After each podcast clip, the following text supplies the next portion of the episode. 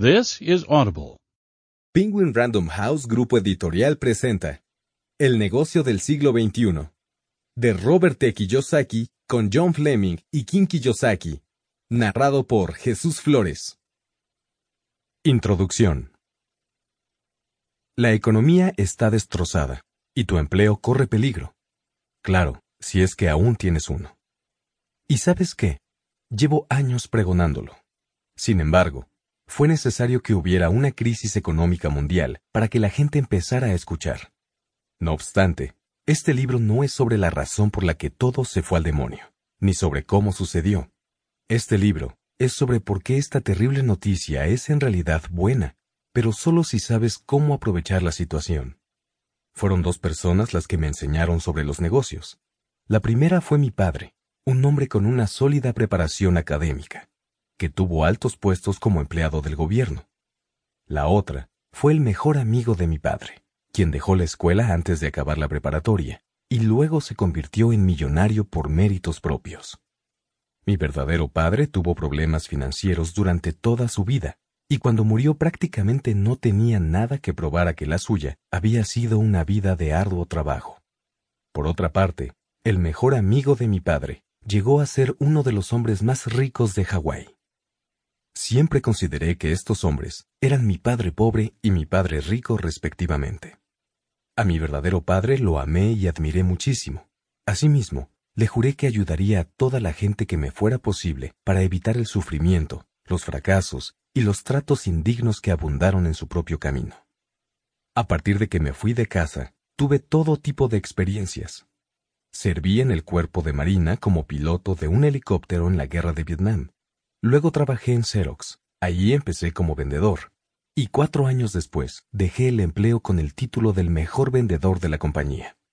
A continuación desarrollé varios negocios multimillonarios a nivel internacional para retirarme a los 47 años y entregarme a mi pasión, enseñar a otros a crear riqueza y tener la vida de sus sueños, en lugar de conformarse con la mediocridad y la sombría resignación. En 1997 escribí un libro sobre mis experiencias, y con él debo haber tocado las fibras de al menos unos cuantos lectores, porque Padre Rico, Padre Pobre llegó a la lista de los más vendidos del New York Times. Permaneció en ella más de cuatro años, y desde entonces ha sido descrito como el libro de negocios más vendido de todos los tiempos. A partir de ese momento, comencé a publicar una serie completa de libros con la filosofía de Padre Rico, y aunque cada uno de ellos ha tenido un enfoque ligeramente distinto, todos describen el mismo mensaje del primero. Dicho mensaje también se encuentra en el corazón del audiolibro que estás escuchando. Responsabilízate de tus finanzas o acostúmbrate a recibir órdenes por el resto de tu vida. Sé el amo del dinero o conviértete en su esclavo. Es tu decisión. Tuve la increíble suerte de que mis experiencias y mentores me enseñaran a generar riqueza genuina. Gracias a eso, pude retirarme de la vida laboral por completo. Hasta ese momento trabajé para construir el futuro de mi familia, pero desde mi retiro solo he trabajado para ayudar a construir el tuyo. Durante los últimos 10 años, me he dedicado a buscar las maneras más efectivas y prácticas de ayudar a otros a transformar sus vidas en el siglo XXI, a través del aprendizaje de cómo construir riqueza genuina. En nuestros libros de Padre Rico, mis socios y yo Hemos escrito acerca de muchos tipos de negocios e inversiones, pero en todos esos años de intensa investigación, en algún momento encontré un modelo particular de negocio, que en mi opinión es uno de los más prometedores para que el mayor número posible de gente pueda asumir el control de su vida financiera, de su futuro y de su destino. Algo más. Cuando digo riqueza genuina, no me refiero exclusivamente al dinero. Sí, el dinero es parte de ella, pero no lo es todo. Generar riqueza genuina tiene mucho más que ver con el ser constructor que con lo construido. En este audiolibro te mostraré por qué tienes que construir tu propio negocio y qué tipo de negocio debe ser. Pero no solo se trata de cambiar el tipo de negocio en el que ahora trabajas, sino de que te transformes también. Yo te puedo enseñar a encontrar lo que necesitas para desarrollar el negocio perfecto para ti. Pero para que éste crezca, tú también tienes que hacerlo. Bienvenido al negocio del siglo XXI. Primera parte. Asume el control de tu futuro. ¿Por qué debes tener un negocio propio? Capítulo 1. Las reglas cambiaron. Vivimos tiempos difíciles. Los últimos años nos han traído un desfile constante de miedo y pánico que se refleja en los encabezados de los periódicos, en las salas de juntas y en las cocinas de todo Estados Unidos. La globalización, las importaciones, los decretos, los remates, las hipotecas subprime, las coberturas tipo swap, los esquemas Ponzi, los fiascos de Wall Street, las recesiones, una mala noticia tras otra. En los primeros meses de 2009, los despidos en empresas estadounidenses alcanzaron la cifra de un cuarto de millón al mes. Ahora que escribo esto, a finales de 2009, la tasa de desempleo es del 10.2% y sigue en aumento. Asimismo, la situación de las personas que lograron conservar su empleo, pero que vieron disminuidas sus horas de trabajo y los honorarios pagados por las mismas, es aún peor. La estrepitosa caída en el empleo es una epidemia a la que muy pocos son inmunes, de los ejecutivos y managers de nivel medio, a los empleados administrativos y los de escritorio. De los banqueros a los empleados de ventas al menudeo, todo mundo está en riesgo. Incluso la industria del cuidado de la salud, que hasta hace poco era considerada una zona de empleos seguros, sufre recortes en su fuerza de trabajo de manera significativa.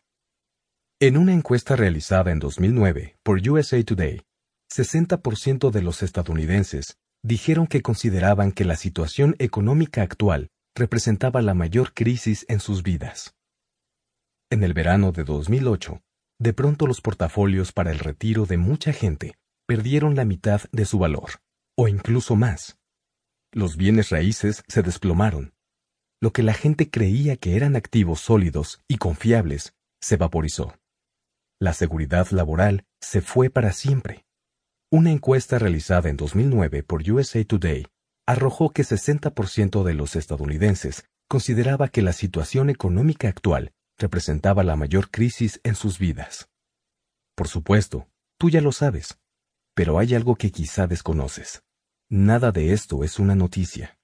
Sí, claro, se necesitó de una crisis económica para que la gente comenzara a despertar ante el hecho de que su estilo de vida se encontraba en peligro. Pero tus ingresos no se pusieron bajo riesgo de la noche a la mañana. Siempre lo han estado. La mayor parte de la población de los Estados Unidos ha vivido desde siempre al borde del precipicio, sobre la cuchilla que divide a la solvencia y la ruina.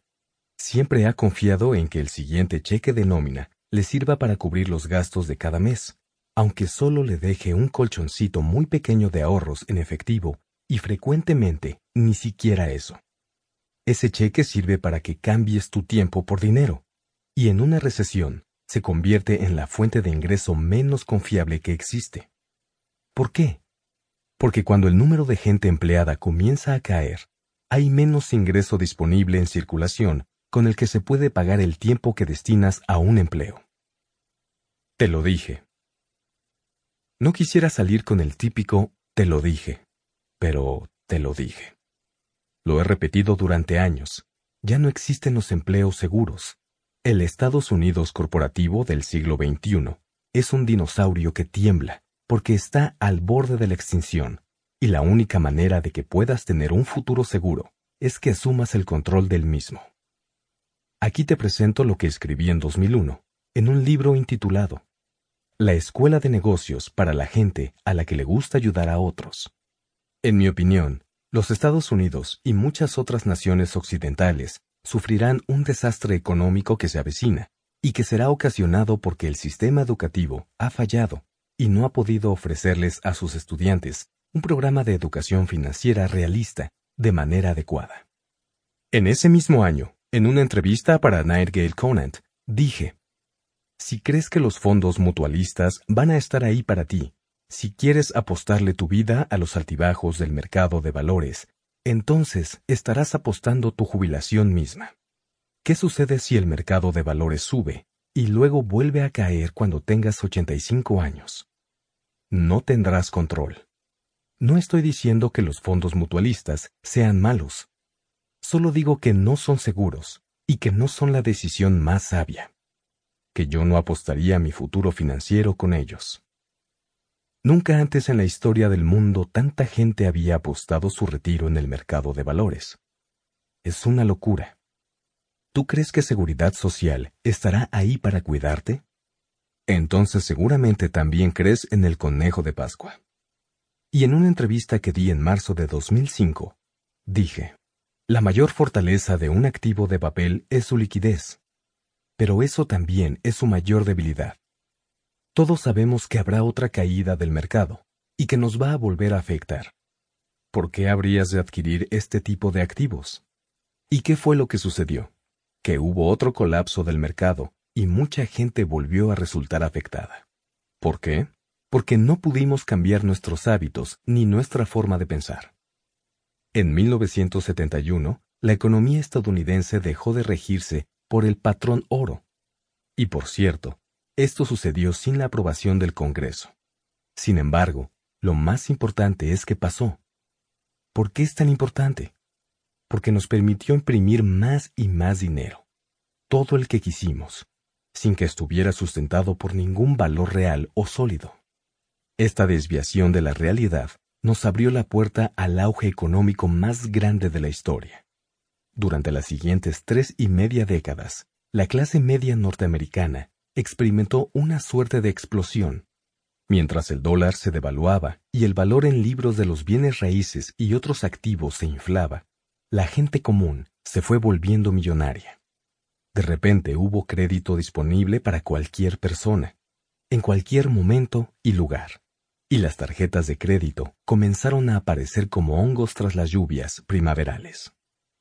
Para pagar esas tarjetas de crédito, los estadounidenses utilizaron sus casas como pagarés, refinanciando y pidiendo prestado, prestando y refinanciando.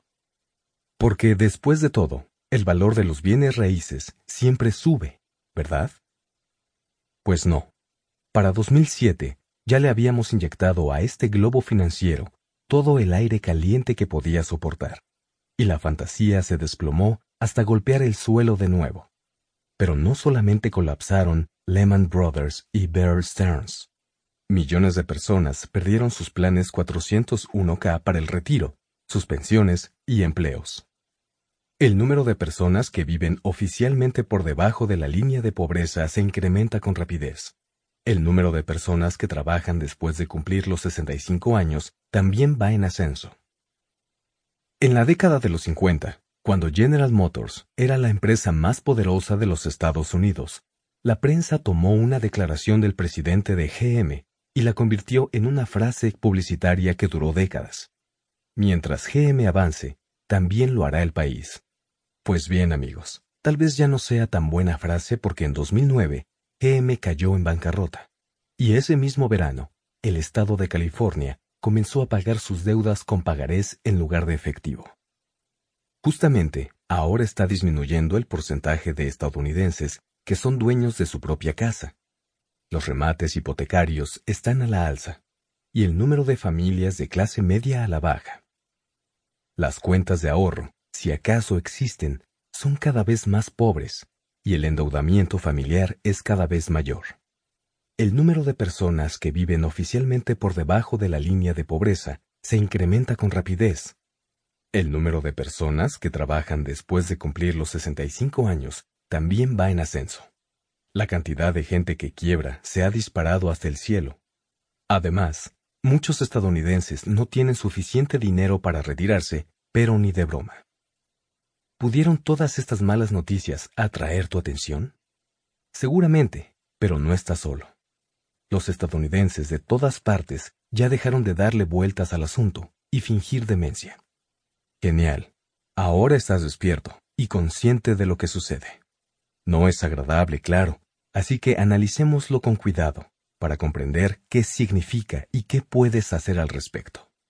Es un nuevo siglo.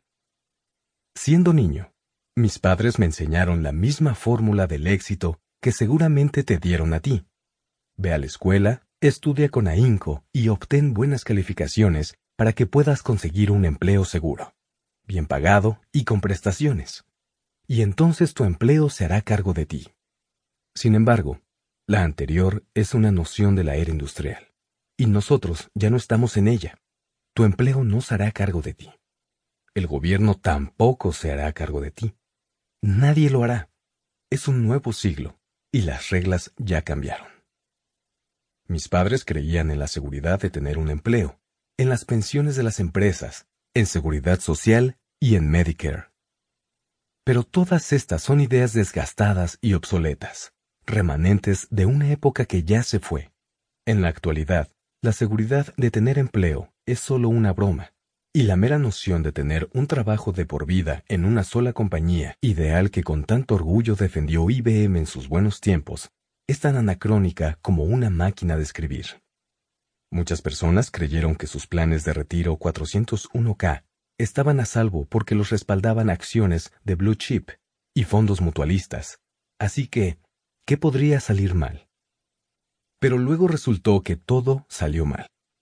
La razón por la que estos conceptos, que alguna vez fueron como vacas sagradas, ya no pueden seguir dando leche, es porque ahora todos son obsoletos. Las pensiones, la seguridad de un empleo y la certeza de una jubilación. Repito, son ideas perpetuadas de la era industrial, pero los siglos han pasado, vivimos la era de la información y necesitamos acciones y pensamientos congruentes con este tiempo. Por suerte, la gente ya comenzó a escuchar y aprender. Es una lástima que se necesite de sufrimiento y dificultades para entender las lecciones. Pero bueno, al menos ya estamos aprendiendo. Cada vez que atravesamos por una crisis importante, como la caída de las dot-com, la crisis económica post-911, el pánico financiero de 2008 o la recesión del 2009, más gente comprende que las antiguas redes de protección ya no podrán sostenernos. El mito corporativo terminó.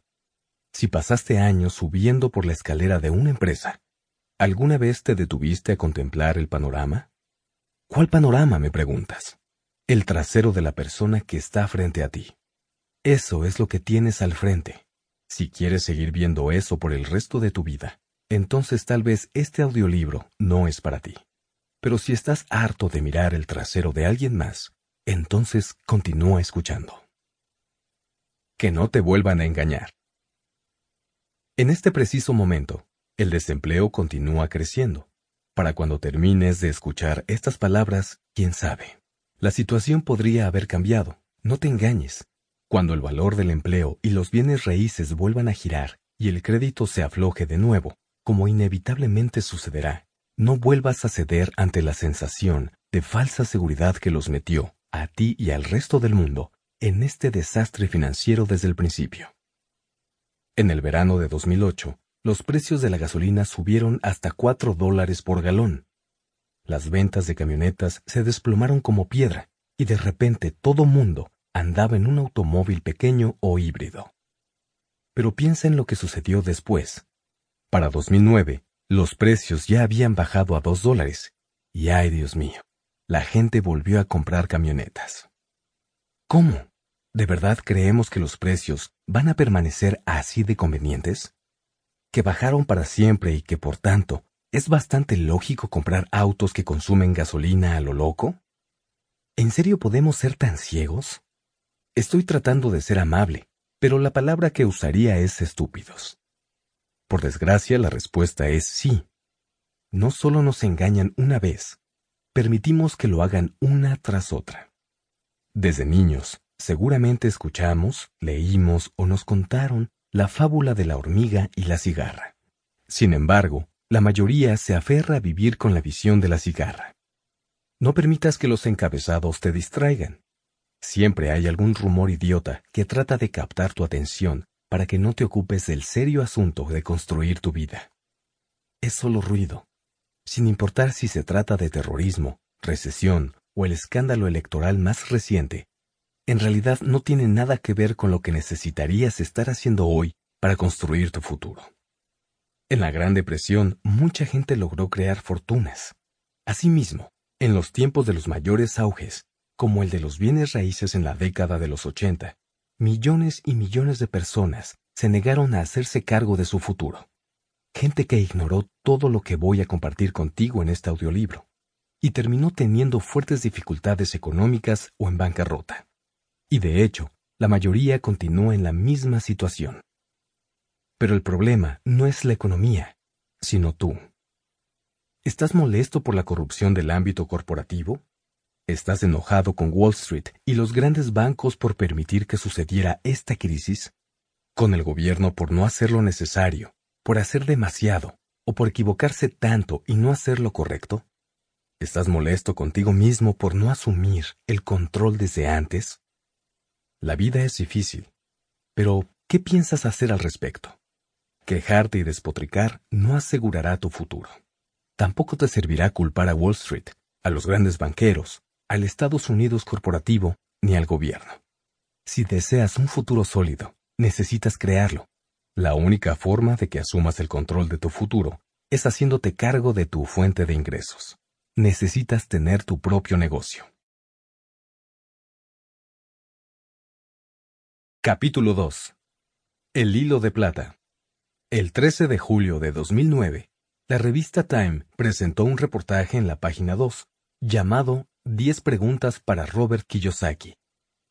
Una de las preguntas que me hicieron fue, ¿existe la posibilidad de crear compañías nuevas en medio de esta turbulenta economía?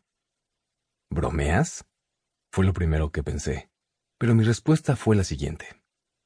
Este es el mejor momento. El verdadero empresario surge en los malos tiempos. A los empresarios no les importa si el mercado sube o baja. Los empresarios crean mejores productos y procesos.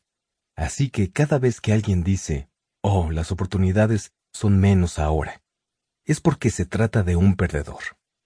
Ya escuchaste una enorme cantidad de malas noticias sobre la economía. ¿Estás listo para las buenas nuevas?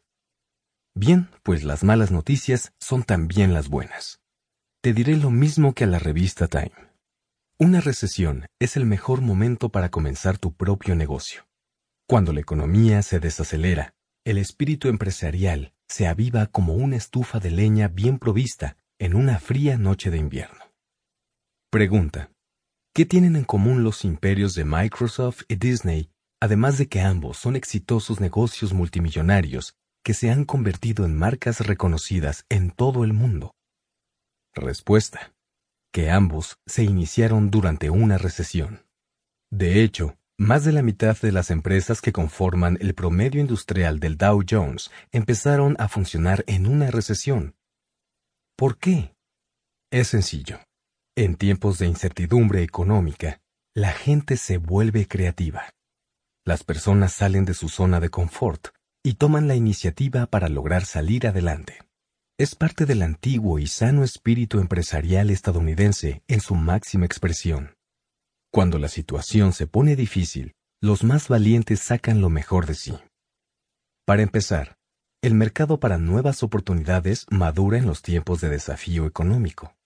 Hace cinco años, cuando el valor de los bienes raíces se fue hasta el cielo y había crédito disponible para todos lados, en realidad no había gente hambrienta. Todo mundo tenía la barriga llena, se sentía seguro y solo estaba en busca de ingresos alternativos. A los empleados no les preocupaba la estabilidad financiera de sus empleadores ni si continuaría habiendo un cheque de nómina en su futuro. Pero ahora que los recortes son a gran escala y todo mundo está preocupado por lo que vendrá, hay millones de personas reevaluando su situación financiera con mucha seriedad y que se dan cuenta de que si quieren tener un futuro seguro en el que puedan confiar, necesitarán elaborar y echar a andar el plan B. Hoy en día, la gente está más ansiosa que nunca por ganar algo extra de dinero, y debido a lo mismo, está más receptiva y dispuesta a abrir su mente a nuevas posibilidades. De hecho, la situación ya era así desde antes de la catástrofe económica. El interés por controlar nuestro futuro económico comenzó a surgir en los 80 y se exacerbó particularmente a principios del nuevo siglo. Esto es lo que declaró la Cámara de Comercio de los Estados Unidos en 2007, en un reporte intitulado Work, Entrepreneurship and Opportunity in 21st Century America. Millones de estadounidenses están practicando actividades empresariales a través de pequeños negocios propios. 72% de los adultos estadounidenses preferiría trabajar para sí mismo que para alguien más, mientras que 67% piensa de manera regular o constante en dejar su empleo. Ahora bien, aunque yo no soy economista, sí conozco a uno, Paul St. Pilser. Paul es un joven genio. Fue el vicepresidente más joven en la historia de Citibank, y luego abandonó el ámbito bancario para dedicarse a hacer millones a través de sus negocios personales. Ha tenido algunos bestsellers en la lista del New York Times, predijo la crisis de ahorros y préstamos y fue asesor económico en dos administraciones presidenciales. Definitivamente es alguien a quien vale la pena escuchar. Paul habla de un cambio de 180 grados en los valores culturales inherentes a la naturaleza de cómo se elige una carrera, ahora que la estructura convencional empresa-empleado está cediendo el camino a la tendencia empresarial. La sabiduría tradicional de la segunda mitad del siglo XIX nos sugería asistir a la escuela, recibir una buena educación y terminar trabajando para una empresa grande. La idea de tener tu propio negocio se consideraba riesgosa, admirable tal vez, pero riesgosa y hasta un poco disparatada. En la actualidad, las cosas son exactamente al revés. Paul está en lo correcto. El reporte que mencioné anteriormente de la Cámara de Comercio de los Estados Unidos también hace referencia a una encuesta de Gallup en la que se descubrió que 61% de los estadounidenses asegura que preferiría ser su propio jefe. Otra encuesta de la empresa Decifer de Fresno arrojó que 72% de los adultos estadounidenses preferiría trabajar para sí mismo que para alguien más, y que 67% piensa de manera regular o constante en dejar su empleo. Pero no solamente se trata de ganarse la vida, sino de la calidad de la forma en la que vivimos. La gente está empezando a darse cuenta de que desea un mayor control sobre su existencia. Las personas quieren estar más conectadas a sus familias, estar a cargo de la distribución de su tiempo, trabajar desde casa, definir sus destinos. En el estudio realizado por Decifer, 84% de los encuestados dijo que trabajaría con más ahínco si fuera propietario de su propio negocio.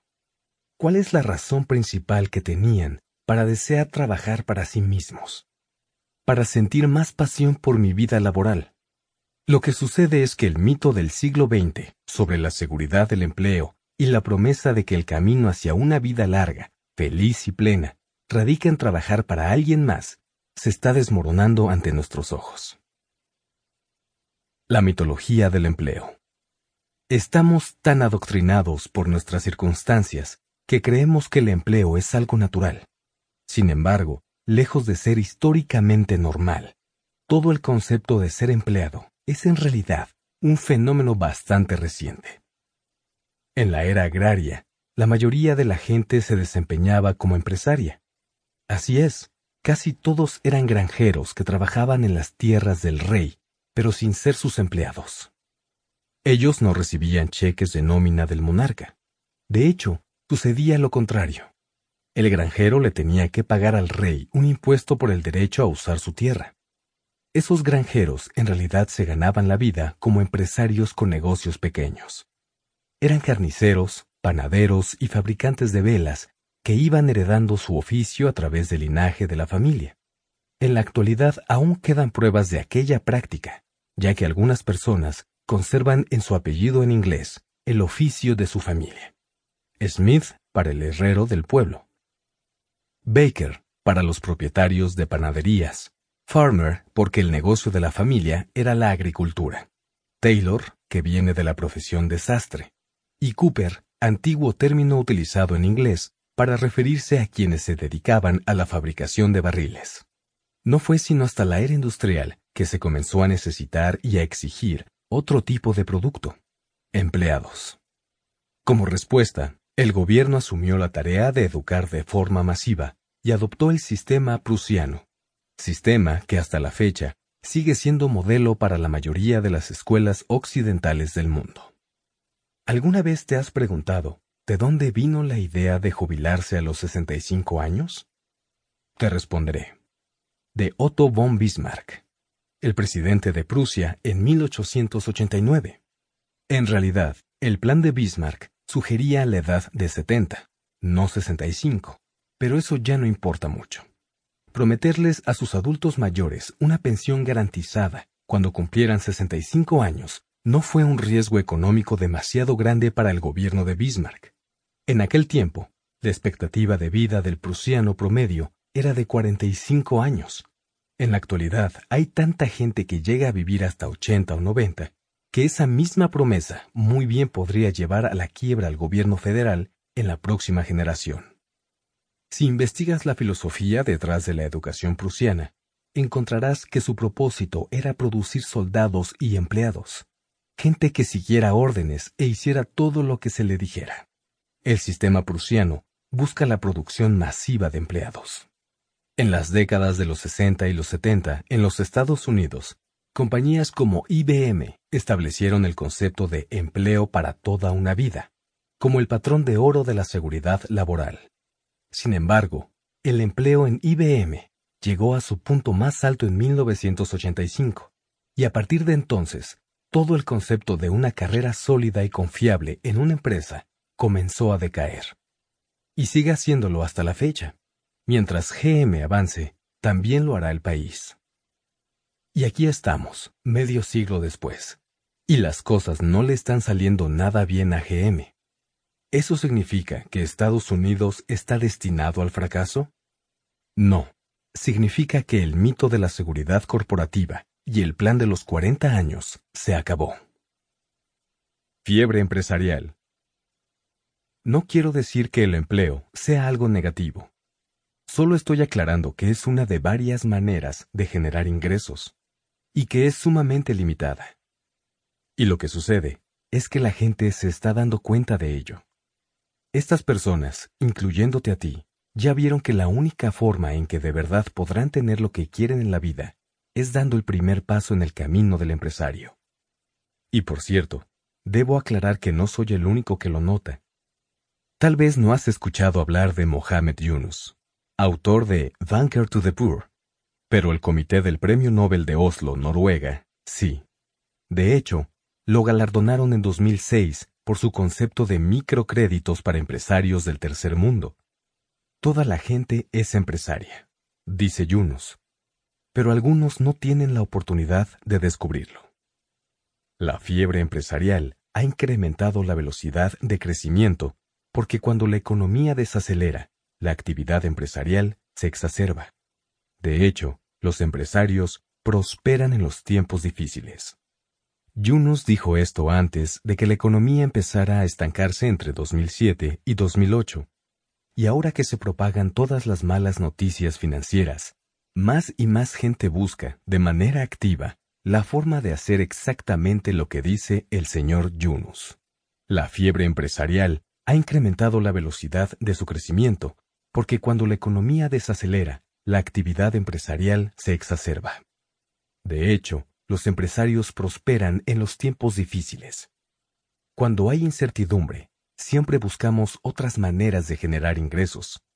Si sabemos que no podemos confiar en los empleadores, entonces comenzamos a buscar por nosotros mismos.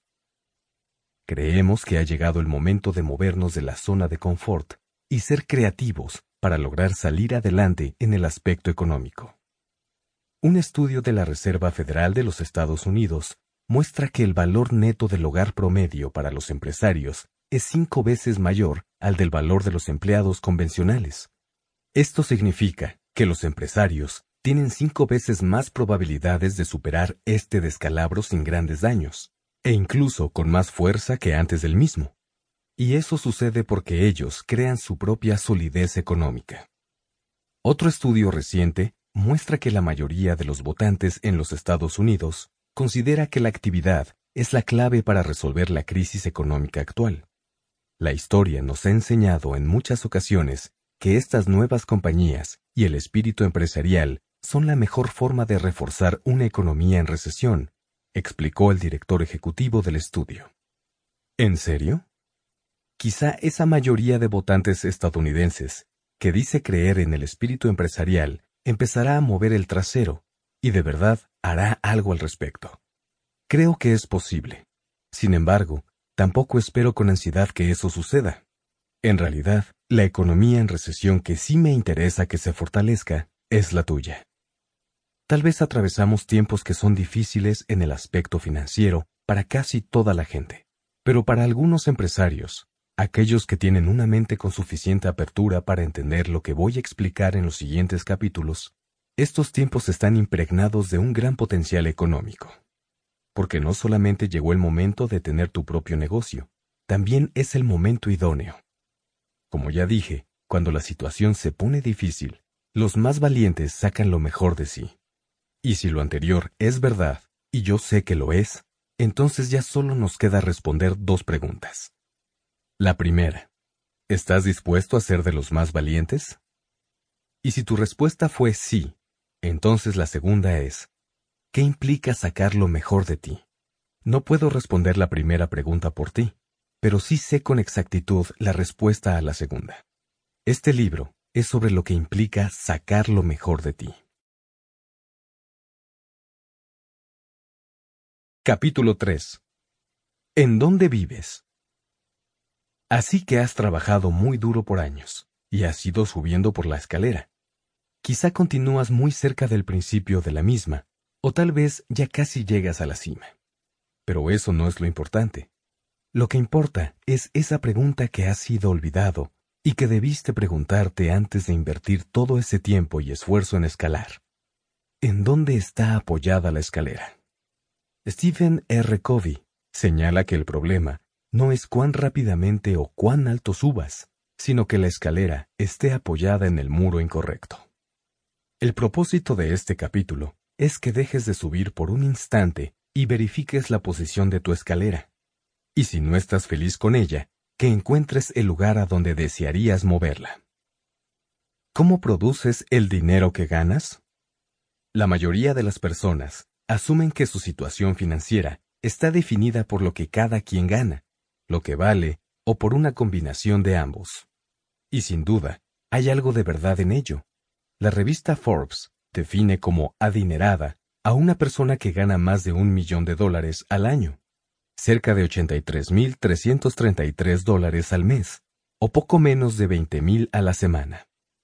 Y pobre a alguien que gana menos de 25.000 dólares al año. Pero lo más importante no es la cantidad de dinero que generes, sino la calidad del mismo. En otras palabras, no se trata de cuánto hagas, sino de cómo y de su fuente de origen. Existen cuatro fuentes distintas de flujo de efectivo. Cada una es muy diferente a las demás, y cada una determina un estilo específico que no tiene que ver con la cantidad de dinero que se genere. Después de publicar Padre Rico, Padre Pobre, escribí un libro en el que se explicaba cada ámbito de estos cuatro tipos de ingresos. Mucha gente ha dicho que el cuadrante del flujo de efectivo es lo más importante que he escrito porque trata de asuntos fundamentales para quienes están listos para realizar cambios verdaderos en su vida. El cuadrante de flujo de efectivo representa los distintos métodos en que se genera el ingreso de dinero. Por ejemplo, un empleado gana dinero con su empleo y trabajando para alguien más o para una compañía. El autoempleado es una persona que gana dinero trabajando para sí misma, ya sea como un operador autónomo o a través de un pequeño negocio. Los dueños de negocios tienen una empresa grande, que se define por lo general como un negocio de 500 empleados o más, y que genera ganancias. Los inversionistas ganan dinero por medio de sus distintas inversiones, dicho de otra forma, a través de dinero que produce más dinero.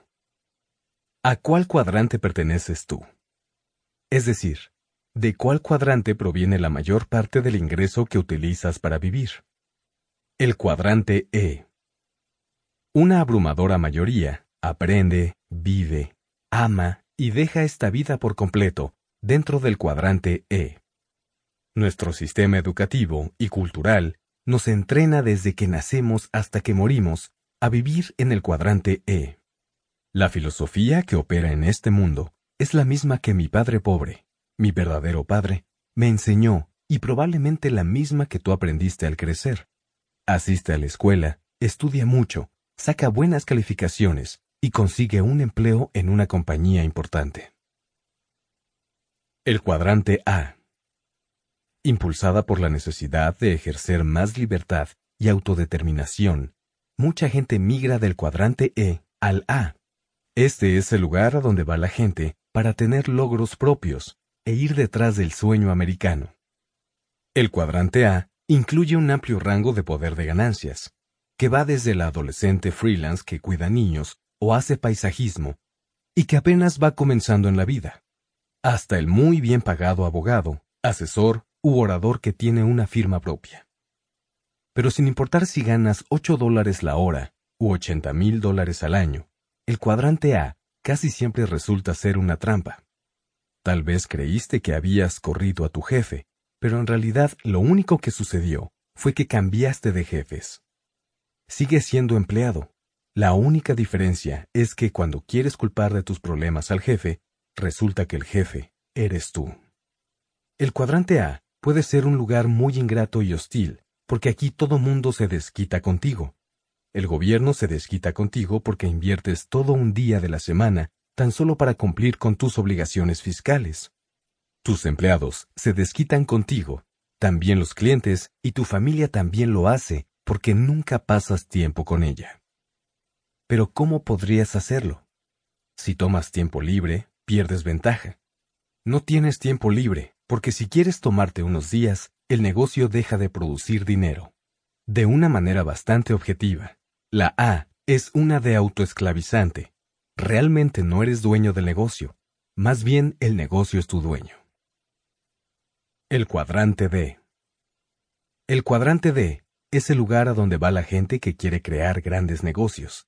La diferencia entre un negocio de este cuadrante y uno del anterior es que en el cuadrante A tú trabajas para el negocio y en el D el negocio trabaja para ti. Yo tengo muchos negocios del cuadrante D, entre los cuales se incluye mi compañía de manufacturas, el negocio de bienes raíces, empresas mineras y otras. Quienes viven y trabajan en el cuadrante D se protegen contra toda recesión porque tienen control sobre la fuente de su propio ingreso. El cuadrante I. Esto no es difícil en absoluto. Mi padre rico me enseñó a vivir en el cuadrante I, jugando Monopolio, y todos sabemos bien de qué se trata. Cuatro casas verdes, un hotel rojo. Cuatro casas verdes, un hotel rojo. Cambiar de empleo no significa cambiar de cuadrante. Ahora permíteme explicarte por qué es tan importante entender los distintos cuadrantes.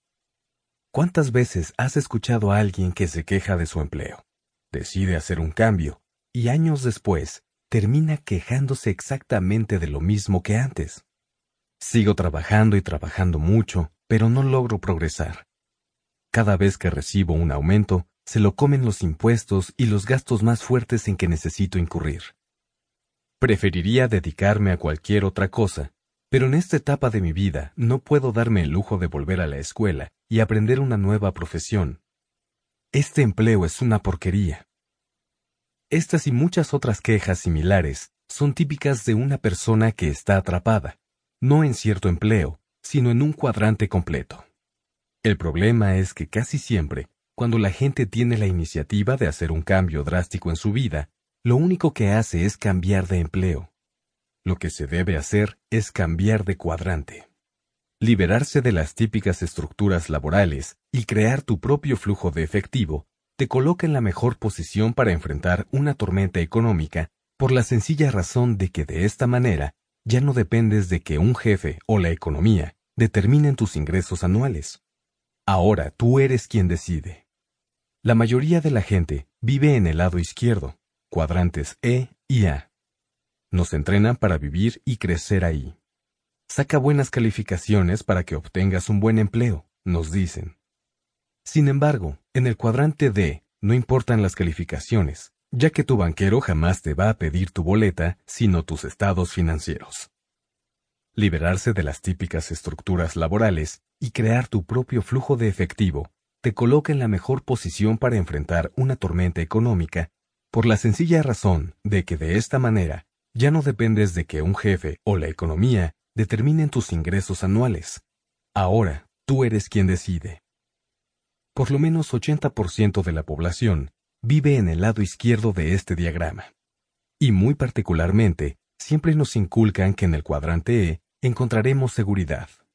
Por otra parte, la libertad se encuentra en el lado derecho, el de los cuadrantes D e I. Si quieres mudarte a esa zona, puedes hacerlo. Pero si lo que deseas es esa relativa seguridad del lado izquierdo, entonces lo que compartiré en este libro tal vez no sea para ti. Pero es una decisión que solo te corresponde a ti. ¿En cuál cuadrante vives? ¿En cuál cuadrante quieres vivir? Capítulo 4. Tus valores financieros esenciales. Los cuadrantes de los que hablo no son solamente cuatro estructuras distintas de negocio. Tiene mucho más que ver con estructuras mentales. El cuadrante que elijas del que provengan tus ingresos principales no tiene tanto que ver con circunstancias externas, educación, entrenamiento, la economía o las oportunidades disponibles en tu entorno, como con lo que realmente eres en lo más profundo. Es decir, con tus fortalezas, debilidades e intereses genuinos. Es una cuestión de valores financieros fundamentales. Estas diferencias son las que nos atraen a o repelen de los distintos cuadrantes. Es importante entender esto porque significa que mudarse del cuadrante E o A al D no es tan sencillo como notificar un cambio de dirección en la oficina de correos. Aquí no solo cambia lo que haces, sino, de una forma bastante real, también se modifica lo que eres, o por lo menos, tu forma de pensar. A algunas personas les encanta ser empleadas, pero otras lo detestan. A algunas personas les fascina tener empresas, pero hay otras que no están interesadas en dirigirlas. A algunos les gusta invertir, pero otros solo ven en la inversión el riesgo de perder su dinero. Casi todos tenemos un poco de estos estereotipos. También es importante notar que es posible ser pobre o adinerado en cualquiera de los cuadrantes. Asimismo, vivir en alguno de ellos tampoco garantiza necesariamente el éxito financiero. Tú puedes identificar en cuál cuadrante vive cualquier persona, con tan solo fijarte en sus palabras. Cuando yo tenía nueve años, comencé a acompañar a mi padre rico mientras hacía entrevistas. Gracias a ellas, aprendí a escuchar e identificar los valores fundamentales de la gente, valores que según mi padre rico, provenían del alma de cada persona. Aquí te presento algunas de las frases que pueden surgir de los distintos cuadrantes, así como una muestra breve de sus respectivos valores. Valores del cuadrante E. Estoy en busca de un empleo seguro en el que me paguen bien y me brinden excelentes prestaciones. Para alguien que vive en el cuadrante E, el valor fundamental es la seguridad. Tal vez seas el extremadamente bien pagado vicepresidente de una empresa, pero aún así tienes los mismos valores fundamentales que el encargado de intendencia que gana la décima parte de tu salario. Sin importar si se trata del intendente o del presidente, las personas del cuadrante E a menudo piensan cosas como busco un empleo seguro y estable, con prestaciones. O ¿Cuánto pagan por las horas extra? ¿O cuántas vacaciones pagadas tenemos? Cada vez que tengo una conversación con alguien del cuadrante E y hablo sobre lo mucho que me gusta iniciar negocios nuevos, escucho frases como, sí, pero ¿no es demasiado arriesgado? Todos vemos la vida desde la perspectiva que nos dan nuestros valores fundamentales. Lo que es emocionante para mí puede resultar aterrador para alguien más. Por eso, cuando estoy con gente de los cuadrantes E y A, por lo general solo hablo del clima, de deportes o de lo que se presenta en televisión. Valores del cuadrante A. Si quieres que algo se haga bien, hazlo tú mismo. Para la gente del cuadrante A, el valor fundamental es la independencia. Estas personas quieren libertad para hacer lo que desean. Cuando alguien dice, voy a dejar mi empleo y empezaré a trabajar por mi cuenta. Ya dio el paso del cuadrante E a la. Las personas del cuadrante A son por lo general propietarias de negocios pequeños, negocios familiares, especialistas y asesores. Tengo, por ejemplo, un amigo que instala pantallas de televisión de gran formato, sistemas telefónicos y sistemas de seguridad en los hogares de gente rica. Mi amigo tiene tres empleados y está feliz de ser jefe de un equipo pequeño. Asimismo, es un A incondicional y muy trabajador. La gente de ventas que recibe comisiones, como los corredores de bienes raíces y los vendedores de seguros, siempre está en el cuadrante A. Este cuadrante también está lleno de profesionistas como doctores, abogados y contadores que no pertenecen a alguna empresa grande de salud o servicios legales o contables. Muy a menudo, la gente que vive en el cuadrante A muestra gran orgullo por el trabajo que produce con su propia mente o manos. Si los A tuvieran una canción para definirlos, tendría que ser Nobody Does It Better o My Way. No obstante, detrás de esa fachada de independencia, no es raro encontrar falta de confianza en el enfoque que tienen esas personas en relación con los negocios, lo cual se extiende al enfoque en la vida porque la forma en que nos manejamos en los negocios tiende a ser la misma en que nos manejamos en todo lo demás. Por lo general, a la gente de A se le paga por comisión o según la cantidad de tiempo invertida en un trabajo. Por ejemplo, a un A se le puede escuchar decir algo como, mi comisión es del 6% sobre el precio total de compra, o cobro 100 dólares por hora, o mi tarifa es igual al costo más el 10%. Siempre que conozco a alguien de los cuadrantes E o A que tiene problemas para hacer la transición del cuadrante D, noto que se trata de una persona que tiene grandes habilidades de administración, pero pocas de liderazgo. Mi padre rico solía decir, si eres el líder del equipo y también eres la persona más inteligente del mismo, entonces el equipo está en peligro. Muy a menudo, la gente del cuadrante A no sabe trabajar bien en equipo, e incluso llega a tener algunos problemas de ego. Para moverse del cuadrante A al D, lo que se necesita no es un salto cuántico en lo que se refiere a habilidades técnicas, sino el desarrollo de la capacidad de liderazgo. Como ya lo mencioné varias veces, en el mundo real, los estudiantes que sacaban 10 a veces terminaban trabajando para los estudiantes que siempre sacaron 8 y los estudiantes que sacaron ocho terminan trabajando para el gobierno. Si alguna vez te has escuchado diciendo, si quieres que algo se haga bien, hazlo tú mismo. O si tiendes a pensar de esa manera, tal vez sería bueno que analizaras con detenimiento tu filosofía. Valores del cuadrante D. Estoy en busca de la mejor gente para que se una a mi equipo. Para la gente del cuadrante D, el valor fundamental es la construcción de riqueza. Quienes comienzan de cero y construyen grandes negocios en el cuadrante D, por lo general son personas con una misión en la vida muy bien definida, que valoran la importancia de un buen equipo y la eficiencia del trabajo colectivo, y quieren cooperar y trabajar con la mayor cantidad posible de gente. En tanto que una persona del cuadrante A siempre quiere ser el mejor o la mejor en su campo, la del cuadrante D quiere construir un equipo con otras personas que ya son los mejores en su ramo. Henry Ford se rodeó de personas más inteligentes que él. Con mucha frecuencia, el empresario de A es la persona más inteligente o talentosa del lugar. Pero no sucede lo mismo con el empresario del cuadrante D. Si tienes un negocio en el cuadrante D, muy a menudo vas a tratar con personas mucho más inteligentes experimentadas y capaces que tú. Mi padre rico no recibió educación formal, pero yo llegué a verlo tratar con banqueros, abogados, contadores, asesores de inversión y expertos de otros ámbitos, quienes en muchos casos tenían títulos de maestría y doctorado. Para reunir el dinero necesario para sus negocios, mi padre tenía que involucrarse con gente que tenía muchísimo más dinero que él. Si él se hubiera regido por la frase, si quieres que algo se haga bien, hazlo tú mismo, habría terminado siendo un fracaso total.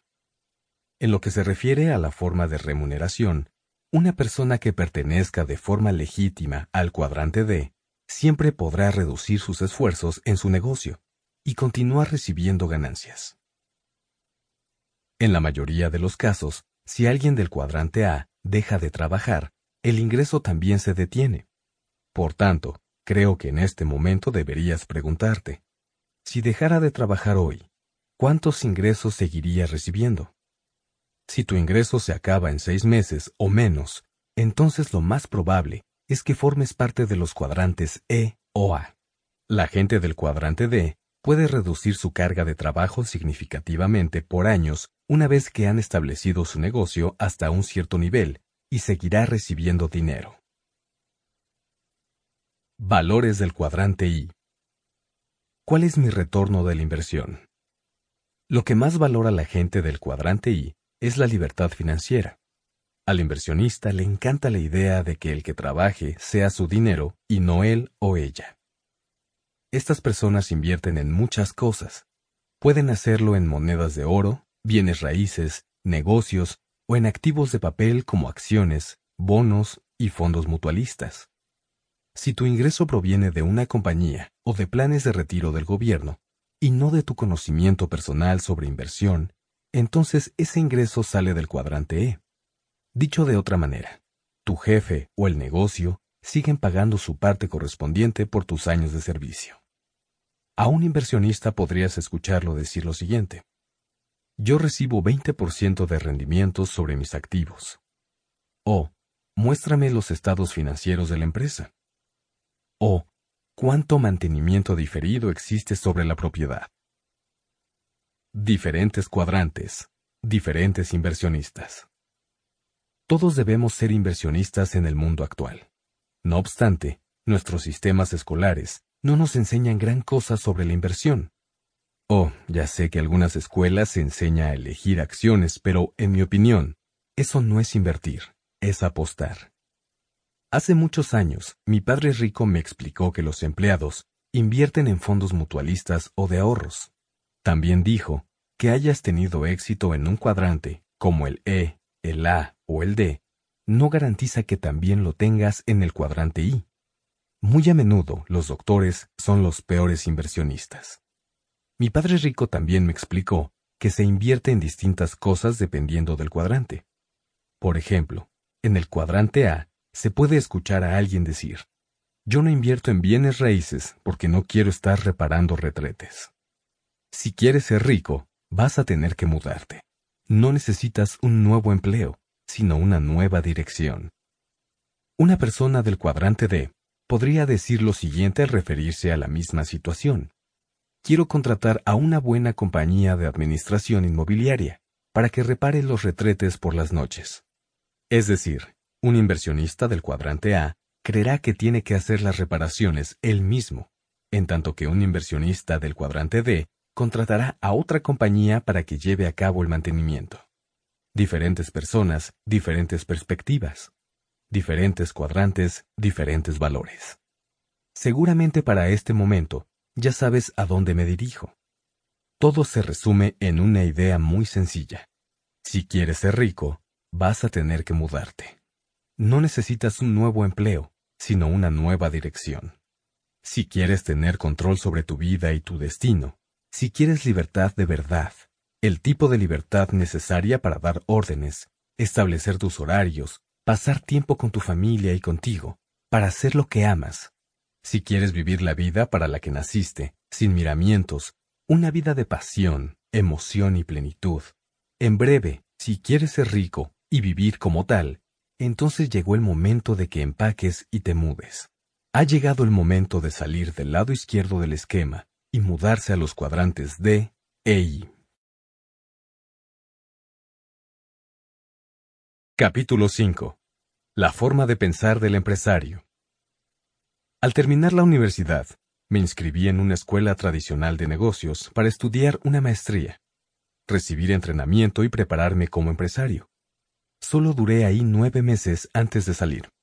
Sobra decir que no recibí el título de maestría al irme. En la actualidad, las escuelas de negocios me invitan con frecuencia a hablarles a sus estudiantes en las clases de actividad empresarial. Y naturalmente, creo que no tengo que decir que esto resulta una gran ironía. Las preguntas que me hacen los estudiantes con mayor frecuencia son, ¿Cómo consigo inversionistas? ¿Cómo puedo captar capital? Entiendo bien estas preguntas, porque también me atormentaron cuando abandoné la seguridad de un empleo tradicional y me convertí en empresario. No tenía dinero y nadie quería invertir en mí. Las grandes empresas de capital de inversión no se molestaban en tocar mi puerta. Entonces, ¿qué les digo a estos estudiantes de las escuelas de negocios? Pues, solo hazlo. Hazlo solo porque tienes que hacerlo. Si no, estarás fuera de la carrera. No es necesario que captes el capital para crear tu negocio. Eso ya lo hizo alguien más. Pero sí tienes que construir el negocio. Actualmente, a pesar de que tengo dinero, solo me dedico a reunir capital. Es la labor más importante de un empresario. Captamos capital de tres grupos distintos de gente, clientes, inversionistas y empleados. Tu trabajo como empresario consiste en hacer que tus clientes compren tus productos. Si puedes hacer que los clientes te den dinero al adquirir tus productos, entonces los inversionistas también te lo darán en grandes cantidades. Y si tienes empleados, tu labor es hacer que produzcan y generen, por lo menos, diez veces más la cantidad que tú les pagas. Si no logras que tus empleados hagan esto, entonces estarás fuera del negocio. Y si quedas fuera del negocio, entonces ya no será necesario que captes más capital. Esta no es la respuesta que esperan recibir los alumnos de maestría. La mayoría busca una fórmula mágica, una receta secreta o el plan rápido de negocios para volverse rico. Tampoco es la respuesta que los maestros esperan que les dé a los muchachos, porque los veo contonearse nerviosamente mientras hablo. ¿Por qué? Porque aunque estos maestros dan clases de actividades empresariales, no son empresarios, y por eso tienen empleos fijos con cheques de nómina constantes, y esperan obtener una plaza. Mi punto es que tú no tienes por qué reunir dinero. De hecho, en el modelo de negocio que voy a compartir contigo en este audiolibro, no tienes por qué captar el capital para construir tu negocio. Lo único que tienes que hacer es concentrarte en el negocio mismo. Aquí quiero explicar qué es lo que te define como empresario. Que tú haces que las cosas sucedan. Tú te levantas del asiento del pasajero, caminas hasta el frente del autobús y te pones al frente del volante de tu propia vida. ¿Qué se requiere para ser empresario? Los empresarios son la gente más rica de la Tierra. Tú, como yo, conoces los nombres de estos famosos empresarios. Richard Branson, Donald Trump, Oprah Winfrey, Bill Gates, Robert Murdoch y Ted Turner. Sin embargo, la mayoría de los empresarios adinerados es gente a la que tú y yo nunca conoceremos porque no atraen la atención de los medios. Ellos tan solo disfrutan de sus opulentas vidas. A menudo escucho a la gente debatir sobre la pregunta, ¿los empresarios nacen o se hacen? Algunos creen que para ser empresario es necesario ser alguien especial o poseer una especie de magia. Pero para mí, ser empresario no es gran cosa. Solo haces lo necesario y ya. Permíteme darte un ejemplo. En mi vecindario vive una adolescente que tiene un próspero negocio de cuidado de niños y contrata a sus compañeras de la secundaria para que trabajen para ella. Esta chica es una empresaria. Hay otro chico que tiene un negocio de trabajitos domésticos que realiza después de la escuela. Él también es un empresario. Los chicos casi nunca tienen miedo, en tanto que los adultos parece que es lo único que tienen. Se necesita valor para descubrir, desarrollar y donarle tu genialidad al mundo. En la actualidad hay millones de personas que sueñan con dejar su empleo, convertirse en empresarias y dirigir sus propios negocios. El problema es que para la mayoría de la gente su sueño es solo eso, un sueño. Así pues, la pregunta que queda es, ¿por qué tantos fracasan cuando tratan de perseguir su sueño de convertirse en empresarios? Tengo un amigo que es un excelente estilista. Es un mago en todo lo que se refiere a hacer que las mujeres se vean hermosas. Lleva años hablando sobre abrir su propio salón, y aunque tiene grandes planes, tristemente continúa trabajando a pequeña escala, a cargo de un solo asiento en un salón grande que le pertenece a alguien más y llevándose mal con el dueño. La esposa de otro de mis amigos se cansó de ser asistente de vuelo. Hace dos años dejó su trabajo y comenzó a estudiar en una escuela para ser estilista. Hace un mes, inauguró su salón con todo y fanfarrias. El lugar tiene un ambiente sensacional, y ella logró convencer a algunos de los mejores estilistas de trabajar ahí. Cuando el amigo del que hablé anteriormente se enteró del salón, dijo, ¿Y cómo pudo abrir un salón? No tiene talento ni dones. Tampoco estudió en Nueva York como yo. Y además no tiene nada de experiencia. Le doy un año. Después de eso creo que va a fracasar. Tal vez fracase porque las estadísticas demuestran que 90% de los negocios fracasan en los primeros cinco años. Pero por otro lado, quizá no fracase. El punto es que está haciéndolo. Ella logró aferrarse al impacto que tiene el valor en la formación de nuestra vida. Se necesita valor para descubrir, desarrollar y donarle tu genialidad al mundo. De quienes ganan 3 millones de dólares o más en la Lotería de los Estados Unidos, 80% termina en bancarrota en los tres años siguientes a que recibieron el premio. ¿Por qué? Porque el mero hecho de tener dinero no te hace rico. Tal vez estas personas agregan números a sus cuentas bancarias, pero las cifras por sí mismas no enriquecen a nadie. Y eso sucede porque sencillamente las cifras no modifican la manera de pensar de nadie. Tu mente es infinita, pero tus dudas la limitan. Ayn Rand, autor de Atlas Shrugged, dijo, la riqueza es producto de la capacidad de un hombre para pensar. Así que si estás preparado para cambiar tu vida, te voy a presentar un ambiente que le permitirá pensar a tu cerebro, y serás cada vez más rico. ¿Qué quieres ser cuando crezcas? Cuando era niño, con frecuencia mi verdadero padre me decía que tenía que asistir a la escuela y sacar buenas calificaciones para después poder conseguir un empleo seguro y estable. Sin saberlo, me programaba para el cuadrante E. Mi madre me instaba a que deseara convertirme en doctor o abogado.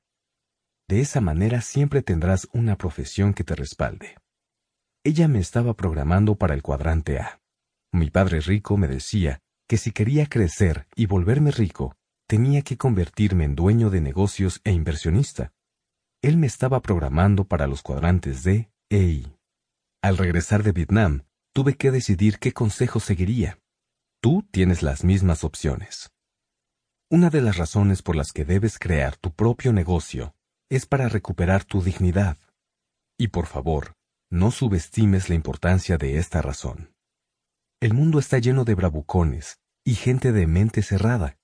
Y si alguno de ellos resulta ser tu jefe, manager, vecino o incluso tu amigo, te aseguro que no querrás que te siga mangoneando. Lo que necesitas es asumir el control de tu vida, tener el coraje de que no te importe si los otros quieren mangonearte. Necesitas tener libertad para pensar y actuar por ti mismo. La mente Maserati. Ahora volvamos a hacer esa pregunta. ¿En dónde vives?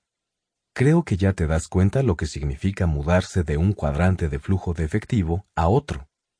No son solo estructuras distintas, sino perspectivas diferentes de vida.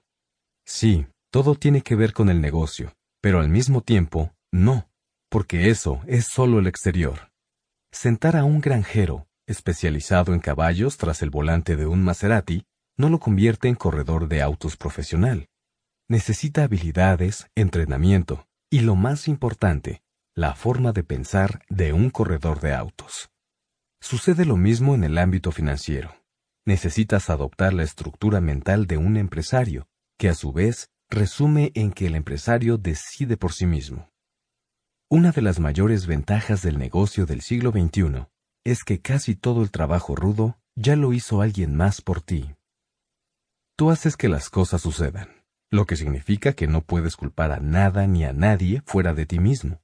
Lo anterior no significa que tendrás que hacer todo tú mismo desde los cimientos, como yo lo hice con mi negocio.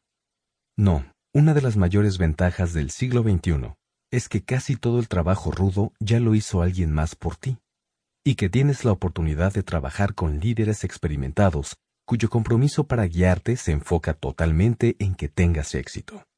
Pero no te confundas, si esto va a suceder para ti, tú serás quien haga que suceda. Y para que todo esto pase, necesito que adoptes la forma de pensar de un empresario.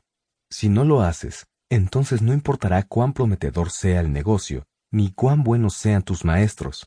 El negocio enfrentará muchas dificultades para crecer. El modelo de negocio que exploraremos en la segunda parte de este audiolibro es un Maserati, pero tú estarás al mando. Lo primero y más importante es que se trata de ti. ¿Estás preparado para tomar el volante? ¿Tienes idea de lo que se requiere para hacerlo? Capítulo 6. Es hora de asumir el control. Era 1985, y Kim, mi esposa y yo no teníamos casa. Estábamos desempleados y nos quedaba muy poco dinero de los ahorros. Nuestras tarjetas de crédito estaban hasta el tope y vivíamos en un viejo Toyota Café con asientos reclinables que usábamos como camas. Al final de una semana de dormir en nuestro auto, comenzamos a asimilar la dura realidad de quienes éramos, lo que estábamos haciendo y hacia dónde nos dirigíamos. Después de que una amiga se percatara de nuestra desesperada situación, nos ofreció una habitación en su sótano. Cuando los amigos y la familia se enteraron de nuestros problemas, la pregunta más constante fue, ¿y por qué no consiguen un empleo? Al principio nos sentíamos tentados a explicar, pero era muy difícil aclarar las razones a nuestros bien intencionados inquisidores. Porque cuando hablas con alguien que valora mucho tener un empleo, es difícil explicarle por qué tú no quieres uno. A veces ganábamos algunos dólares en trabajos poco comunes que hacíamos aquí y allá, pero solo lo hacíamos para poder comer algo y tener gasolina en casa, es decir, en el auto. Debo admitir que en momentos de profunda duda personal, la idea de un empleo seguro y estable, con un cheque de nómina, resulta bastante atractiva. Pero como lo que nosotros buscábamos no era la seguridad de un empleo, tuvimos que seguir presionando y viviendo día a día al borde del abismo económico. Sabíamos que siempre podríamos encontrar un empleo seguro, constante y pagado, porque ambos nos habíamos graduado de la universidad y poseíamos habilidades, así como una sólida ética de trabajo. Sin embargo, eso no era lo que queríamos. Nosotros íbamos detrás de la libertad financiera. Y para 1989 ya éramos millonarios. Con mucha frecuencia, escucho a la gente decir, se necesita dinero para generar más dinero, y creo que esa es una reverenda estupidez. Es decir, no estoy hablando de física nuclear.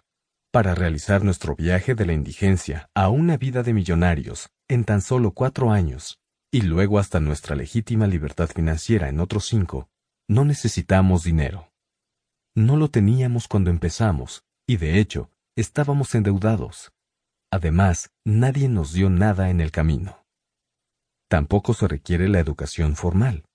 Una preparación universitaria es importante para quienes se dedican a las profesiones tradicionales, pero no para la gente que quiere generar riqueza. Si no se necesita dinero para hacer dinero, y tampoco una educación formal para aprender a vivir con libertad financiera. Entonces, ¿qué es lo que se requiere? Un sueño, mucha determinación, disposición para aprender con rapidez, y la comprensión sobre cuál de los cuadrantes del flujo de dinero operas. El trabajo duro no te volverá rico. En nuestra cultura existe la extraña idea de, si trabajas realmente duro, estarás bien. Pero qué tontería. Y lo más trágico es que a la mayoría la han convencido de esto. La gente se lo cree a pesar de que nos rodean toneladas de evidencia de lo contrario. ¿Cuál evidencia? Solo mira a tu alrededor. ¿Conoces a alguien que haya trabajado con verdadero ahínco toda su vida y que haya terminado viviendo una vida apenas por encima o por debajo de esa indignidad y descorazonadora realidad llamada nivel promedio de subsistencia? Naturalmente. Todos conocemos a alguien así, porque el mundo está repleto de gente que trabajó duro y que en definitiva no se encuentra bien.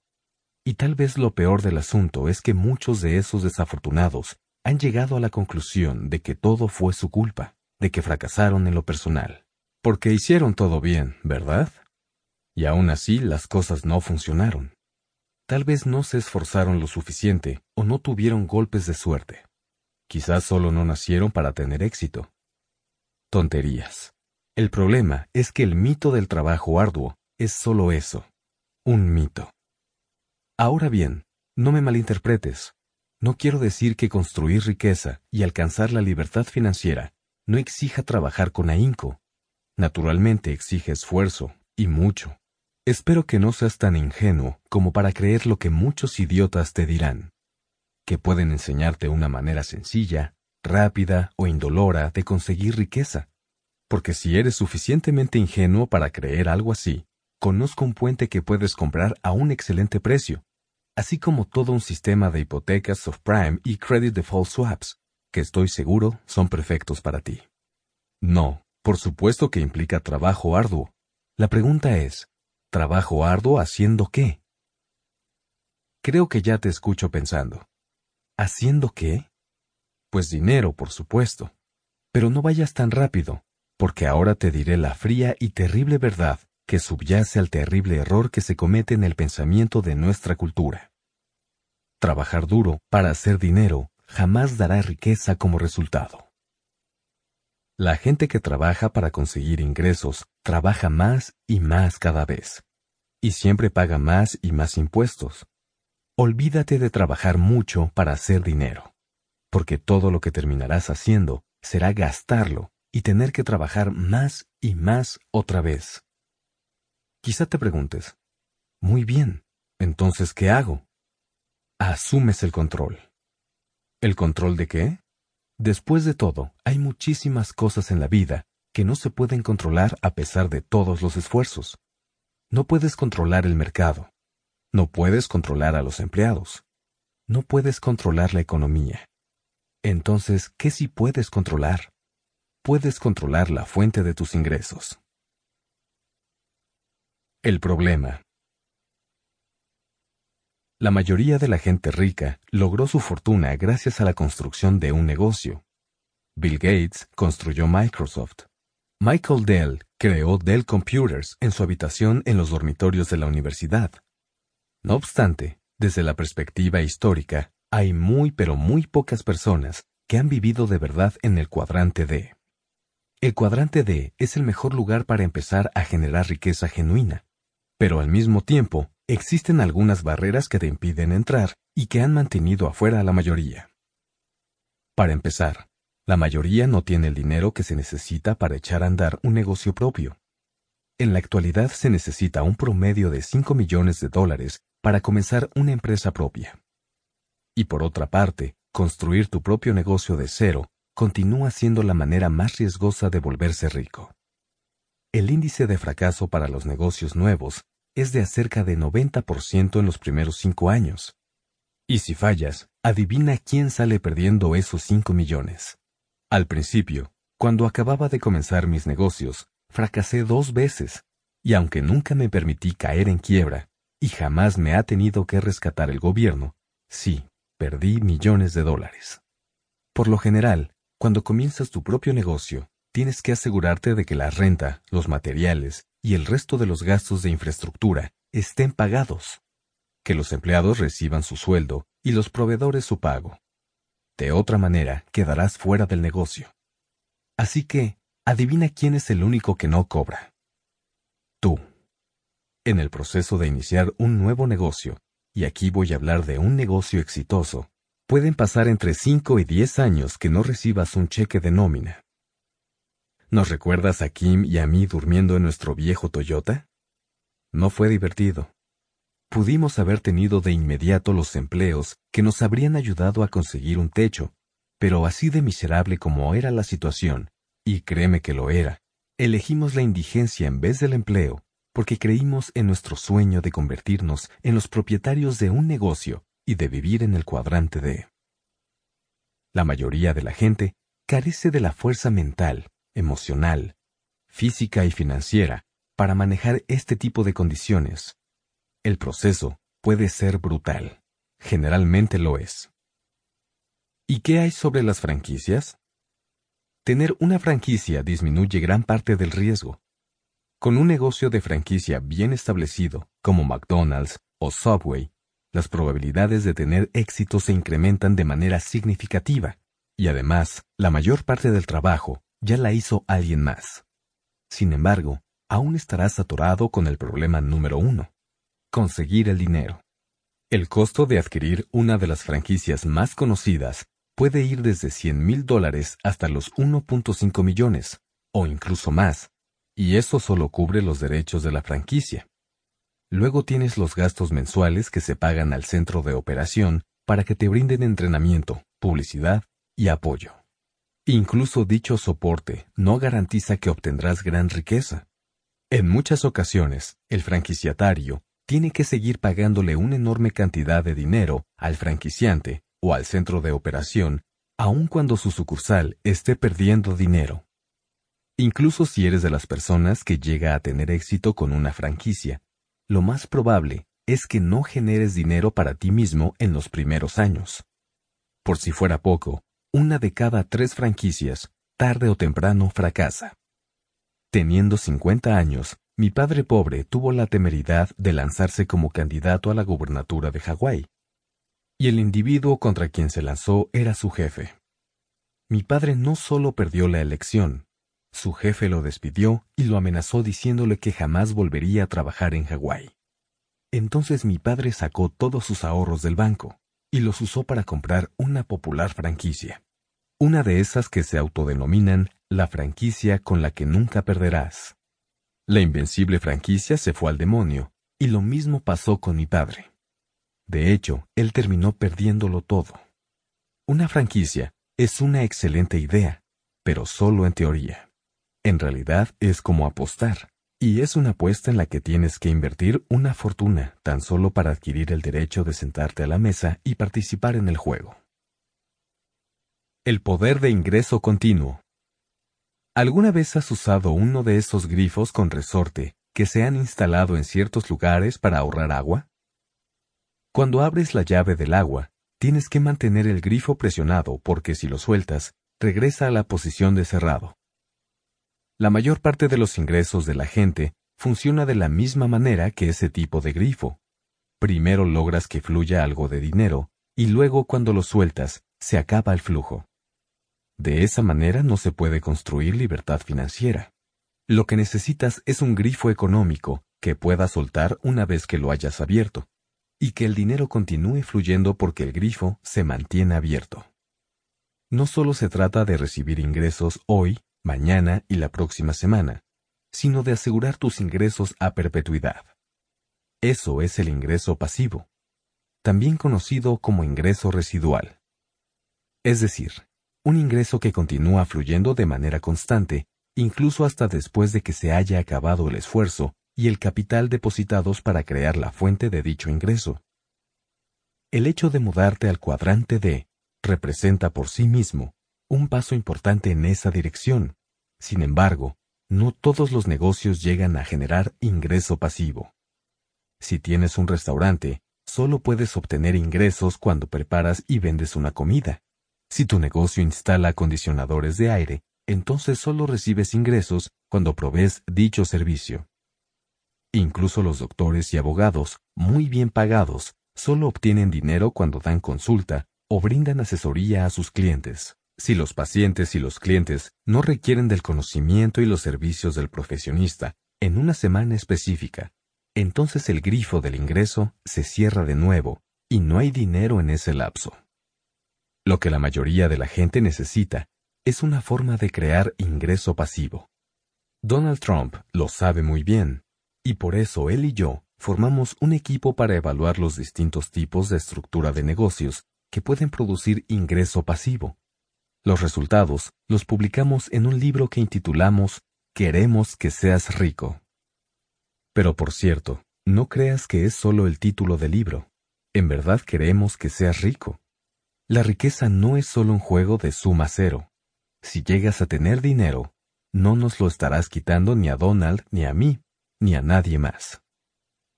El nuestro es un mundo de abundancia asombrosa, y hay más energía, material, ingenuidad, creatividad y ambición para que todo ser humano del planeta sea adinerado. ¿Y qué fue lo que descubrimos? Que entre todos sobresalía un modelo específico de negocio, este modelo genera ingreso pasivo y no exige más que una cantidad relativamente mínima para echarlo a andar. Tiene un costo general muy bajo y se puede operar con base en un medio tiempo bastante flexible hasta que genere suficiente flujo de dinero para que el empresario pueda dejar su empleo actual de tiempo completo. El modelo de negocios al que me refiero se llama redes de mercadeo, y hablaremos de él en lo que resta del audiolibro. Segunda parte. Un negocio. Ocho activos para la creación de riqueza. Ocho razones por las que las redes de mercadeo pueden asegurar tu futuro. Capítulo 7. Mis años en el negocio. Tengo que comenzar a hablar de este tema con toda la transparencia posible. Yo realmente jamás he estado en el negocio de redes de mercadeo. No soy distribuidor ni propietario de una compañía que funcione a través de redes de mercadeo, ni tengo intereses financieros particulares en alguna empresa de este tipo. Asimismo, no tengo el propósito de promover a alguna empresa específica. Sin embargo, he estado bastante involucrado con esto durante años porque he sido defensor y apologista del negocio de redes de mercadeo de forma general, y en este capítulo te voy a explicar por qué. Conocí las redes de mercadeo en 1995, cuando un amigo me invitó a la presentación de una nueva oportunidad de negocios. Como siempre, investigo los negocios y las oportunidades de inversión que me ofrecen. Acepté ir aunque me pareció un poco extraño que la reunión fuera en un domicilio particular y no en una oficina. Escuché por tres horas mientras mi amigo hablaba sobre el valor de construir tu propio negocio, en lugar de trabajar para alguien más. Estuve de acuerdo con la mayor parte de los señalamientos que hizo. Al final de la velada, mi amigo me preguntó qué pensaba sobre lo que me había explicado. Es interesante, contesté, pero no es para mí. Yo ya estaba profundamente involucrado en el proceso de construir un negocio. ¿Por qué tendría que construirlo con alguien más? Además, se trataba de redes de mercadeo, y yo en realidad no tenía idea de lo que eso significaba. Por supuesto, creía saberlo, y por tanto, estaba seguro de que no había nada valioso en ello para mí. Poco después de mi primera reunión de redes de mercadeo, el negocio de carteras deportivas que había fundado con dos amigos comenzó a prosperar. Mis dos años de arduo trabajo empezaban a recompensarme. El éxito, la fama y la fortuna parecían llovernos a mis dos socios y a mí. Nos habíamos propuesto ser millonarios para cuando tuviéramos 30 años, y gracias a todo el trabajo y sacrificio, al fin habíamos logrado nuestro objetivo. La compañía y los productos aparecían en revistas como Surfer, Runner's World y Gentleman's Quarterly. Éramos lo más novedoso y candente del mundo de los artículos deportivos, y nos llegaban propuestas de todo el mundo. Yo era un éxito rotundo. Jamás volví a pensar en las redes de mercadeo, al menos no en los siguientes 10 años. La apertura de la mente. Durante los años siguientes, mi mente comenzó a abrirse. Aquel increíble exitoso negocio fracasó tan solo unos años después de que lo eché a andar. Fue una experiencia leccionadora y muy positiva, porque me hizo observar con mayor cuidado el mundo que me rodeaba y me obligó a hacerme preguntas. Comencé a asimilar más de lo que mi padre rico me había enseñado, y mi perspectiva se expandió. No pasó mucho tiempo antes de que construyera otro negocio exitoso, y luego otro, y otro, y a diferencia del primero, los demás sí duraron.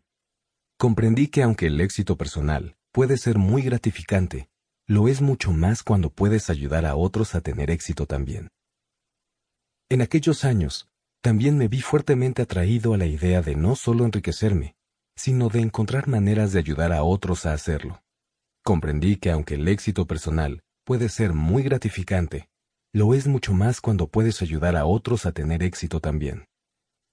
Los siguientes 15 años me la pasé escuchando comentarios negativos respecto al negocio de redes de mercadeo, por lo general por parte de gente a la que conocía. Pero llegó un momento en que decidí investigar por mí mismo. A principio de los noventas me encontré a un amigo llamado Bill que era un multimillonario retirado. Nos pusimos a hablar, y entre una cosa y otra, Bill me dijo que estaba involucrado en la creación de un negocio de redes de mercadeo. Bill es un individuo muy agudo y avesado. Yo sabía que acababa de terminar unos proyectos de bienes raíces comerciales con un valor de más de mil millones de dólares. Le pregunté por qué demonios estaba metido en redes de mercadeo. Por muchos años, me dijo, la gente me ha pedido recomendaciones sobre inversión en bienes raíces.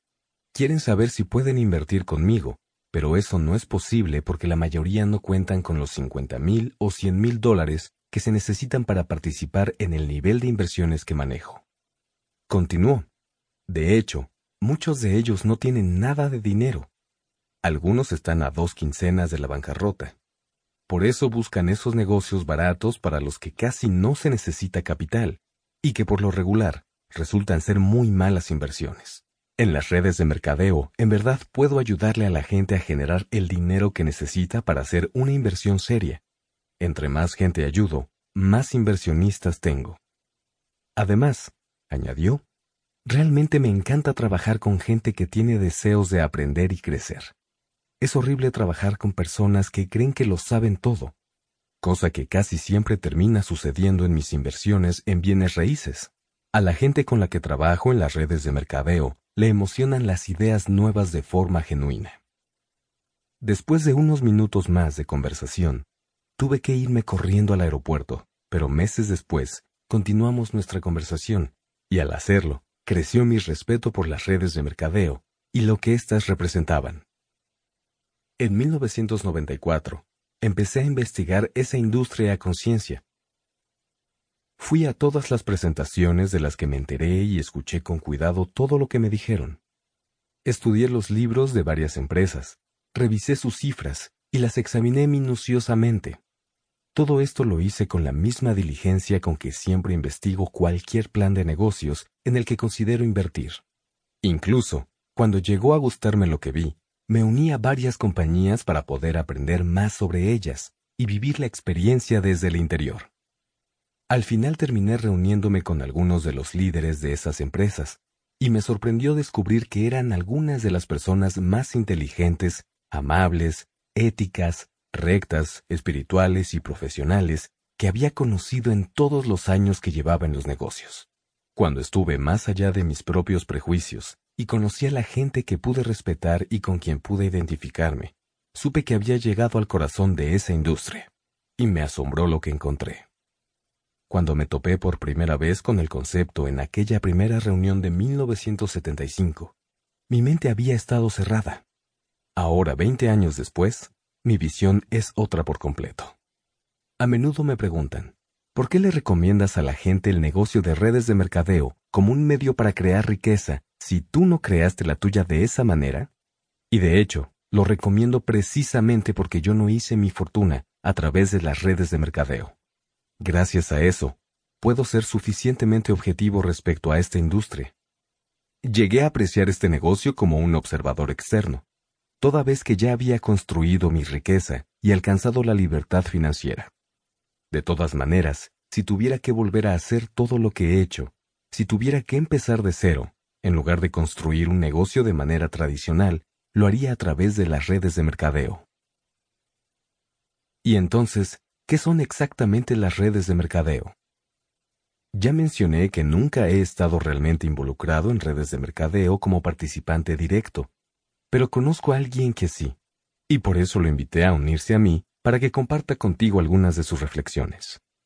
Mi amigo John Fleming comenzó como arquitecto, alguna vez trabajó para el legendario Mies van der Rohe, y esa es una de las razones por las que admiro su visión de las redes de mercadeo. John le infunde a su negocio la misma pasión que tiene por el diseño práctico y la construcción funcional. Dicho de otra manera, John es un hombre que aprecia el valor de construir estructuras que perduran. John les ha inyectado a estas páginas casi 40 años de experiencia en redes de mercadeo.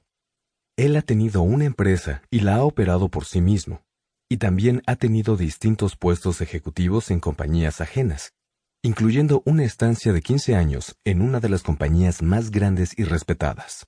Ahí trabajó como vicepresidente regional y luego como vicepresidente de estrategias de venta, entrenamiento y desarrollo. También ha estado involucrado en varios grupos de intercambio de la industria. En 1997, la Direct Selling Education Foundation le otorgó su galardón más importante, el Premio del Círculo de Honor. Actualmente, John trabaja como editor en jefe de Direct Selling News, una reconocida publicación de negocios que beneficia a ejecutivos de ventas directas y de redes de mercadeo. Robert. John, para aquellos lectores que aún no lo sepan, ¿qué son exactamente las redes de mercadeo ¿Y qué es lo que las hace funcionar? John. Las redes de mercadeo han existido desde mediados del siglo pasado en distintos formatos. La idea básica es sencilla y brillante.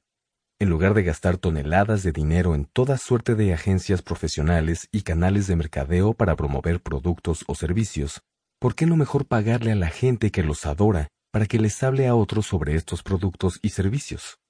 Eso es precisamente lo que hace una empresa de redes de mercadeo. Le devuelve como pago una parte de cada dólar recibido por ventas a sus redes de representantes independientes, quienes por lo general también son los consumidores más comprometidos y entusiasmados con los productos. Robert. Déjame hacer el papel de abogado del diablo por un instante. ¿Cómo es que puede funcionar todo esto? Es decir, ¿puede un grupo de personas comunes y corrientes que no son vendedores profesionales competir de verdad y generar un nivel serio de ventas? John. De hecho, eso es lo mejor de todo. Como muy bien lo sabe todo profesional de marketing, todo productor de Hollywood y gigante corporativo, la forma más poderosa de publicidad es la de boca en boca. Por eso, los comerciales de televisión gastan millones de dólares para contratar a actores que hablen igual que tu mamá, tu cónyuge, tu mejor amigo o tus hijos, porque están imitando la recomendación personal de boca en boca. En las redes de mercadeo usamos la técnica original. El verdadero poder de este modelo, eso de lo que tú hablas, Robert, el apalancamiento, radica en que, como representante, no solo recibes comisiones por los productos que use la gente a la que pongas en contacto con la empresa, sino también por los productos adquiridos por la gente recomendada por tus referidos. De forma directa e indirecta, esto realmente puede ir añadiendo valor. Entonces, ¿funciona? Tú sabes la respuesta. Actualmente las ventas directas o redes de mercadeo producen más de 110 mil millones de dólares anuales en todo el mundo, lo que equivale a un bloque económico del tamaño de Nueva Zelanda, Pakistán o Filipinas aproximadamente. A menudo describo este modelo de negocio con ambos términos, ventas directas y redes de mercadeo porque hoy en día la mayoría de las empresas de ventas directas emplean el enfoque de redes de mercadeo. No obstante, para propósitos de claridad en este audiolibro, de aquí en adelante solo usaré el término redes de mercadeo en todas mis referencias. Una de las razones por las que las ventas totales a través de redes de mercadeo continúan creciendo es porque se trata de una situación en la que todos ganan. La empresa obtiene un nivel asombroso de penetración en el mercado y una conciencia del cliente que serían muy costosas y difíciles de conseguir a través del mercadeo tradicional. El representante independiente, por su parte, tiene la oportunidad de generar una cantidad interesante de flujo de efectivo. ¿Cómo? Al controlar el poder de la recomendación de boca en boca, de persona a persona, y construir con él una red sustancial que represente la línea de productos y o servicios de la empresa. Robert, tú has dicho que los negocios del cuadrante D tienen por lo menos 500 empleados. En las redes de mercadeo no contratas empleados, solo patrocinas a individuos que se manejan como representantes independientes. Sin embargo, en ambos casos, aplica la misma dinámica económica. Para cuando tu red de representantes independientes crece a 300, 400 o 500, entonces ya cuentas con una organización seria que entrega un ingreso residual muy considerable. Lo que dicen otras personas sobre las redes de mercadeo. Como John dice, el modelo es poderoso porque sí funciona, y por cierto, nosotros no somos los únicos que lo aseguramos. Tom Peters, el legendario experto en administración y autor del clásico bestseller In Search of Excellence, describe las redes de mercadeo como el primer cambio verdaderamente revolucionario en el comercio desde la llegada del mercadeo moderno que se llevaba a cabo en Procter ⁇ Gamble y la Harvard Business School hace más de 50 años. El creciente éxito de las redes de mercadeo se ha registrado en publicaciones tan importantes como Forbes, Fortune, Newsweek, Time, US News and World Report, USA Today, The New York Times y The Wall Street Journal. Hace 15 años, no habrías podido conseguir que alguno de estos diarios y revistas le dieran tratamiento exclusivo a este tipo de negocio. Pero ahora, mira lo que se escribió respecto a las redes de mercadeo en una edición reciente de Fortune. El sueño de un inversionista, el secreto mejor guardado en el mundo de los negocios. Una industria con un crecimiento anual constante. Jugosos flujos de efectivo, altos rendimientos sobre capital invertido y prospectos de expansión global a largo plazo. Hoy en día, muchos expertos y personas destacadas en el mundo de los negocios reconocen a las redes de mercadeo como uno de los modelos de negocio de mayor crecimiento en el mundo. Warren Buffett y Richard Branson no podrían ser más distintos. Buffett maneja una camioneta pickup y vive en Omaha. Branson vuela en su propia aerolínea y vive en su isla, en las Islas Vírgenes Británicas.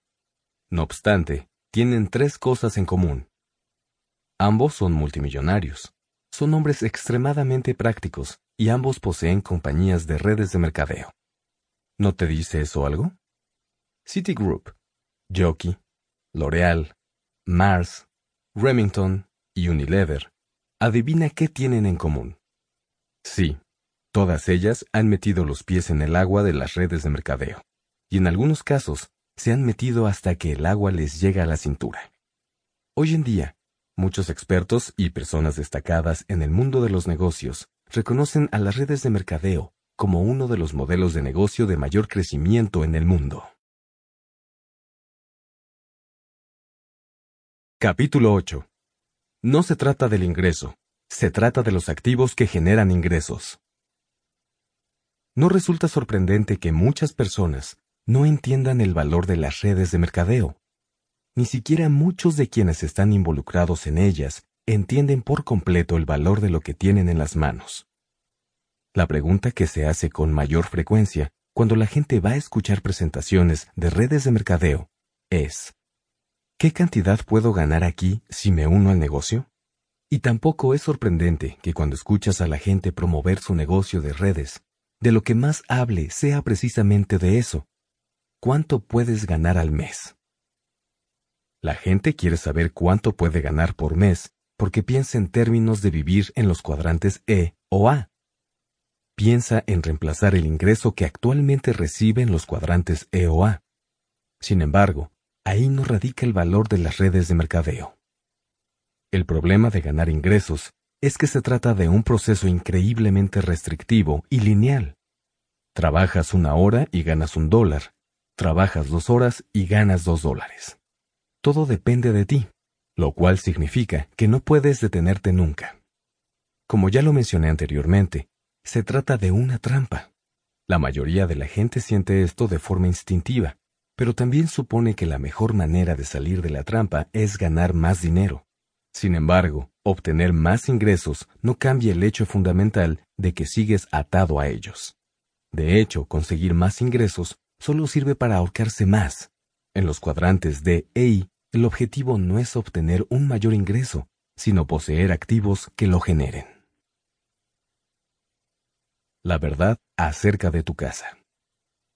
La mayor parte de las cosas que la gente considera activos no lo son, y de hecho se trata de pasivos. Lo que define si algo es un activo o un pasivo es el flujo de efectivo y no alguna abstracción respecto al valor. En otras palabras, ¿genera dinero que llega a tu bolsillo? ¿O solo saca dinero de él? Solo hay dos opciones. Las cosas o te dan dinero o te cuestan dinero. Si algo no te genera dinero, entonces no es un activo, es un pasivo. Durante muchos años, la gente ha estado usando sus casas como cajeros automáticos. Piden dinero respaldándose con ellas solo para devorar el efectivo con que pagan sus tarjetas de crédito. Toman vacaciones, compran esa camioneta o lo que sea. Tal vez hasta tú mismo lo has hecho. Si es así, la razón por la que lo hiciste es que te creíste la noción de que tu casa es un activo, y no sabes la verdad, que en realidad es una tarjeta de crédito que te da comezón en las manos, y que tiene una ancha puerta de salida. Déjame explicarte lo que es un activo. A mucha gente le confunde este concepto porque lo entienden a la inversa. Estas personas corren al diccionario y encuentran que activo es algo que tiene valor. Bien, puede ser, pero el problema radica en esa palabra tan engañosa, valor. Permíteme hacer una pregunta. ¿Cuánto vale tu casa? Antes de contestar, déjame hacerte la misma pregunta, pero de otra manera.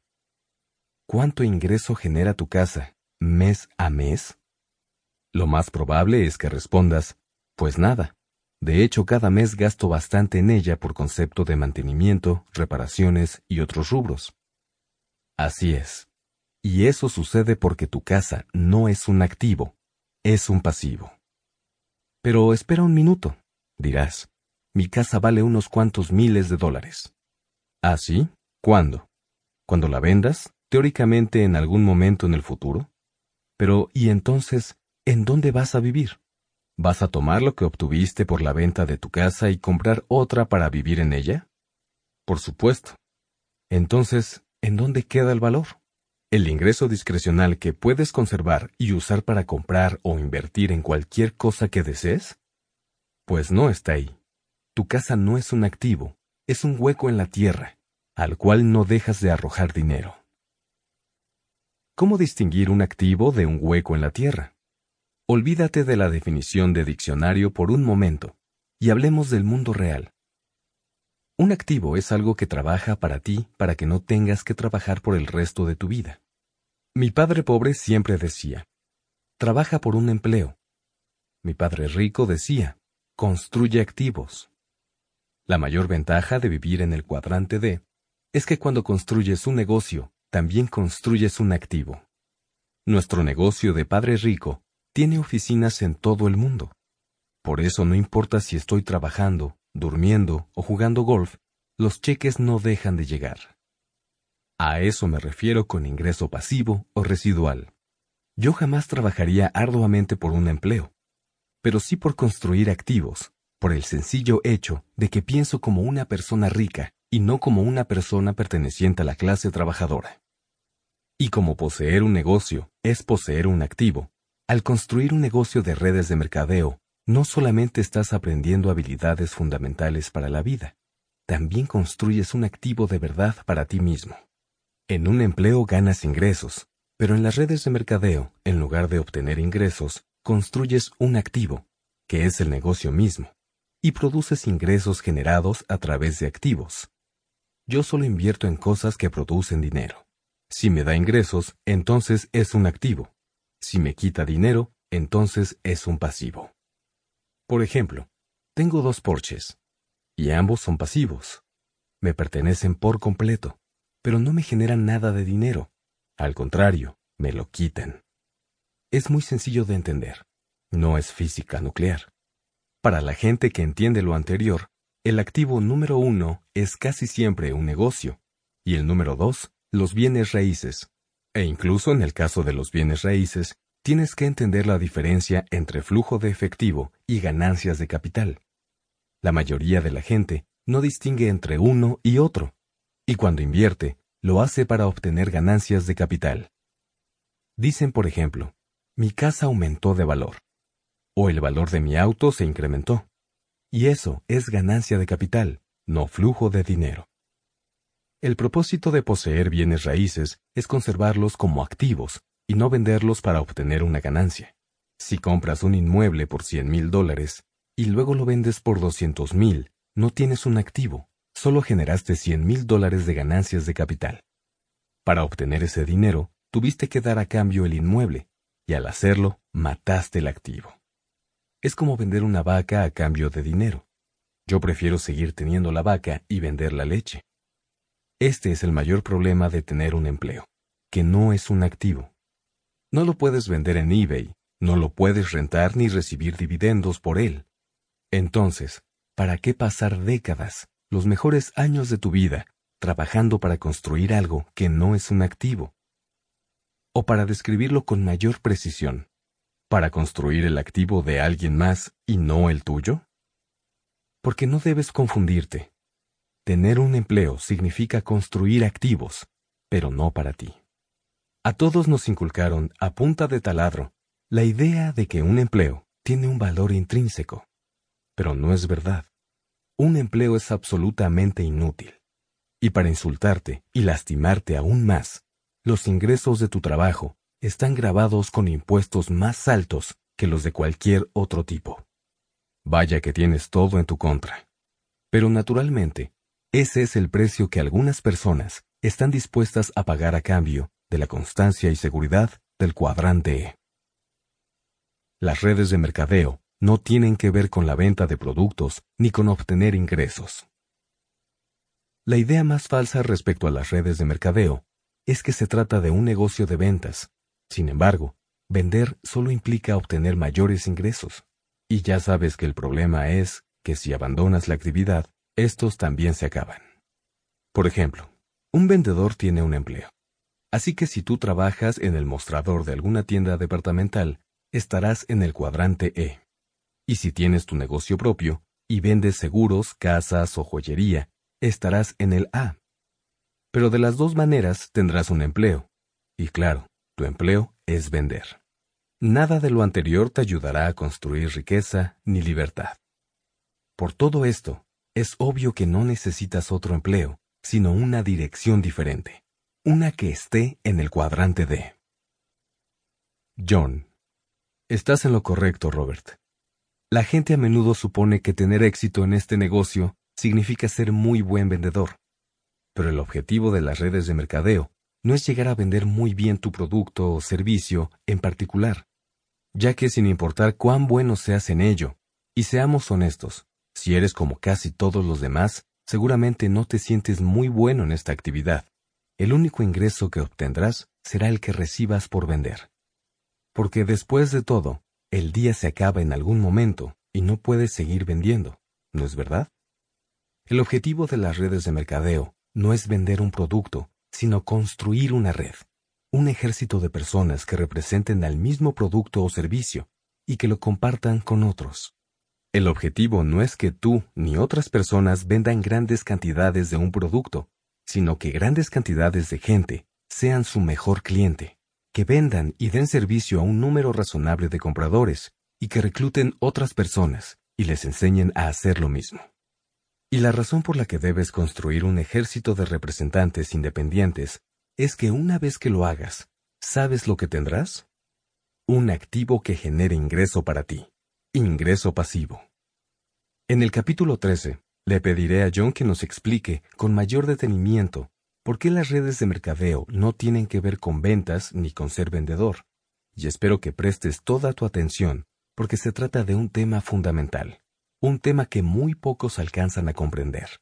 Por el momento, esto es lo que quiero que quede claro.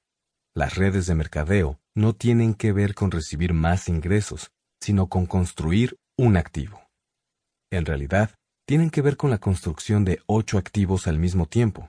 En los siguientes capítulos analizaremos cada uno. Capítulo 9. Activo número 1. Una educación de negocios para el mundo real. Tengo que confesarte algo. Soy un lector lento. Leo mucho, pero lo hago lentamente, y a veces tengo que leer un libro dos o tres veces antes de comprenderlo bien. Además, no soy buen escritor, y de hecho en la preparatoria reprobé la materia de inglés dos veces. Pero, ¿quieres saber algo irónico? Este estudiante de siete, que reprobó las materias de redacción en la escuela y que hasta la fecha no escribe muy bien, ha tenido siete libros en la lista de bestsellers del New York Times. ¿Qué quiero decir con esto? Que las buenas calificaciones no lo son todo. No me malinterpretes, tampoco quiero menospreciar la educación. De hecho, creo en ella y lo hago con pasión. Es solo que la educación en la que creo es la que de verdad te enseña lo que necesitas aprender para tener éxito en la vida. Lo que me insta a recordarles a las personas que construyan su propio negocio de redes de mercadeo, no son los excelentes e innovadores productos que pueden representar, ni el dinero que pueden ganar o la libertad financiera. Efectivamente, los productos suelen ser excelentes, y sí, valoro mucho la posibilidad que te dan de generar riqueza.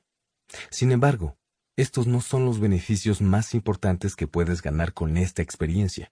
El valor fundamental es que este negocio te puede proveer una educación de negocios para el mundo real. Tres tipos de educación. Si quieres tener éxito en el aspecto financiero, vas a necesitar tres tipos de educación, escolar, profesional y financiera. La educación escolar te enseña a leer, escribir y resolver problemas matemáticos. Es muy importante, sobre todo en el mundo actual.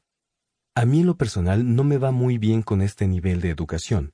Como ya lo mencioné, siempre fui un estudiante de siete, y solo porque nunca estuve interesado en lo que me enseñaban. La educación profesional te enseña a trabajar por dinero. Dicho de otra forma, te prepara para la vida en los cuadrantes E y A. Cuando yo era joven, los chicos inteligentes se convertían en doctores, abogados y contadores. Otros asistían a escuelas profesionales en las que los preparaban para asistentes médicos, plomeros, albañiles, electricistas y mecánicos automotrices. Tampoco sobresalí en este ámbito. Como no me fue muy bien en la educación formal, no tenía motivación para ser doctor, abogado o contador. Fue por eso que me convertí en oficial de un barco, y luego en piloto de helicóptero. Volé en Vietnam para el cuerpo de marina. Para cuando cumplí 23 años, ya tenía dos profesiones, una como oficial de marina y el otro como piloto. Pero en realidad nunca las usé para hacer dinero. La educación financiera es con la que aprendes a hacer que el dinero trabaje para ti, en lugar de que tú trabajes para conseguir dinero. Tal vez crees que en una escuela de negocios puedes conseguir educación financiera, pero no es así. Lo que estas escuelas hacen, por lo general, es tomar a los chicos más avesados y entrenarlos para que se conviertan en ejecutivos de negocios que trabajen para los ricos. En otras palabras, entrenan a sus estudiantes de por vida, para que estén en el escalón superior del cuadrante E. Pero, por desgracia, sigue siendo el cuadrante E. Las habilidades más importantes. Ser empresario y construir negocios en el cuadrante D no es nada sencillo. De hecho, creo que es uno de los desafíos más difíciles que puede aceptar una persona. En los cuadrantes E y A hay mucha gente porque son menos exigentes que los del cuadrante D. Ya sabes, si fuera sencillo, cualquiera lo haría. Si quieres tener éxito en los negocios, deberás aprender y adquirir ciertas habilidades técnicas que muy probablemente no te enseñaron en la escuela. Por ejemplo, la habilidad de organizarte y preparar tu propia agenda. Lo anterior es mucho más difícil de lo que suena. La gente que entra a la arena de las redes de mercadeo a veces sufre una especie de conmoción cultural, porque está acostumbrada a que le digan qué hacer. Puede ser que trabajes con mucho ahínco en el cuadrante E, sin embargo, podrías no tener ningún tipo de experiencia en la definición de objetivos, organización de un plan de acción, planeación de agenda, administración del tiempo y ejecución de secuencias claras de acciones productivas. A veces resulta terrible ver que mucha gente carece de estas habilidades tan esenciales. Terrible, pero no sorprendente. Porque después de todo, en realidad no son necesarias en el cuadrante E. No obstante, si vas a mudarte al cuadrante D, no te queda otra opción más que desarrollarlas. Estas habilidades son tan importantes como saber hacer el balance de una chequera, escribir un plan financiero y leer un reporte anual. Ventajas fiscales y la lección que nos enseñan. Con mucha frecuencia, la gente que es nueva en las redes de mercadeo se sorprende al enterarse de las tremendas ventajas fiscales que se derivan de tener un negocio propio en casa. La mayoría de la gente tiene por lo menos la vaga idea de que la gente rica disfruta de todo tipo de ventajas fiscales, pero como siempre ha vivido en el cuadrante E, no sabe de qué se tratan dichas ventajas ni la forma en que se pueden ejercer. Por lo anterior, hay quienes en muchas ocasiones se sorprenden al enterarse de que ellos también pueden disfrutar de esas ventajas fiscales y llevarse a los bolsillos cantidades considerables de dinero desde el primer día de operación de sus negocios. Con los cambios recientes en las políticas fiscales y gracias a los programas de seguros hechos a la medida para los negocios pequeños y los autoempleados, ahora es más sencillo que nunca crear tu propio paquete de beneficios un paquete que compita e incluso supere lo que cualquier empresa típica grande pueda ofrecer. Si inicias un negocio de redes de mercadeo en tu tiempo libre y conservas tu empleo regular, podrás comenzar a disfrutar de las ventajas fiscales de que gozan los ricos. Una persona con un negocio de medio tiempo puede recibir más deducciones fiscales que un empleado. Por ejemplo, tal vez puedas deducir gastos de tu automóvil, gasolina, algunas comidas y entretenimiento. Pero obviamente, es necesario que consultes a un contador público acreditado para que conozcas las reglas precisas que aplican en tu situación. Y cuando lo hagas, descubrirás que el costo mismo de esa visita a tu contador también es deducible. En otras palabras, el gobierno te dará una ventaja fiscal sobre el gasto en que incurriste para obtener asesoría profesional sobre cómo pagarle menos impuestos a él mismo. Una de las mayores ventajas de las redes de mercadeo es que se disipa esa nube de misterio y te permite comenzar a ver cómo sería tu vida en el cuadrante D. Mi objetivo al profundizar en este tema no es solo hacerte saber el tipo de aplazamiento económico, producto de los ahorros en impuestos, del que puedes disfrutar desde el primer día de operación de tu negocio. También me interesa hablar sobre el hecho de que mucha gente no tiene idea de lo que significa vivir en el cuadrante D. A muchos les sorprende enterarse de las ventajas fiscales disponibles porque para la mayoría el cuadrante D es algo similar al perdido continente de la Atlántida. Una de las mayores ventajas de las redes de mercadeo es que se disipa esa nube de misterio y te permite comenzar a ver cómo sería tu vida en el cuadrante D. Bienvenido a tu educación de negocios para el mundo real. Habilidades para la vida. Para construir un negocio exitoso, no podemos limitarnos a las propias habilidades y capacidades técnicas. Las habilidades para la vida son incluso más importantes porque son indispensables para negociar de manera adecuada en el cuadrante D.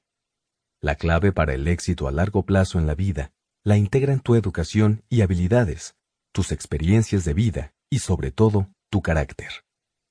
Por ejemplo, yo tuve que aprender a superar mis dudas sobre mí mismo, mi timidez y el miedo al rechazo. Otra habilidad de desarrollo personal que tuve que aprender fue a reponerme tras el rechazo y seguir adelante. Todos estos son rasgos que una persona debe desarrollar si desea tener éxito con un negocio en el cuadrante D. Sin importar si el negocio es de redes de mercadeo, si es una franquicia o si solo es el esbozo de cierta actividad empresarial. Si no aprendes y desarrollas estas habilidades en la escuela ni en tu centro de trabajo, y si no te las enseñaron en casa cuando eras niño, ¿en dónde las vas a adquirir ahora? ¿En dónde encontrarás un negocio que esté dispuesto a invertir tiempo en tu educación y desarrollo personal y que además quiera ayudarte a construir tu propio negocio? En el negocio de redes de mercadeo, precisamente. John. Resulta interesante, Robert, que siempre cites la educación de negocios como el beneficio más importante de las redes de mercadeo. Creo que vale mucho la pena enfatizarlo, porque muy a menudo la gente maneja habilidades y aspectos de sí misma que jamás aprendería ni desarrollaría si no fuera gracias a su experiencia en el negocio de redes de mercadeo. Las redes de mercadeo le enseñan a la gente a superar sus miedos, a comunicarse, a entender la psicología de otras personas cuando éstas dicen no y a ser persistentes a pesar del rechazo y otros desafíos del mundo real. A continuación se presentan algunas de las habilidades fundamentales que se pueden adquirir gracias a la educación en el mundo real que brindan las redes de mercadeo. Desarrollo de una actitud exitosa. ¿Cómo vestirse para tener éxito? ¿Cómo superar los miedos personales, las dudas y la falta de confianza? ¿Cómo superar el miedo al rechazo? De comunicación. De trato con la gente. De administración del tiempo. De manejo de la contabilidad de cómo fijar metas, de administración del dinero, de investigación. Las buenas empresas de redes de mercadeo ofrecen un programa sólido de entrenamiento en todas estas áreas. Y yo estoy de acuerdo con Robert, este tipo de educación es totalmente invaluable. De hecho, te sería demasiado difícil encontrar la situación ideal para obtener este tipo de entrenamiento, y además sería muy caro pero en este caso, hasta te pagan por aprender. En el ámbito de las redes de mercadeo, tenemos una expresión muy popular. Decimos que este es un negocio en el que ganas al mismo tiempo que aprendes. Creo que es un gran dicho, porque enfatiza la clave del negocio. Aprendes a hacer cosas al mismo tiempo que las haces y no estás sentado durante años en una banca de un salón de clases, escuchando a alguien hablar sobre llevarlas a cabo. Las redes de mercadeo son una escuela de negocios en el mundo real, para gente que quiere aprender las verdaderas habilidades de un empresario y no las de un empleado. En las redes de mercadeo, el entrenamiento es algo más que teoría. Es experiencia pura. Y sin importar si llegas o no a la culminación de un programa específico en el que estás inscrito, o si haces mucho dinero, el entrenamiento por sí mismo siempre tendrá gran valor para el resto de tu vida. Mucha gente en realidad termina en otros negocios en los que llegan a tener mucho éxito debido al entrenamiento y la experiencia que recibieron al involucrarse en las redes de mercadeo. Ese es el punto aquí, y la razón más importante por la que le he recomendado a la gente este negocio por toda una década. Al unirte a una buena empresa de redes de mercadeo, no solo recibes un plan que puedes seguir, también recibes apoyo para desarrollar las habilidades y cualidades que necesitas para triunfar. Las redes de mercadeo son una escuela de negocios en el mundo real, para gente que quiere aprender las verdaderas habilidades de un empresario y no las de un empleado. Capítulo 10. Activo número 2. Un camino provechoso de desarrollo personal. Sé que seguramente piensas, ¿ya te ablandaste, Kiyosaki? ¿De qué se trata todo esto acerca de un camino para el desarrollo personal? Yo no necesito un grupo de ayuda. Necesito que me alcance el dinero. Quiero generar riqueza, no cantar en un grupo de optimistas. Pero no tan rápido. No me estoy ablandando. Solo estoy siendo realista. Porque para volverse rico, no basta depositar una moneda en la máquina tragamonedas correcta. Además, tú no estás solo en busca de una nueva manera de ganar ingresos adicionales. En realidad, estás llevando a cabo un cambio en tus valores fundamentales. No se trata de cambiar lo que haces, de una manera muy real, se trata de cambiar lo que eres. Mi amigo Donald Trump tiene un valor de millones de dólares en la actualidad, pero en alguna ocasión lo perdió todo en un colapso de bienes raíces. Donald habla de la experiencia de deber 9.2 mil millones de dólares. Pasé junto a un mendigo en la calle y me di cuenta de que él valía 9.2 mil millones de dólares más que yo. No obstante, no pasó mucho tiempo antes de que Donald volviera a la cima. ¿Por qué? Por quién es, o para ser más precisos, por quien llegó a ser. Yo tuve una experiencia similar. A los 30 años ya era millonario, pero dos años después mi compañía quebró. Perder un negocio no fue una experiencia agradable, pero me sirvió para entender una gran lección. Aprendí mucho en estos años, mucho acerca de los negocios, pero sobre todo de mí mismo. Después de aquel descalabro, mi padre rico me dijo, el dinero y el éxito te vuelven arrogante y estúpido. Pero ahora, con un poco de pobreza y humildad que te respalden, podrás volver a ser un estudiante. Y tenía razón. Las lecciones que aprendí de aquella experiencia resultaron invaluables después de algún tiempo. Construir un negocio internacional y luego perderlo me brindó educación en el mundo real, que finalmente me volvió rico. Por si fuera poco, esa educación también me liberó. Y lo más importante que aprendí fue que esto no se trata de un negocio o de dinero, sino de mí. Permíteme preguntarle a John algo al respecto, y si su respuesta es la que creo, verás a qué me refiero. Robert. John, obviamente no toda la gente que se involucra en las redes de mercadeo alcanza el mismo nivel de éxito. ¿Por qué algunas personas no logran sus objetivos en este tipo de negocio? John. La gente define el éxito de distintas maneras. Lo que puede ser importante para una persona puede no serlo para otra. Algunos están satisfechos con complementar su actual nivel de ingresos, en tanto que otros de verdad están en busca de una oportunidad que pueda transformarlos en términos de potencial de ingresos y objetivos en cuanto a su estilo de vida.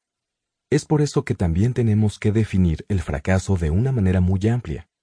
Ganar mil dólares al mes podría parecerle un fracaso a quien trataba de construir un negocio importante, pero para aquella madre, cuyo único objetivo era complementar el ingreso en su hogar, podría significar un gran éxito.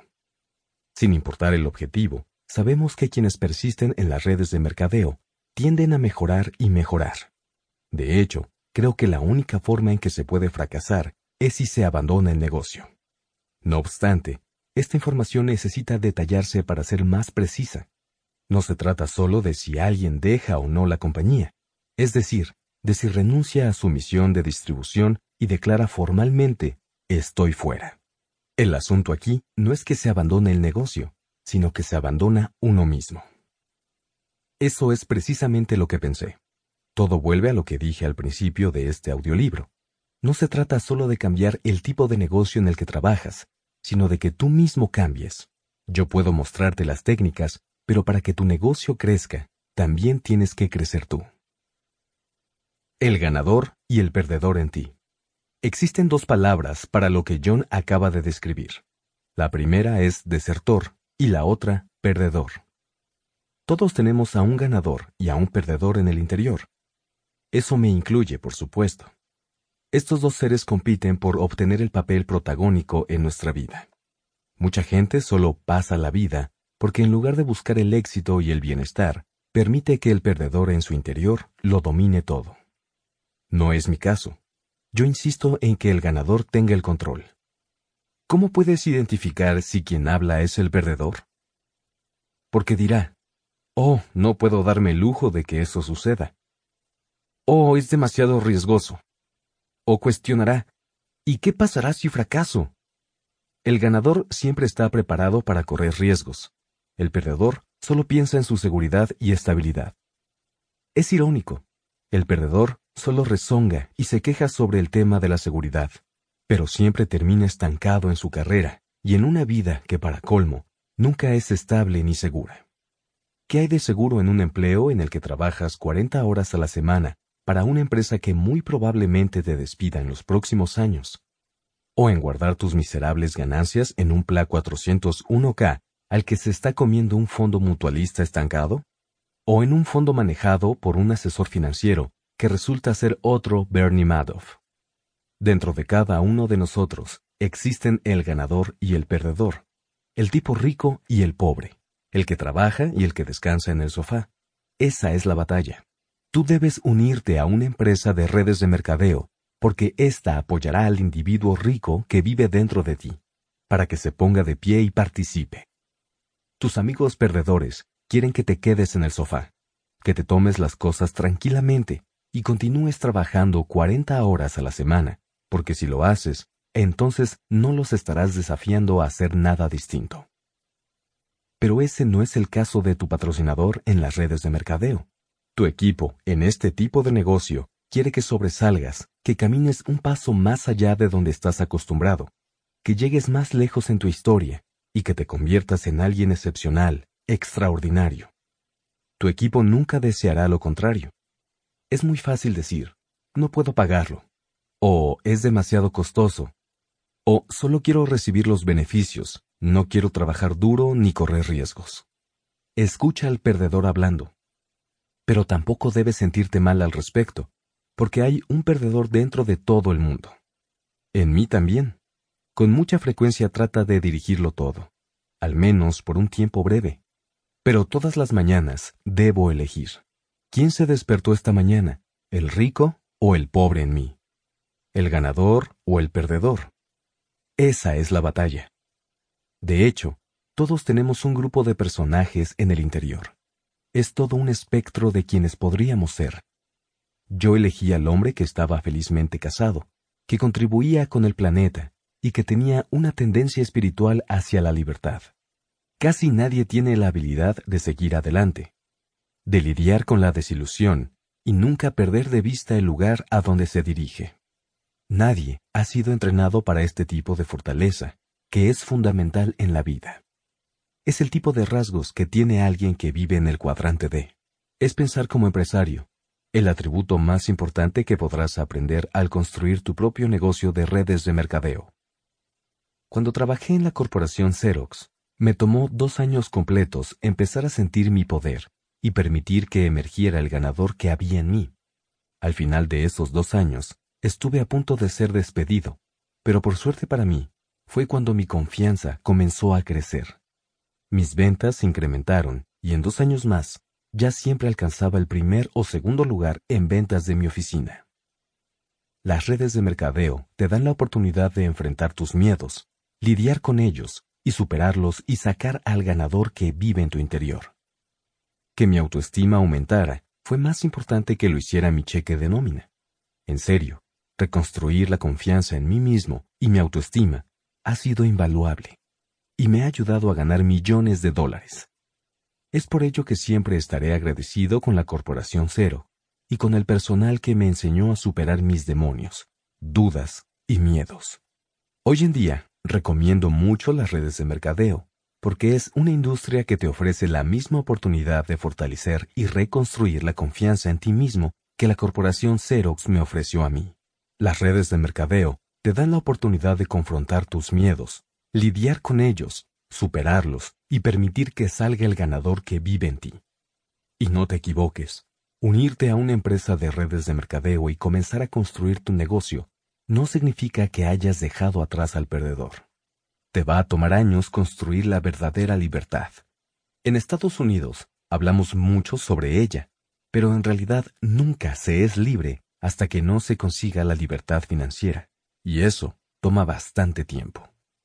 Yo nací sin nada, e hice y perdí mi fortuna en varias ocasiones en el camino, así que sé bien lo que se siente perder todo.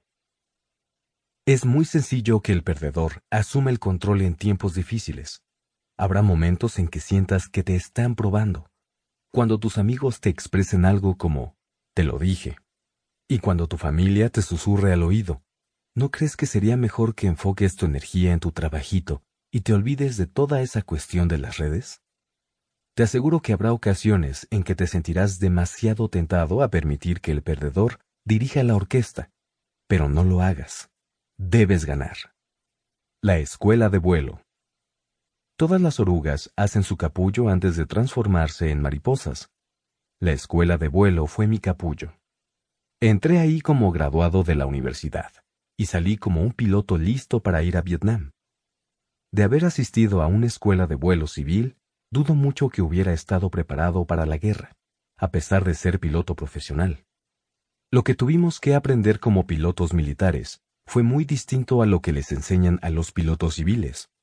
Las habilidades y la intensidad del entrenamiento son muy distintas en cada caso y la realidad de ir a la guerra al final del entrenamiento hace que ser piloto militar signifique muchas otras cosas. A mí me tomó casi dos años terminar la escuela de vuelo básico en Florida. Recibí mis alas y luego fui transferido a una instalación de entrenamiento avanzado en Camp Pendleton, California. Ahí, el entrenamiento subió aún más de intensidad. En Camp Pendleton nos enseñaron a hacer algo más que volar. Después de terminar la escuela de vuelo y convertirnos en pilotos, tuvimos un año en que nos preparamos para ir a Vietnam. Volábamos constantemente, a veces bajo condiciones que nos ponían a prueba en los aspectos mental, emocional, físico y espiritual. Pero a unos ocho meses de haber iniciado el programa en Camp Pendleton, algo cambió en mi interior. En un vuelo de entrenamiento, por fin me convertí en un piloto preparado para ir a la guerra. Hasta ese punto, solo había volado mental, emocional y físicamente, que es a lo que mucha gente llama vuelo mecánico. Sin embargo, en esa misión cambié en el aspecto espiritual. La misión fue tan intensa y aterradora que de pronto todas mis dudas y miedos desaparecieron del camino, y mi espíritu humano se hizo cargo de la situación. Volar se había vuelto parte de mí. Logré sentirme en paz, en casa, al estar en el interior de la aeronave. Entonces la nave era parte de mí, y yo estaba listo para ir a Vietnam. No quiero decir que ya no tenía miedo. De hecho, todavía temía ir a la guerra, morir o, peor, quedar discapacitado. La diferencia era que ya estaba listo para ir a la guerra. La confianza en mí mismo era más grande que los miedos. El proceso con el que me convertí en hombre de negocios e inversionista fue muy parecido a aquel con el que me convertí en un piloto listo para enfrentar la batalla. Tuve que fracasar dos veces en los negocios antes de encontrar, de manera abrupta, esa cualidad a la que a menudo se le llama espíritu empresarial. Con este término me refiero al espíritu que me mantiene en el lado de e del cuadrante del flujo de efectivo, sin importar cuán mal comience a ir todo. Yo prefiero permanecer de ese lado en vez de volver a la seguridad y confort del lado E y A. Yo diría que me tomó unos 15 años adquirir la confianza suficiente para estar en el cuadrante D. Pero tú tienes más suerte que yo, porque no tendrás que esperar tanto tiempo, ni vivir los fracasos y las luchas que yo experimenté. tú puedes obtener ese mismo tipo de educación que te puede cambiar la vida en tu propia escuela de vuelo, las redes de mercadeo. De cómo mis habilidades para los negocios me cambiaron la vida. Ahora que ya hablé del entrenamiento militar y de aprender a volar bajo condiciones de batalla en la selva de Vietnam, quiero contarte otra historia sobre la forma de dominar el carácter. Esta no toma lugar en el campo de batalla, sino en el del amor. Si yo no hubiera atravesado por esa intensa forma de entrenamiento para aprender las habilidades de negocios en el mundo real, creo que no habría tenido la fortuna de casarme con la mujer de mis sueños. Pero la conocí, y me casé con ella. Cuando conocí a Kim, pensé que era la mujer más hermosa del mundo. Me quedé sin habla, y me aterró la idea de acercarme a ella y hablarle. Sin embargo, mi entrenamiento de negocios me había enseñado a superar el miedo al fracaso y al rechazo. El entrenamiento estaba a punto de recompensarme a lo grande. En lugar de ocultarme en el cuarto trasero y observarla desde lejos, que es exactamente lo que habría hecho algunos años antes, caminé con decisión hasta ella y le dije, Hola. Kim volteó y me brindó su bella sonrisa. Me enamoré en ese momento. Era como salida de mis sueños, pero cuando le pedí que saliera conmigo, me dijo, no. El Robert Kiyosaki de antes se habría alejado avergonzado y admitido la derrota. Pero gracias al entrenamiento de negocios, ya era más fuerte. Traté de calmarme y la volví a invitar a salir. De nuevo me dijo que no. Ahora la confianza en mí mismo había sido lastimada, y mi ego de hombre comenzaba a debilitarse. Pero le volví a pedir que saliera conmigo, y una vez más la respuesta fue no. Las cosas siguieron así durante seis meses. Cada vez que ella me decía no, yo iba a esconderme para lamer y curar mi lastimado ego. Me dolía por dentro. Pero si no hubiera aprendido a sobreponerme a las dudas personales, no habría insistido por seis meses. Pero lo hice. Y finalmente, un día ella dijo sí. Hemos estado juntos desde entonces. No te cuento esta historia, solo porque es la cálida y tierna crónica de cómo Robert y Kim comenzaron a salir. Lo hago porque ilustra un punto fundamental. Esto no se trata de negocios y dinero, se trata de tu vida, porque de la misma manera en que ganas dinero y construyas una carrera, también ganarás tu destino y construirás tu legado. Capítulo 11 Activo número 3. Un círculo de amigos que comparta tus sueños y valores. Quizá te resulte complicado escuchar lo siguiente, pero si quieres crear un tipo distinto de economía para tu vida, tal vez, más que conseguir un nuevo empleo, tendrás que conseguir nuevas amistades. ¿Por qué?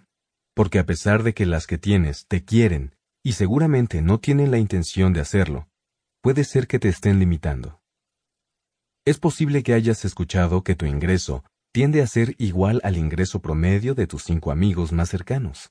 Y seguramente también has escuchado el dicho, el que con lobos anda, a aullar se enseña. Sucede lo mismo con la gente adinerada, la pobre y la de clase media. Dicho de otra manera, los ricos hacen redes con los ricos, los pobres con otros pobres, y los de la clase media con la clase media, por supuesto. Mi padre rico solía decir, si quieres ser rico, tienes que hacer redes con los que tienen dinero o pueden ayudarte a generarlo. Mucha gente se pasa toda la vida involucrándose y haciendo redes con personas que la limitan en el aspecto financiero. En un negocio de redes de mercadeo, forzosamente tienes que tratar con personas que están ahí para ayudarte a ser más rico. Pregúntate lo siguiente. ¿La gente con la que paso tiempo está enfocada en ayudarme a ser rico? ¿O solo está interesada en que continúe siendo un trabajador que se esfuerza todo el tiempo. Para cuando cumplí 15 años, supe que quería ser libre en el aspecto financiero, y que una manera de lograrlo sería aprender a interactuar con gente que me ayudara a hacerlo. Decidí que buscaría la amistad de personas que estuvieran interesadas en que yo creciera, y no en que continuara siendo un empleado leal que trabajara para otros ricos. Aquel fue un momento catártico. No fue una decisión sencilla, porque era muy joven, pero ya sabía que tendría que ser muy cuidadoso al elegir a la gente con la que pasaría tiempo, y a los maestros de los que aprendería. Si estás pensando en construir tu propio negocio, necesitas estar muy al pendiente de con quién pasas tu tiempo y quiénes son tus maestros. Es un detalle crucial. Lo más difícil de irme de Xerox fue que tuve que dejar atrás algunas amistades.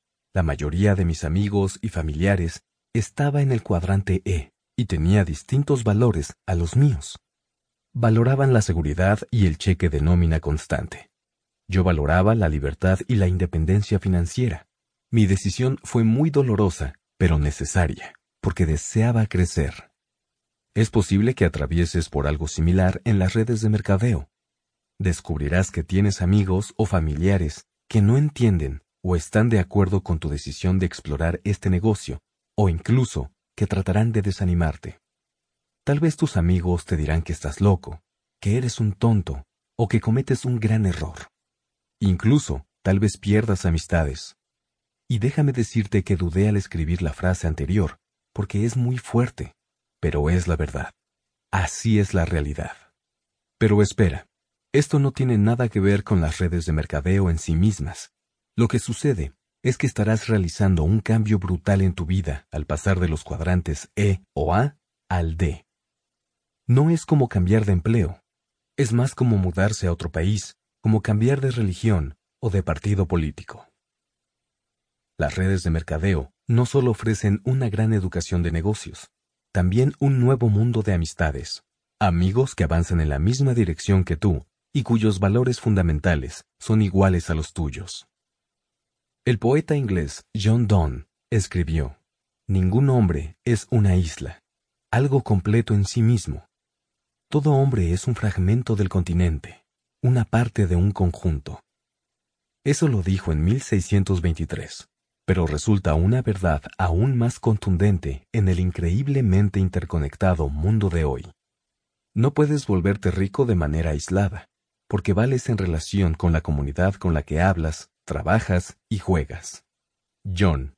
Lo anterior es verdad en todos los aspectos de la vida, pero particularmente en las redes de mercadeo porque cuando construyes un negocio de este tipo, en realidad estás erigiendo a tu alrededor una sólida y nueva comunidad de amigos que están adquiriendo el mismo tipo de valores y habilidades de negocios en el mundo real que tú. Esta es también una de las grandes ventajas de los negocios de redes de mercadeo. En lugar de estar rodeado de gente que compite contra ti para obtener el siguiente ascenso, aquí tu negocio está repleto de gente que está tan comprometida con tu éxito como tú mismo porque tu éxito es lo que garantiza el de los demás. Es muy probable que incluso algunos de ellos se conviertan en tus nuevos mejores amigos. De hecho, según la Asociación de Ventas Directas, DSA por sus siglas en inglés, un número importante de gente que se une a las compañías de redes de mercadeo y se mantiene apegada, califica a la red social a la que pertenece como una prioridad aún mayor al ingreso que reciben. Así que ahí lo tienes. Las redes de mercadeo no solo ofrecen una gran educación de negocios, sino también un mundo nuevo de amigos con los que avanzarás en la misma dirección, con quienes compartes los mismos valores fundamentales. Para mí, el tipo de amistad del que habla John es tan valioso como el mejor entrenamiento de negocios. Hoy en día, cuento con amigos en los cuatro cuadrantes, pero mis amigos más cercanos, con los que salgo y cuyo tiempo valoro más, son los que forman parte de los cuadrantes D e I. Y por cierto, ¿qué sucedió con los amigos que dejé atrás en Xerox? Siguen siendo muy queridos y cercanos. Siempre será así, porque estuvieron ahí para mí en un momento de transición. Sin embargo, sé que en aquel entonces había llegado el momento de seguir adelante.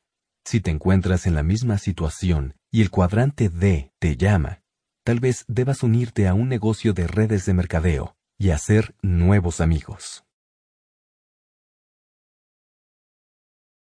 Capítulo 12. Activo número 4. El poder de tu propia red de negocios.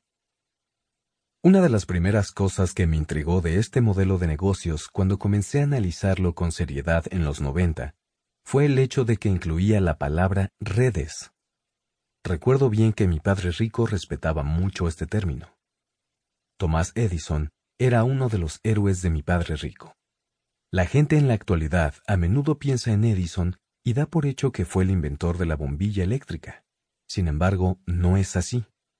Edison no inventó la bombilla. Lo que hizo fue mejorarla y perfeccionarla. Y lo más importante es que encontró la manera de convertirla en un negocio. Después de dejar la escuela, porque sus maestros consideraron que no tenía lo necesario para triunfar ahí, Edison consiguió un empleo. Vendía dulces y revistas en los ferrocarriles.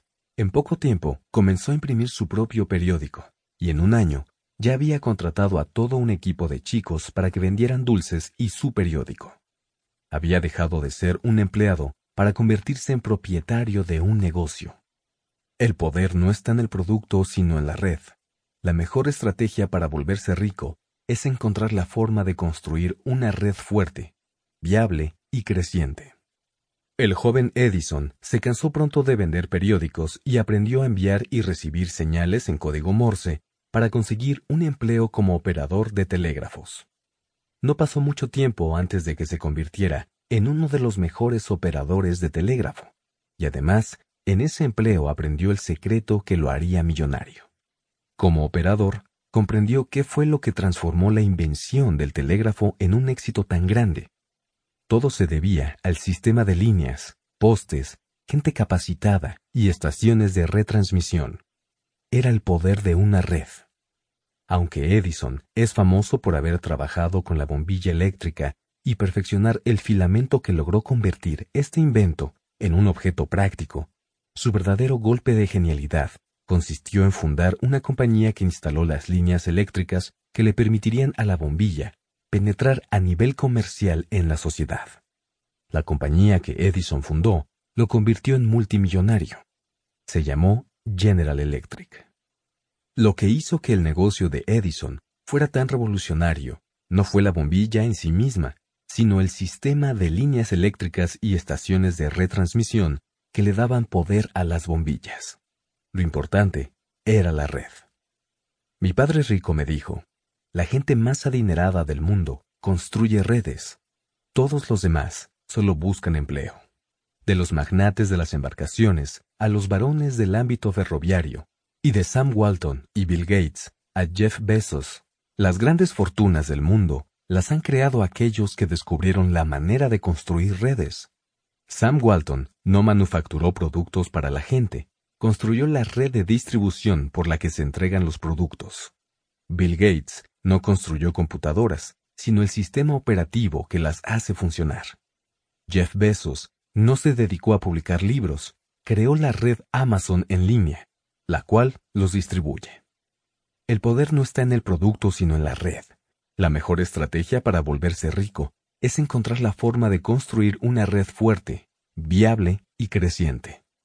Por supuesto, no todos somos Thomas Edison, Sam Walton o Bill Gates, y nunca lo seremos. Efectivamente, habrá montones de extraordinarios pioneros creativos en cada generación, quienes crearán, de la nada, nuevas redes de miles y miles de millones de dólares. Lo harán de la misma forma que lo hicieron los hombres que mencioné, pero no es una ambición razonable para miles de personas, y mucho menos millones. Es por eso que las redes de mercadeo son un negocio tan genial. Las compañías que conforman la industria de las redes de mercadeo ofrecen ahora a millones de personas como tú la oportunidad de construir su propia red en lugar de pasar sus vidas trabajando para la red de alguien más. La ley de Metcalf. A Robert Metcalf, fundador de Threecom y uno de los creadores de Ethernet, se le atribuye haber estructurado la ecuación que define el valor de las redes. V igual a n al cuadrado. La forma significa que el valor económico de la cadena es igual al número de usuarios de la misma al cuadrado. Para explicar la ley de Metcalf en términos más sencillos, te diré que al ir añadiendo usuarios, el valor se incrementa de manera geométrica. Piensa en una red telefónica. Si solo tienes un teléfono, en realidad no existe el valor económico, porque si tú eres el único que tiene teléfono, ¿quién te va a llamar? Pero según la ley de Metcalf, en cuanto añades otro teléfono, el valor de la red se incrementa al cuadrado. El valor económico de la red iría de 0 a 2 al cuadrado, o 4. Si añades un tercer teléfono, el valor económico de la red será de 9. En otras palabras, el valor de una red se incrementa de manera exponencial, no numérica. Las redes llegan al mundo de los negocios. El modelo clásico de negocio de la era industrial funcionaba de manera muy parecida a un imperio. El control lo tenía un fuerte gobierno central que mantenía una identidad centralizada, valga la redundancia, sin importar cuánto creciera el imperio. En la década de los 50 surgió un nuevo tipo de negocios que mantenía su coherencia de manera distinta. En lugar de controlar todas sus partes con una sola oficina central, usaba el modelo de redes. Esta idea fue tan revolucionaria que muchos la criticaron, y el Congreso de los Estados Unidos estuvo a 11 votos de declararla ilegal. No obstante, el modelo sobrevivió a sus primeros años y actualmente es la base de 3% de las ventas al menudeo de los Estados Unidos y se mantiene en crecimiento en todo el mundo. Algunas de las marcas más famosas que lo han aplicado son Ace Hardware, Subway y por supuesto la más famosa de todas, McDonald's. Ese radical modelo de negocio se llama franquicia. Una franquicia es un tipo de red en que varios propietarios de negocios trabajan con el mismo sistema. En un sentido bastante práctico, se podría decir que tienen los mismos valores. No obstante, la franquicia era tan solo un paso más en el proceso del desarrollo de redes en el mundo de los negocios. Dejaré que John te diga lo que sucedió después. John. Robert está en lo correcto. No se trata solamente de pagar una comisión distinta o de pasarle la responsabilidad del mercadeo a otra persona o grupo. En realidad es una perspectiva completamente diferente de ver los negocios. Una que refleja a la economía de la era de la información a través del uso de redes, y no a la de la era industrial y su publicidad masiva y centralizada. Después del modelo de franquicias, el siguiente paso en el desarrollo de los negocios en redes se dio en los 60, pero en realidad comenzó a crecer en los 70 y 80. En lugar de una red de negocios de franquicia, el nuevo modelo se construía a sí mismo a través de una red de individuos en franquicia. De cierta manera podrías llamarle a esto franquicia personal. Al igual que el modelo original, este nuevo tipo de negocio también fue muy criticado. A pesar de las críticas, ha sobrevivido y prosperado. Es el modelo conocido como redes de mercadeo. Robert. Y por cierto, la verdad acerca de las franquicias es que como dueño eres parte de una red, pero no de toda. Solo te pertenece tu sucursal. En cambio, siendo comerciante a través de redes. John. Como comerciante de redes, no solo las construyes, también eres el dueño. Y tal como lo dijiste, Robert, eso te brinda una enorme cantidad de aplacamiento financiero. Dicho de otra forma, como comerciante de redes, tú tienes el control sobre la ley de Metcalf. ¿Cómo? Bien, eso no sucede con solo afiliarse a una empresa de redes de mercadeo. Eso es equivalente a ser el único que tiene teléfono. Para manejar el poder de esta ley, necesitas hacer crecer tu red duplicándote en alguien más igual a ti, un socio. En cuanto hay dos de ustedes, el valor económico de tu red se eleva al cuadrado. Al haber tres, el valor pasa de cuatro a nueve. Asimismo, cuando las dos personas a las que invitaste también traen a dos personas más cada una, el valor de la red empieza a lucir como un cohete espacial que despega hacia la luna. Estás trabajando de forma aritmética, pero el valor económico crece de manera exponencial. Dicho llanamente, la ley de Metcalf significa que una red funciona como palanca, porque te permite apalancar tu tiempo y esfuerzo. Arquímedes, el ingeniero de la antigua Grecia, a quien se le atribuye el principio de apalancamiento, declaró, Denme un punto de apoyo y moveré el mundo. Para demostrar el poder virtualmente ilimitado del apalancamiento, construyó un elaborado mecanismo de sogas y poleas y conectó esta vasta matriz a una flota completa de naves de guerra. Cuando todo estuvo listo y la multitud que lo observaba se quedó en silencio, Arquímedes sujetó una viga de madera, jaló con toda su fuerza y la flota entera de barcos comenzó a moverse en el agua. Así es el poder de una red. A través de la matriz de sogas, Arquímedes pudo realizar una hazaña que de manera ordinaria exigiría de la fuerza combinada de varios miles de remeros. ¿Y qué era exactamente ese mecanismo de sogas? Una red.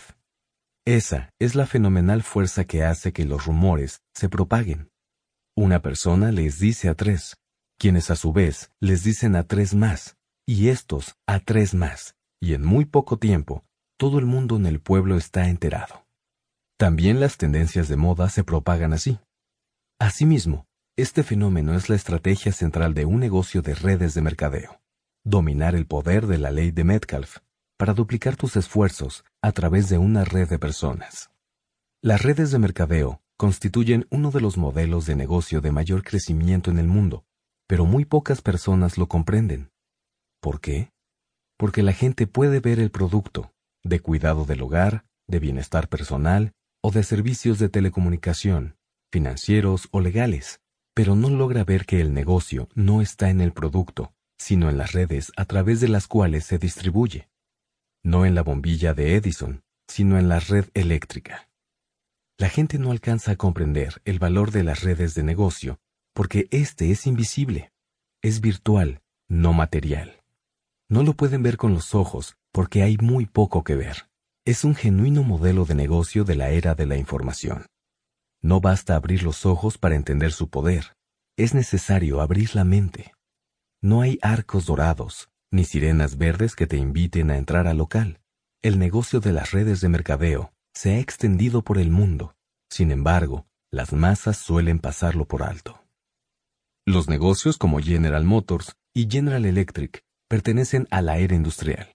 Las franquicias como McDonald's, Subway, UPS Store, Ace Hardware y el resto son negocios de transición que surgieron como puente para sortear el paso de la era industrial a la era de la información.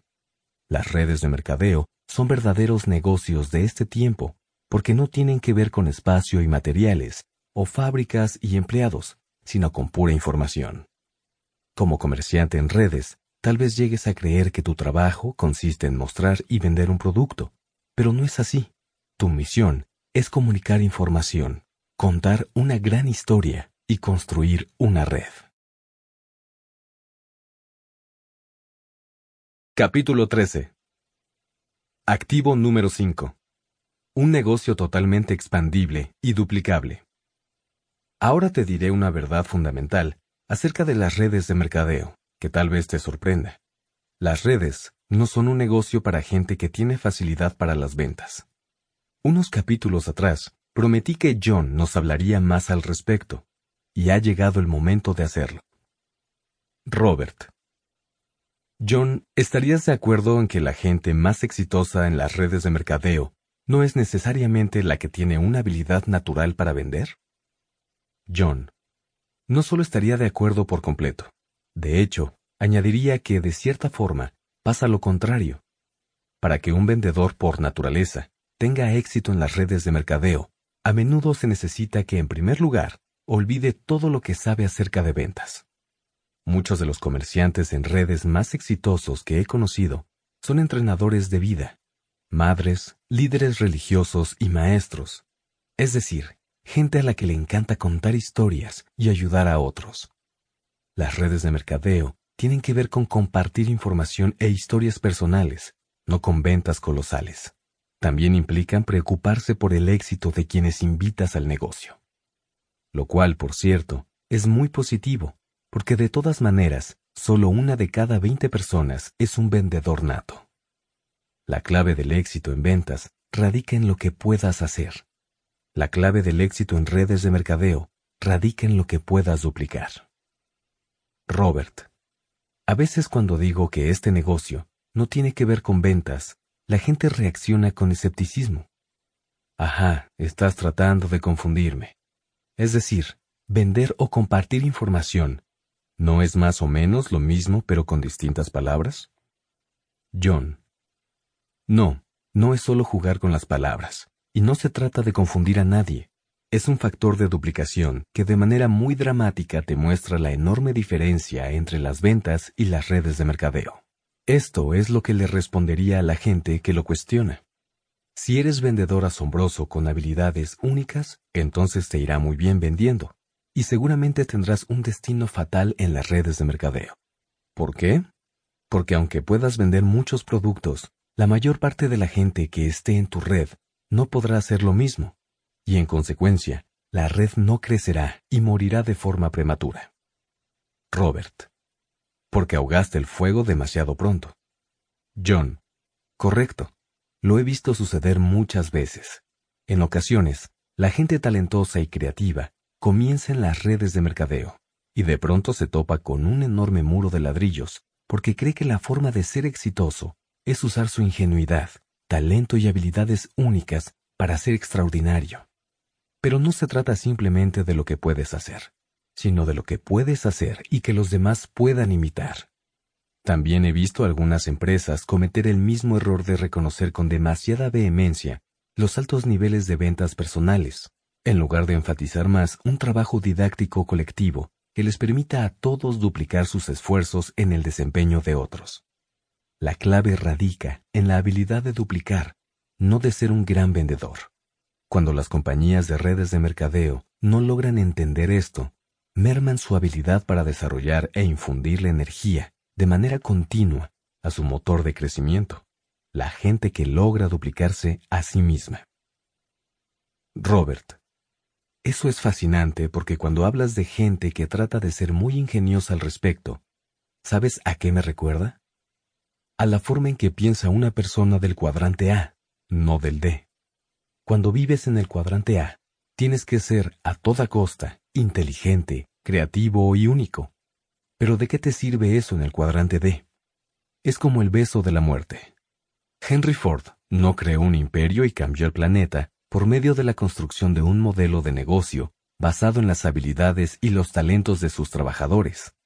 Por supuesto, pudo haber contratado artesanos que construyeran los automóviles a mano.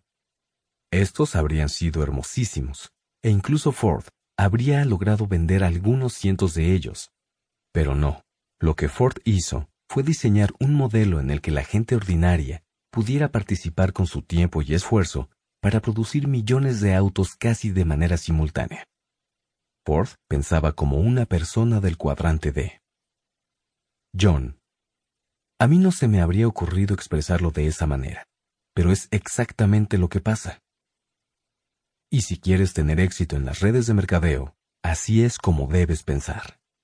Repito que lo que le brinda a los negocios de redes de mercadeo su verdadero poder no es lo que tú puedas hacer, sino lo que puedas duplicar. En otras palabras, necesitas construir tu negocio de tal forma que prácticamente cualquiera pueda copiarlo. ¿Por qué? porque es indispensable que otros hagan lo mismo que tú. Es lo que más necesitas porque la duplicación será la clave de tu éxito. Retomaremos la conversación sobre la duplicación más adelante, pero por el momento quisiera hablar un poco sobre el término expandible. Herramientas de información para la expansión infinita. Ahora te presento otra forma de explicar lo que John nos acaba de decir sobre la importancia de la duplicación. El poder de tu negocio está en la capacidad de expansión. Decir que un negocio es expandible significa que puede operar a cualquier escala. Con frecuencia, este concepto representa el punto de quiebre de los empresarios. El mundo está lleno de gente que desea dedicarse a la actividad empresarial y logra crear negocios increíbles, siempre y cuando puedan mantenerse operando a una escala tan pequeña que ellos mismos puedan controlar todos los aspectos. Sin embargo, muy pocos empresarios logran entender la forma en que pueden diseñar su modelito de negocios de tal suerte que éste se puede multiplicar y replicar muchas veces sin que ellos, como directores, tengan que participar de manera directa. Este es el secreto de la genialidad que Ray Kroc mostró al crear el fenómeno de McDonald's. Él no buscó a un grupo élite de restauranteros talentosos con alto nivel de experiencia para que dirigiera sus operaciones múltiples. Más bien, diseñó la manera de incluir el alto nivel de experiencia en la operación. Eso es precisamente lo que también han hecho las empresas más inteligentes de redes de mercadeo. en lugar de tratar de reclutar solo a los oradores, presentadores y vendedores más hábiles, diseñaron la presentación del sistema mismo, a través de herramientas de información. Pero no sucedió de la noche a la mañana, como John lo explica. John. En los inicios de las redes de mercadeo, los practicantes se enfrentaron a un desafío muy grande. Aunque es verdad que cualquiera puede aprender a dar una presentación, no cualquiera puede dar una presentación efectiva.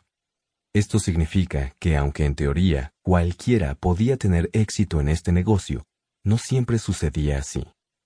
Al principio los negocios confiaban en gente con grandes habilidades para ofrecer presentaciones, y buena parte de aprender el negocio radicaba en saber cómo hacer presentaciones grandiosas. Pero de la misma manera que sucede con las ventas, muy poca gente puede llegar a ser verdaderamente hábil para dar presentaciones profesionales e inmaculadas.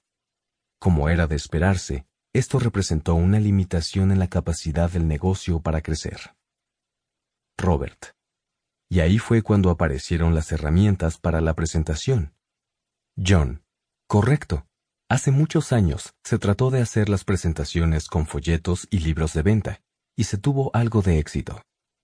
Aunque la persona promedio no necesariamente llega a ser un gran presentador, él o ella sí puede guiar a un prospecto con la ayuda del folleto o catálogo. Sin embargo, los folletos no son suficientemente atractivos para capturar el interés de alguien de la misma forma que una presentación en vivo realizada por un orador dinámico.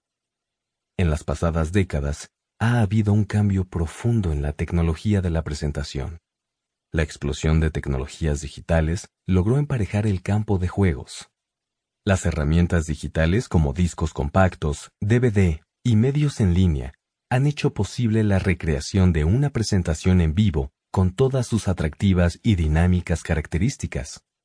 Me parece interesante, Robert, que hayas intitulado a este libro El negocio del siglo XXI, porque a pesar de que este modelo de negocios lleva varias décadas funcionando, apenas ahora comienza a notarse su potencial verdadero, y esto de lo que estamos hablando, la tecnología, es una de las razones para que eso suceda. En la actualidad, cuando inicias tu propio negocio de redes de mercadeo, no es necesario que te conviertas en un avesado orador en público. De hecho, si tratas de hacerlo, podría resultar contraproducente porque, repito, esa es una habilidad de alta especialización y, por tanto, no es fácilmente duplicable. En lugar de tratar de entrenarte para ser orador y presentador experto, usa las herramientas que ofrezca tu compañía para que éstas hagan el trabajo por ti.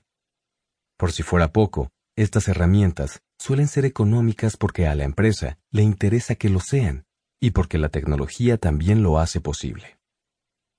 Los CD, DVD y presentaciones en línea de bajo costo, pero alta calidad, a menudo incluyen transmisión de audio y video, todo lo anterior ha hecho posible que el sueño de una operación de redes de mercadeo verdaderamente democrática y expandible sea una realidad, con lo que se logra crear un modelo de negocios que les permite a muchos tener control y ser excelentes. ¿Te das cuenta de lo que eso significa? Que a medida que vas construyendo tu negocio de redes, también estás construyendo un activo expandible. Dicho llanamente, significa que puedes llegar a tener un negocio tan grande como quieras. Antes de continuar quisiera hacerla de abogado del diablo otra vez con John. Robert. John, tengo que hacerte la pregunta que suelen formular los escépticos cuando escuchan esta información sobre ser duplicable. Entonces, si en realidad no tienes que ser un gran vendedor y tampoco tienes que ser un gran orador o presentador experto, ¿qué es lo que haces? ¿Por qué te necesita la compañía? John. Tienes que hacer redes. Por eso se llaman redes de mercadeo. Y para eso te necesita la compañía. Por eso es que te pagan. Como negociante en redes, lo que tienes que hacer en tu empleo, por decirlo de alguna manera, es conectarte con la gente, invitarla a probar los productos que a ti ya te gustan y leer la información que les darás. Después de eso, tendrás que hacer seguimiento. Luego, en cuanto decidan unirse al negocio, compartirás tu entusiasmo y experiencia, y les ayudarás a aprender a hacer lo mismo que tú. Una vez más te digo que hay herramientas digitales que pueden quitarte de encima el peso de tener que entrenar a alguien con profesionalismo. Tu labor es construir relaciones, conversar, explorar las posibilidades, llegar a conocer a la gente y ayudarla a entender de qué se trata el negocio. Así que hay partes de este negocio que las herramientas pueden hacer mejor que tú. Esa es la presentación, y hasta cierto punto, también el entrenamiento. Pero también hay partes que solo tú puedes llevar a cabo de una forma única, como lo que se refiere a la conexión humana. La idea central es esta. En las redes de mercadeo, eres el mensajero, no el mensaje. Ya pasaron los días en que tenías que cargar un voluminoso paquete de productos para repartir muestras, improvisar toda una tienda al menudeo en tu sala, o memorizar largas listas de características de productos y estadísticas financieras. Estamos en el siglo XXI, y en las redes de mercadeo de la actualidad, las herramientas se encargan de todo eso. Tu labor es conectarte con la gente e invitarla a participar. Y por cierto, esto no significa que tengas que aprender otras habilidades que no tengas. Solo necesitas desarrollar las que analizamos como parte del activo número uno. La habilidad de tener confianza en ti mismo, soportar el rechazo, comunicarte, ser un gran narrador de historias, preocuparte por la gente, entrenarla y todo lo demás. Todas estas son habilidades que están disponibles para todo mundo. Si alguna vez ayudaste a formar una liga de soccer, una asociación de padres de familia o un club de ajedrez, si alguna vez formaste parte de una campaña política o comité de la iglesia, si entrenaste a un equipo o formaste tu propia banda de música, entonces ya sabes qué es construir una red. No necesitas vendedores altamente capacitados para duplicar lo que hagas, solo personas dispuestas a aprender los rudimentos del negocio y las habilidades de comunicación, y que puedan crecer en lo personal para convertirse en empresarios con decisión propia y capacidad para formar equipos. Muy poca gente es buena en ventas, pero casi todo el mundo puede hacer redes, entrenar a otros y construir equipos, lo cual significa que el negocio está abierto a cientos de millones de vecinos tuyos. Y eso, a su vez, significa que ya tienes un negocio expandible y susceptible de duplicarse. En cuanto éste cuente con cinco personas, y luego cincuenta, habrá dominado las experiencias básicas que se requieren para crecer a 500, 5000 y la cifra que siga. Lo cual nos lleva al tema del liderazgo. Capítulo 14. Activo número 6. Habilidades de liderazgo sin comparación. Cuando comencé a investigar el mundo de las redes de mercadeo, fui a varias reuniones y eventos en los que escuché a mucha gente hablar al frente del salón, con la intención de inspirar a otros a encontrar su grandeza personal. Mientras escuchaba a esos individuos contar sus historias sobre cómo empezaron con nada y eventualmente se convirtieron en gente rica, más allá de lo que jamás imaginaron, comprendí que este negocio hacía por la gente lo mismo que mi padre rico me había indicado que hiciera. No solo enseñar los principios del negocio, sino formarlos como líderes. Aunque daba la impresión de que hablaban mucho sobre dinero, aquellas personas en realidad estaban inspirando a otros a salir de sus caparazones, a ir más allá de sus miedos y a perseguir sus sueños. Pero hacer eso exige que el orador tenga habilidades de liderazgo, porque aunque mucha gente repite los lugares comunes sobre los sueños, pasar más tiempo con la familia y alcanzar la libertad, muy pocos oradores logran inspirar confianza y motivación suficientes para hacer que otros sigan sus consejos. No se trata nada más de memorizar y repetir las palabras correctas, sino de desarrollar la habilidad de hablar de manera directa al espíritu de otros. Esta cualidad va más allá de las palabras, es liderazgo genuino. El liderazgo es la fuerza que hace que todo tome forma. El liderazgo es lo que construye los grandes negocios.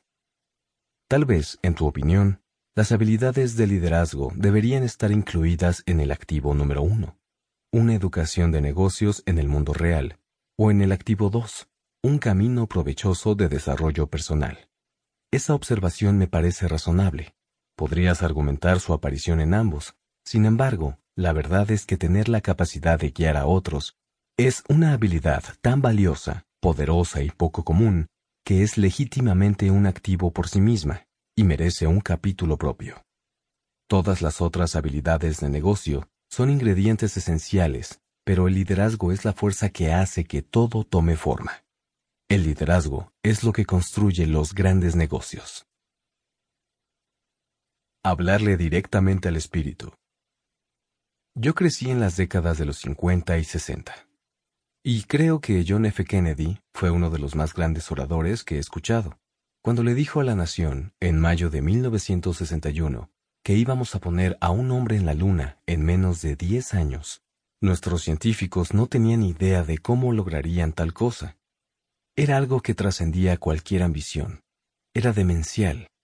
Y sin embargo, lo hicimos. A pesar de que JFK fue asesinado menos de tres años después de hacer esa declaración, y con tres cuartos de década todavía por correr, su liderazgo había sido tan poderoso y convincente que la visión trascendió su muerte. A pesar del asesinato, de la catástrofe de Vietnam, de que a la nación la azotaran los disturbios y la división, y de que el manejo de la presidencia pasara de las manos del vicepresidente de JFK a las de Richard Nixon, su rival, ¿qué fue lo que hicimos? Pusimos a un hombre en la luna en 1969. Por supuesto, en menos de una década. Eso es liderazgo el poder de hacer que las cosas sucedan por la mera fuerza de la visión que se comparte. Los líderes genuinos pueden mover montañas. En Vietnam, descubrí que los grandes líderes no eran los individuos rudos que gritaban y vociferaban, o que eran abusivos en el aspecto físico. Al calor de la batalla, descubrí que con frecuencia los más grandes y valientes líderes eran callados, pero cuando hablaban, lo hacían para nuestra alma y espíritu. El dinero no va al negocio que tiene los mejores productos o servicios, sino al que cuenta con los mejores líderes. Todos los grandes líderes han sido maravillosos narradores que pudieron comunicar su visión de tal manera que lograban que los otros también la vieran. Seres como Jesucristo, Buda, la Madre Teresa, Gandhi, Mahoma. Todos ellos fueron grandes líderes, lo que implica que también fueron excelentes narradores. El dinero no va al negocio que tiene los mejores productos o servicios, sino al que cuenta con los mejores líderes. Un negocio que olvida cómo contar su propia historia en muy poco tiempo estará en quiebra, incluso si tiene toneladas de inventario. Cada vez que me encuentro con un negocio que tiene problemas financieros, por lo general se debe a que el líder no logra comunicar la visión de la compañía, es decir, a que él o ella no pueden contar la historia. Tal vez son inteligentes, pero no tienen habilidades de comunicación, al menos no las indispensables para un líder. Las habilidades de liderazgo que necesitas desarrollar para el cuadrante D son muy distintas a las habilidades de administración que tan a menudo se necesitan para los cuadrantes E y A. Pero no me malinterpretes, las actividades de administración son importantes, es solo que hay una gran diferencia entre estas y las habilidades de liderazgo. Los managers no son necesariamente líderes, y los líderes no son necesariamente managers. Conozco a mucha gente del cuadrante A, el de los especialistas o propietarios de negocios pequeños, a quienes les gustaría expandir sus negocios, pero no pueden hacerlo por la siguiente razón. Carecen de habilidades de liderazgo. Nadie quiere seguirlos. Sus empleados no confían en ellos, ni se sienten inspirados por sus acciones. He conocido a muchos managers de posiciones intermedias que no pueden subir por el escalafón corporativo porque no se pueden comunicar con otros. El mundo está lleno de gente solitaria que parece no poder encontrar al hombre o mujer de sus sueños tan solo porque no logran comunicarle a alguien más lo buenas personas que son. La comunicación afecta a todos los aspectos de la vida, y esta es la habilidad que se enseña en las redes de mercadeo. Los líderes de redes de mercadeo a veces se describen a sí mismos como narradores extremadamente bien pagados, y de hecho, son los narradores mejor pagados, y hay una razón sencilla para eso. Son de los mejores. Cuando comencé a asistir a los entrenamientos de negocios de redes de mercadeo, llegué a conocer a propietarios de exitosos negocios en el mundo real, quienes habían comenzado de cero. Muchos eran grandes maestros, porque impartían el conocimiento basándose en la experiencia, no en la teoría. Debido a que asistía a muchos seminarios de negocios, a menudo me descubrí asistiendo porque estaba de acuerdo con lo que decían acerca de lo que se requiere para sobrevivir en las calles de los negocios del mundo real. Después de los seminarios, a veces hablaba con los instructores. Me sorprendió mucho enterarme de cuánto dinero ganaban, aparte del que obtenían de sus negocios, también de sus inversiones. Algunos de ellos ganaban bastante más que muchos directores ejecutivos de las corporaciones norteamericanas. Además de todo lo anterior, estos instructores tenían algo más que me impresionaba bastante. A pesar de que eran adinerados y ciertamente no tenían por qué estar conduciendo aquellos eventos, sentían pasión por enseñar y ayudar a sus semejantes. Entonces, empecé a comprender que, a diferencia del tradicional negocio corporativo o gubernamental, que consiste en otorgarles ascensos solo algunos y mantener contentas a las masas de empleados con un cheque de nómina constante, el negocio de redes de mercadeo se basa en que los líderes motiven a la gente. Aquellos instructores del ámbito de las redes de mercadeo no decían, si no tienes un buen empleo, perderás tu empleo. Decían, déjame ayudarte a ser mejor y lograr más. Mientras quieras aprender, ahí estaré para enseñarte. Somos parte del mismo equipo. Un tipo de líder muy especial. Mucha gente tiene cualidades de líder, pero estas no siempre salen a flote porque no tienen oportunidad de hacerlo. Mi padre rico entendía muy bien esto. Una de las razones por las que me motivó a entrar al cuerpo de Marina y luego a ir a la guerra de Vietnam fue para que yo pudiera desarrollar mis habilidades de liderazgo. Sin embargo, tú no tienes que unirte a los marines para que el líder que hay en ti florezca. Esa oportunidad te la pueden brindar las redes de mercadeo. Y lo mejor de los programas de liderazgo en este tipo de negocio es que te ayuda a desarrollar un tipo muy particular de liderazgo. Las redes de mercadeo tienden a desarrollar el tipo de líder que influye en otros, porque es un gran maestro y porque enseña a los demás a cumplir sus sueños de vida. El ejército desarrolla un tipo de líder que inspira a otros hombres y mujeres a defender a su país. El mundo de los negocios desarrolla un tipo de líder que forma equipos para vencer a la competencia. Las redes de mercadeo tienden a desarrollar el tipo de líder que influye en otros, porque es un gran maestro, y porque enseña a los demás a cumplir sus sueños de vida. En lugar de vencer al enemigo o a la competencia, la mayoría de los líderes de redes de mercadeo solo inspira y enseña a otros a encontrar, sin dañar a nadie, la riqueza financiera que este mundo les ofrece. Desarrollar la capacidad de liderazgo es parte del valor intrínseco de las redes de mercadeo. Naturalmente, podrías aprender liderazgo en cualquier otro sitio. Los ámbitos del ejército, gobierno y corporaciones, como otros ámbitos de la vida, producen líderes, pero no muchos. El liderazgo genuino es algo muy poco común, excepto en las redes de mercadeo. John tiene una perspectiva muy interesante de la razón de esto. John. Lo que las redes de mercadeo tienen es que vinculan una amplia estructura de compensación a un campo de gente que está conformado al 100% de voluntarios. No vas a encontrarte a un solo distribuidor de redes que cheque tarjeta o que tenga que ir a trabajar. Como todos son representantes independientes, no se les puede contratar ni despedir.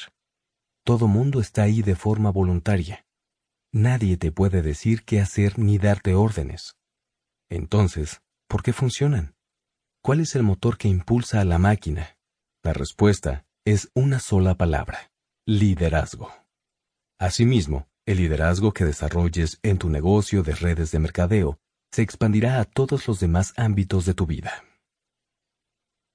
Los cuatro elementos de liderazgo. Las escuelas tradicionales te entrenan para que seas buen empleado. Estas se enfocan en una cosa solamente, tu habilidad mental. Si puedes resolver ecuaciones, comprender lo que lees y obtener buenas calificaciones en las evaluaciones, serás considerado suficientemente inteligente como para dirigir una empresa. Pero eso es ridículo. Yo soy un empresario exitoso hoy en día, gracias al entrenamiento que recibí en la Marina. Las escuelas militares te preparan para ser un gran líder, pero no solo se enfocan en la mente, sino en las capacidades emocionales, físicas y espirituales. Ahí te enseñan a funcionar bajo presión extrema. Yo tuve la suerte de volar un helicóptero en Vietnam, pero jamás habría regresado de ahí si no hubiera desarrollado mi espiritualidad.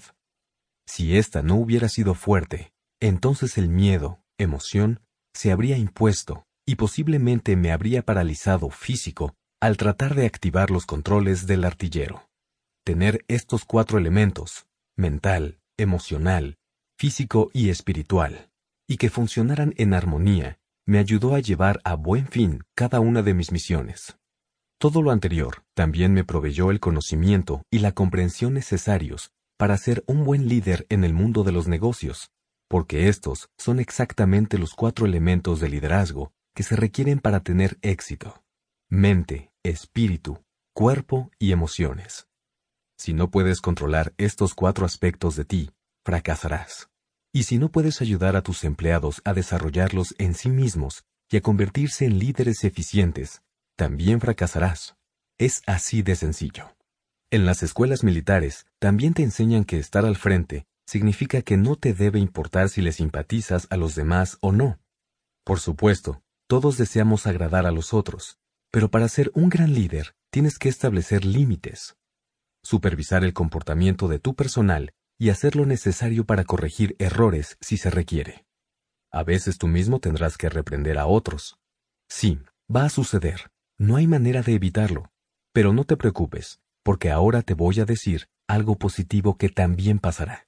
Formarás el mejor equipo posible, uno que entienda qué esperas, cuáles son tus límites, qué toleras y qué no.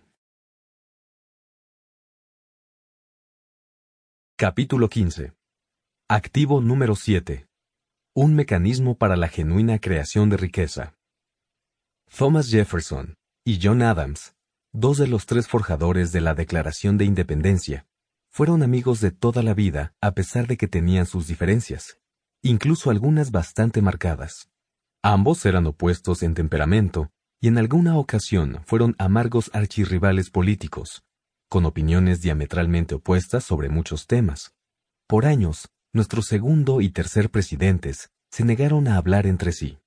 Pero tiempo después se reconciliaron, y gracias a ello, su abundante correspondencia es ahora uno de los tesoros de la literatura norteamericana. Ambos murieron el mismo día, 4 de julio de 1826, a 50 años de la firma de la Declaración de Independencia, en cuya redacción habían participado ambos, con Benjamin Franklin. Pero hay otro dato curioso más acerca de estos hombres, la relación que tenían con la riqueza.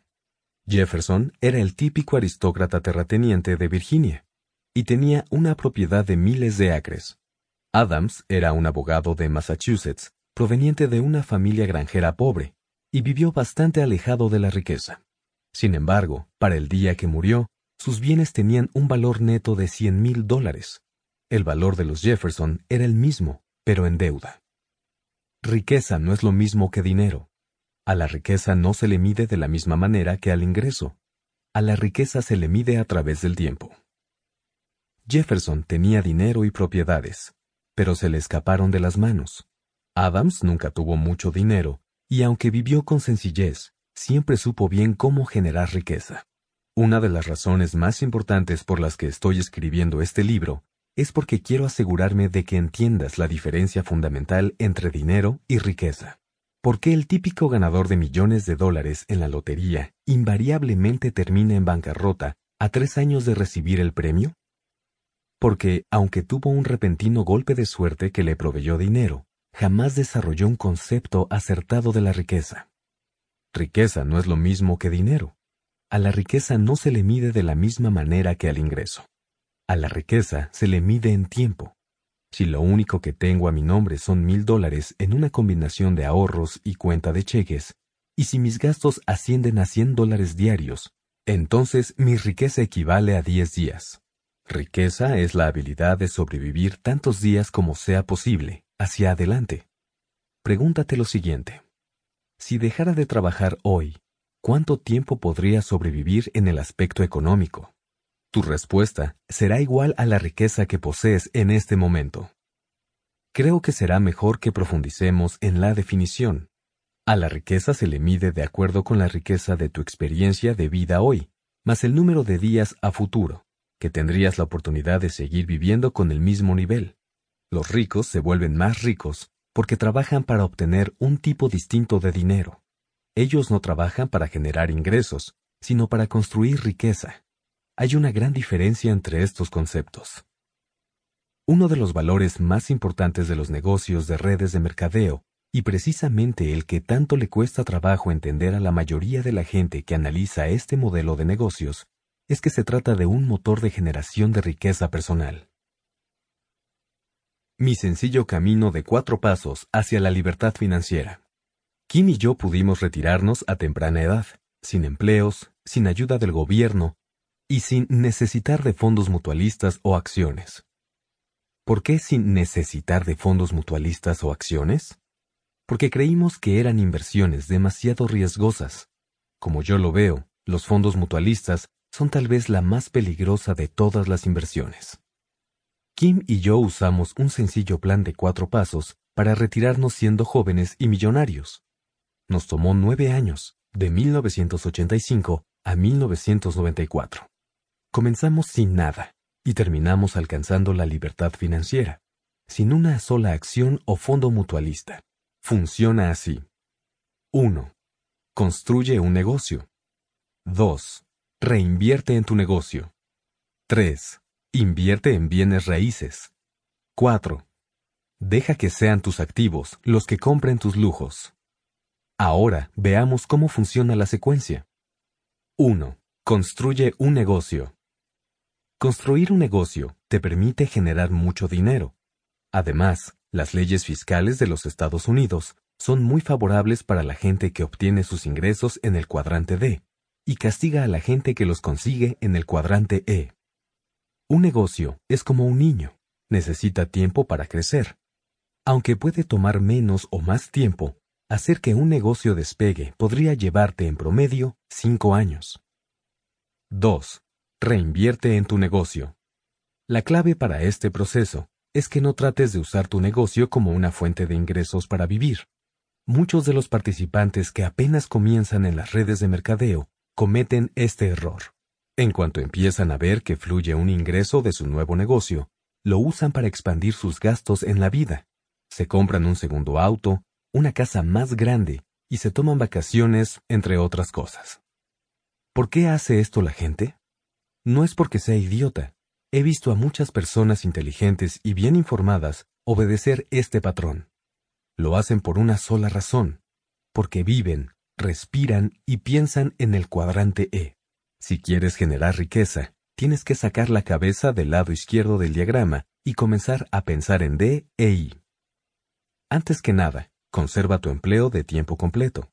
Recuerda que el objetivo no es reemplazar tu empleo con el negocio, porque eso solo sería tratar tu negocio como si fuera un nuevo empleo.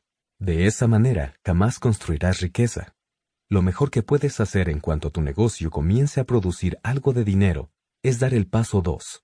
Reinvierte tu nuevo ingreso en ese negocio para que crezca aún más. Pero no quiero conservar mi empleo de tiempo completo. Odio trabajar ahí. ¿Que no es ese el punto de todo esto? Quiero dejar de ser un empleado. En cualquier negocio, la razón por la que mucha gente no logra gran riqueza es porque no reinvierte continuamente en él. Muy bien, quieres salir del cuadrante E y dejar ese empleo que tienes porque tal vez lo odias. O quizá eres como muchos profesionistas que conozco, y en realidad adoran lo que hacen pero no les gusta la idea de que tendrán que seguir haciéndolo por 40, 50 o 60 horas a la semana. Sin importar cuáles sean tus razones, debo decirte la cruda verdad. Si te gastas el ingreso de tu nuevo negocio en tus compromisos mensuales, no estarás forjando un negocio, solo estarás creando otro empleo. Un verdadero propietario de negocio nunca deja de invertir y reinvertir para fortalecer lo que está creando. En cualquier negocio, la razón por la que mucha gente no logra gran riqueza es porque no reinvierte continuamente en él. Pero, ¿cuál sería el equivalente de lo anterior en un negocio de redes de mercadeo? John. Un negocio tradicional podría reinvertir en una bodega nueva, en una campaña nacional de publicidad, en desarrollar nuevas líneas de productos o comprar nuevos canales de distribución. Pero como comerciante en cadenas, tú no tienes que incurrir en ese tipo de gastos. La compañía de redes de mercadeo ya hace esas inversiones por ti. Entonces, ¿cómo reinviertes tú en tu negocio? Hay ciertos rubros en los que puedes invertir de manera muy informada, en entrenamiento y educación para ti mismo, en viajes para fortalecer tu creciente cadena en otras ciudades, en herramientas educativas y de promoción, y en fuentes que te ayuden a nutrir el negocio. No obstante, las redes de mercadeo son un negocio cuyo mayor capital de inversión no es tu dinero, sino tu tiempo y tu esfuerzo. Lo que significa que la mayor parte de tu ingreso de redes está disponible para que fortalezcas el serio proceso de construir riqueza. Pero date cuenta de que dije construir tu riqueza, no malgastar tu riqueza. No cometas el mismo error que muchas otras personas. Empezar a gastar hasta el último dólar recibido por cheques de comisión en un auto, una casa o un estilo de vida más ostentoso.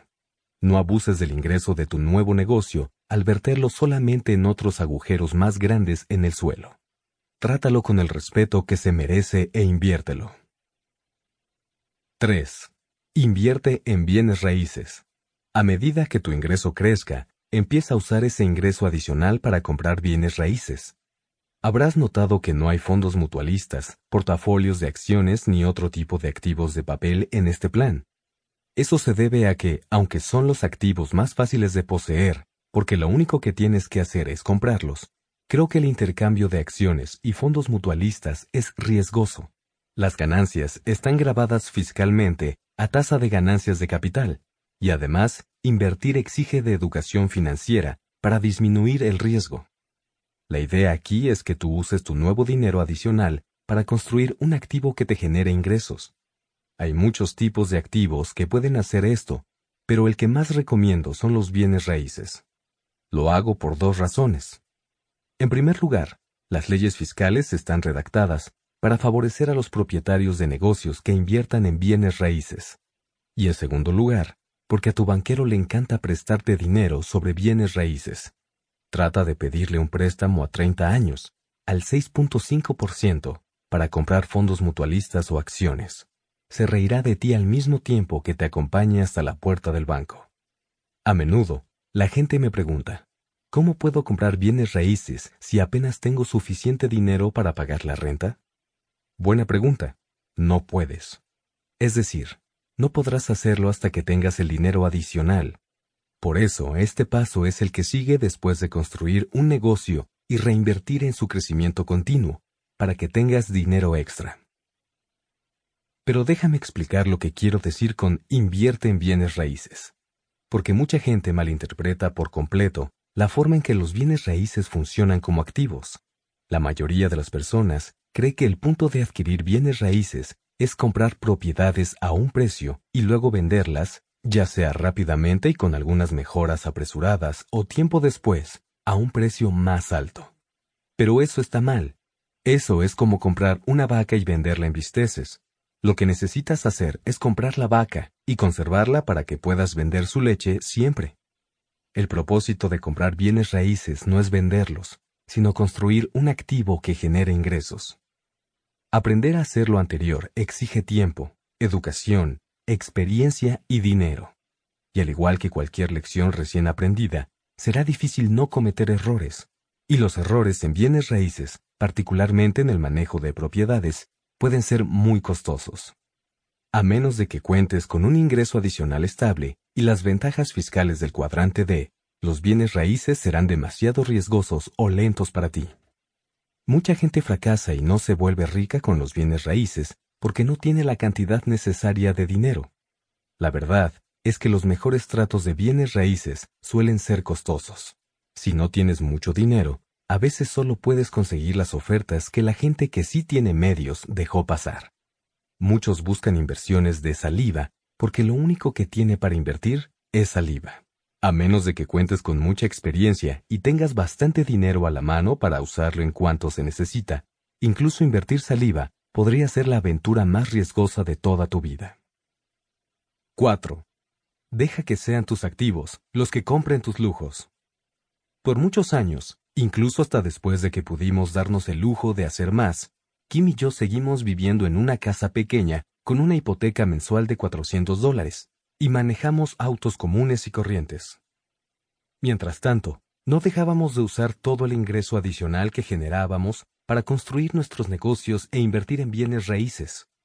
Actualmente, vivimos en una casa grande y tenemos seis autos de lujo entre los dos. Sin embargo, nosotros no compramos la casa ni los autos. Nuestros activos lo hicieron. Kim y yo solo disfrutamos de ellos. Cuando digo lujo, no necesariamente me refiero a algo extravagante u ostentoso. Hablo de algo que tal vez quieres y disfrutas, pero que existe más allá de lo que necesitas. Te daré un ejemplo. Piensa en alguien a quien conozcas y que trabaje para vivir, pero no le agrade su empleo. Si le dijeras a esa persona, oye, si no te gusta tu empleo, deberías renunciar. ¿Qué crees que te contestaría? Me encantaría, pero no puedo darme ese lujo. Así es, para mucha gente, el hecho de no tener su trabajo sería el primer lujo que se daría. ¿Cómo obtienes ese lujo? Al igual que cualquier otro, dejas que tu negocio y o propiedades de bienes raíces lo compren para ti. Para que eso pueda suceder, tienes que construir los activos hasta el punto en que puedan comprar lo que desees. ¿Ya viste cómo funciona? No uses el ingreso para comprarte lujos. Úsalo para construir activos, es decir, tus negocios e inversiones en bienes raíces, y luego, cuando estén suficientemente construidos para hacerlo, permite que ellos adquieran tus lujos. Esto nos lleva al tema de los sueños. Capítulo 16. Activo número 8. Sueños grandes y la capacidad de vivirlos. Una de las características más valiosas de las empresas de cadenas de mercadeo es que enfatizan la importancia de perseguir tus sueños. Fíjate que no dije la importancia de tener sueños. Ellos no solo quieren que tengas sueños, quieren que los vivas. Y lo más importante es que te motivan a que sueñes en grande. Una de las más agradables situaciones que viví cuando empecé a investigar las redes fue que de pronto me encontré soñando todavía muchísimo más de lo que ya lo hacía. Con frecuencia los negocios tradicionales no están interesados en que tengas grandes sueños. De hecho, funcionan mejor si tus aspiraciones son modestas. Unas breves vacaciones de verano, un poco de tiempo para compartir, el pasatiempo del que disfrutas, un buen juego de golf el domingo por la tarde, ese tipo de cosas. No quiero decir que haya algo de malo con tener sueños modestos. Lo que quiero decir es que son parte de una vida modesta o pequeña. De chico escuché a mis padres utilizar con frecuencia la frase no podemos pagarlo. Mi padre rico, sin embargo, nos prohibió a su hijo y a mí pronunciar esas palabras, e insistió en que, en lugar de eso, nos preguntáramos cómo podría pagarlo. Aunque la diferencia entre ambas frases parece muy pequeña, en realidad es inmensa. Ese mínimo cambio en tu forma de pensar, multiplicado por las experiencias, percepciones y decisiones de toda una vida, te llevará a un lugar que está a millones de kilómetros de donde terminarías si no llevas a cabo esa modificación. Cuando adoptas el hábito de preguntarte, ¿cómo puedo pagarlo? Te estás entrenando para tener sueños más y más grandes, y no solo tenerlos, sino también creer que puedes realizarlos. El hecho de decir, no puedo pagarlo, por otra parte, ahoga tus sueños como una toalla mojada apaga la llama de una vela. En el mundo ya hay mucha gente que está tratando de apagar tus sueños, así que no te unas a ese grupo. O tal vez no sea su intención, pero con buenas intenciones o no, las palabras de esa gente son mortales. No puedes hacer eso. Es demasiado riesgoso. ¿Sabes cuánta gente ha fracasado al intentarlo? Si es una idea tan buena, ¿por qué no la llevó a cabo alguien más ya? Ay, yo intenté eso hace muchos años. Déjame explicarte por qué no va a funcionar. Estas frases asesinan sueños. Además, he notado algo interesante en la gente que las dice. Casi siempre se trata de personas que ya renunciaron a sus sueños. Lo importante es esforzarse, aprender y hacer lo mejor para desarrollar tu fuerza personal y ser capaz de comprar esa gran casa, así como descubrir a la persona en que te transformas durante el proceso. Cuando Kim y yo estábamos en quiebra, nos dijimos a nosotros mismos que compraríamos una casa grande en cuanto tuviéramos un millón de dólares. Así lo hicimos, y nos fascinó estar ahí. Sin embargo, lo importante para nosotros no era la casa, ni siquiera haber tenido la capacidad para adquirirla. Lo importante era en quienes nos habíamos convertido durante el proceso. Lo importante es esforzarse, aprender y hacer lo mejor para desarrollar tu fuerza personal y ser capaz de comprar esa gran casa, así como descubrir a la persona en que te transformas durante el proceso. La gente que tiene sueños modestos, me decía mi padre rico, continúa viviendo como gente pequeña. Todo mundo tiene sueños, pero no todo mundo sueña de la misma manera. Mi padre rico me enseñó que hay cinco tipos de soñadores. Quienes sueñan en el pasado, quienes solo tienen sueños pequeños, quienes alcanzan un sueño y continúan viviendo aburridos, quienes tienen sueños grandes pero no cuentan con un plan para alcanzarlos y por eso terminan con nada, quienes sueñan en grande, alcanzan sus sueños y crean sueños aún mayores. Quienes sueñan en el pasado son las personas que consideran que sus grandes logros están atrás. Te contarán historias de sus días en la universidad o el ejército. Te hablarán de sus días de fútbol universitario o de la vida que tuvieron al crecer en una granja. Pero si tratas de hablar con ellos acerca del futuro, lo más seguro es que solo sacudan la cabeza y digan, Ah, el mundo se fue al diablo. Si los sueños de una persona están en el pasado, entonces su vida se acabó. Tal vez no esté muerta, pero no estará del todo viva. Para que recupere la existencia es necesario que aprenda a soñar en el presente. Quienes solo tienen sueños pequeños. Algunas personas se limitan a sí mismas por medio de sueños pequeños, porque esa es la única manera en que sienten confianza en que los alcanzarán. Lo más irónico es que aunque sepan que pueden cumplir sus sueños, por lo general no lo hacen. ¿Por qué? ¿Quién sabe? Tal vez porque saben que si los lograran, entonces ya no les quedaría nada por qué vivir, a menos de que entonces se desafiaran a sí mismas a crear sueños más grandes. En otras palabras, prefieren vivir en pequeño, que enfrentar los riesgos y la emoción de vivir en grande. Más adelante en la vida los escucharás decir, Sabes, debí haberlo hecho hace años, pero nunca se dio la oportunidad. En una ocasión, le pregunté a un hombre que acababa de conocer, si tuvieras todo el dinero del mundo, ¿a dónde viajarías? Me contestó, viajaría a California para visitar a mi hermana. No la he visto en catorce años y me encantaría encontrarme con ella, sobre todo antes de que los niños sigan creciendo. Esas serían mis vacaciones soñadas. En ese tiempo, el viaje le habría costado unos 500 dólares. Se lo hice notar y le pregunté por qué no había viajado. Entonces me dijo, Oh, sí lo voy a hacer, es solo que estoy demasiado ocupado ahora. Dicho de otra forma, aquellas eran unas vacaciones soñadas en las que él prefería seguir soñando, en lugar de levantarse y tomarlas. Mi padre rico me dijo que, con frecuencia, este tipo de soñadores son los más peligrosos. Viven como tortugas, me explicó agazapados en sus silenciosas y acolchonadas habitaciones. Si tocas en su caparazón y te asomas, podrían sacar la cabeza con rapidez y morderte. La lección es, deja que las tortugas soñadoras sigan haciendo lo suyo. La mayoría no iría a ningún lado, y eso parece estar bien para ellas. Quienes alcanzan un sueño y continúan viviendo aburridos. En una ocasión, un amigo me dijo, hace veinte años soñaba en convertirme en doctor. Así que lo hice, y disfruto de ser doctor, pero ahora estoy aburrido con la vida. Creo que me hace falta algo. Por lo general, el aburrimiento es señal de que ha llegado el momento de tener un sueño nuevo. Mi padre rico me dijo, hay muchas personas que trabajan en las profesiones que soñaron en la preparatoria. El problema es que salieron de la preparatoria hace muchos años y ya es hora de una nueva aventura. Quienes tienen sueños grandes pero no cuentan con un plan para alcanzarlos, y por eso terminan con nada. Creo que todos conocemos a alguien en esta categoría. Estas personas dicen, acabo de tener una gran idea. Déjame contarte mi nuevo plan. O, en esta ocasión, todo será diferente. O, voy a darle vuelta a la hoja. O, voy a trabajar con más ahínco, pagar mis deudas e invertir. O, acabo de escuchar sobre una nueva empresa que llegó a la ciudad y que buscan a alguien con mi perfil. Esta podría ser mi gran oportunidad. Mi padre rico solía decir, la gente así casi siempre trata de lograr muchas cosas, pero trata de hacerlo por sí misma.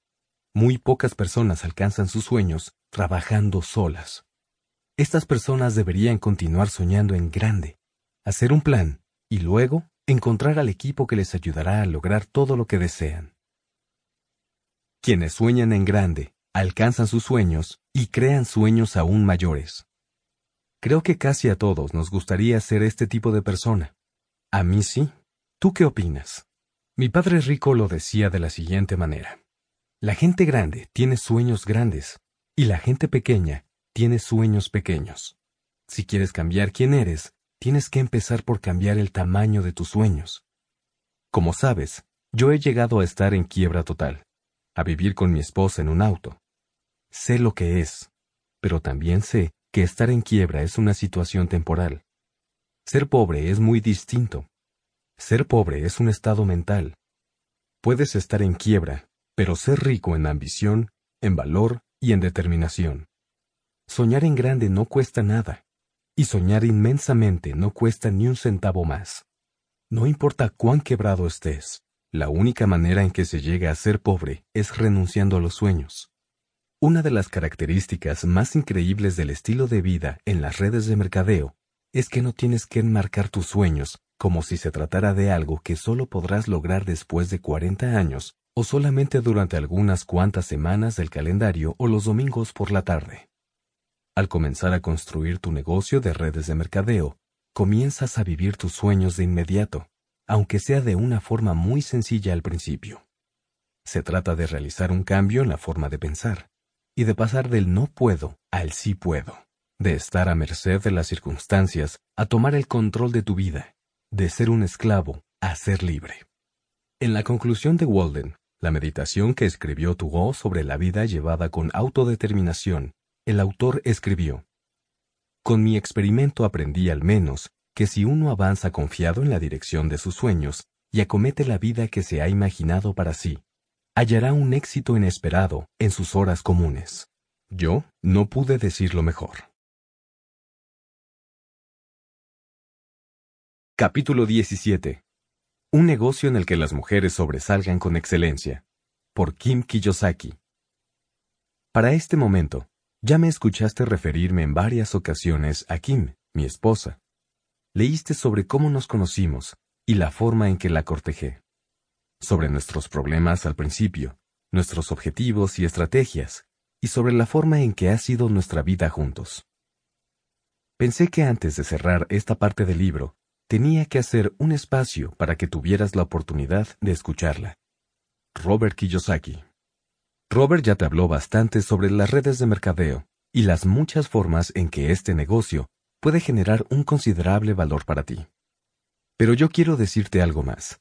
Este es un negocio muy poderoso para las mujeres. Si observas las estadísticas del perfil básico de la comunidad de las redes de mercadeo, una de las primeras y más importantes características que notarás será que hay cuatro veces más mujeres que hombres. ¿Me escuchaste bien?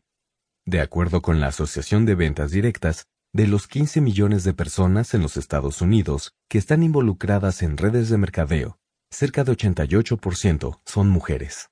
Y aunque las estadísticas no ofrecen un desglose por género de los más de 62 millones de personas que están en el negocio en todo el mundo, las proporciones a una escala global son probablemente muy parecidas a las de los Estados Unidos.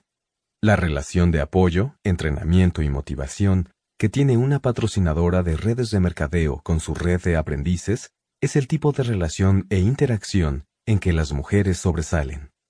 ¿Por qué? Desde la perspectiva histórica, la razón sería que muchos hogares iniciaron sus negocios de redes de mercadeo como intentos de medio tiempo, y en las familias en que el hombre era el principal proveedor, eso significaba que la mujer era quien se tenía que dedicar al negocio de medio tiempo realizado en casa. Un factor paralelo sería que se trata de un negocio que se hace en casa, y eso implica que construir un negocio de mercadeo de redes es una actividad compatible de una manera muy particular, con las exigencias de crear a una familia. Sin embargo, yo opino que esto va más allá de las circunstancias prácticas e históricas. Las redes de mercadeo son, en el fondo, un negocio de relaciones. Como ya lo explicó Robert, no se trata de un negocio que tiene que ver con ventas. esto tiene que ver con establecer conexiones. Se trata de crear vínculos, de entrenar, enseñar y ser mentor. El trabajo cotidiano que se requiere para construir una red no es tanto como delinear un territorio de ventas, sino como construir una comunidad. La relación de apoyo, entrenamiento y motivación que tiene una patrocinadora de redes de mercadeo con su red de aprendices es el tipo de relación e interacción en que las mujeres sobresalen. Naturalmente, nada de lo anterior significa que los hombres no puedan tener éxito en las redes de mercadeo. Hay millones de hombres que lo demuestran día con día. Sin embargo, sí se trata de un negocio en el que las mujeres sobresalen. Lo que necesitan las mujeres. Y eso es muy bueno también porque las mujeres de la actualidad realmente necesitan aprender a crear su propia riqueza. Hace algunos años, se acercó a mí una joven periodista y dijo, con mucha vehemencia, tenemos que hacerles saber a las mujeres que tienen que hacerse cargo de su dinero. Ya no pueden depender de que alguien más lo haga por ellas. Al hablar un poco más con ella, descubrí de dónde provenía su pasión. Resulta que su madre de 54 años se había mudado poco tiempo antes con ella. Después de atravesar un divorcio que la dejó prácticamente en la calle, la periodista se mantenía a sí misma y a su madre también. Eso fue más que una llamada de atención para ella, pero lo que en verdad la sacudió fue revisar sus finanzas personales y ver con qué recursos contaba para sostener a ambas. Descubrió que si por alguna razón su constante cheque de nómina dejara de llegar, solo contaba con siete mil dólares para subsistir. Para un hogar de dos personas, siete mil dólares no es gran cosa. Ella y su madre estaban a muy poco de la pobreza, e incluso de quedarse sin techo. Con razón estaba tan interesada en el tema de las mujeres y el control que debían ejercer sobre su situación económica. Por suerte, yo no estoy en la misma posición que aquella joven. Robert y yo somos libres en el aspecto financiero y lo seguiremos siendo por el resto de nuestras vidas sin importar lo que suceda con la economía. Aunque yo no tengo la cuchilla colgando sobre mi cuello, también estoy tan interesada en el tema como aquella periodista, y creo que las mujeres deben establecer su propia independencia económica. Los comos de las redes de mercadeo son iguales para los hombres y las mujeres. Sin embargo, las razones que impulsan a las mujeres a construir sus negocios de redes de mercadeo muy a menudo son distintas a las de ellos. Sabemos que llevamos vidas muy distintas a las de nuestras madres, pero te sorprendería saber cuánto. Te presento seis razones por las que las mujeres necesitan entrar a este juego llamado construcción de riqueza. 1. Las estadísticas. Las estadísticas sobre las mujeres son alarmantes. Las siguientes son estadísticas de los Estados Unidos, sin embargo, para otros países del mundo, las cifras son muy similares o tienen tendencias que apuntan hacia la misma dirección.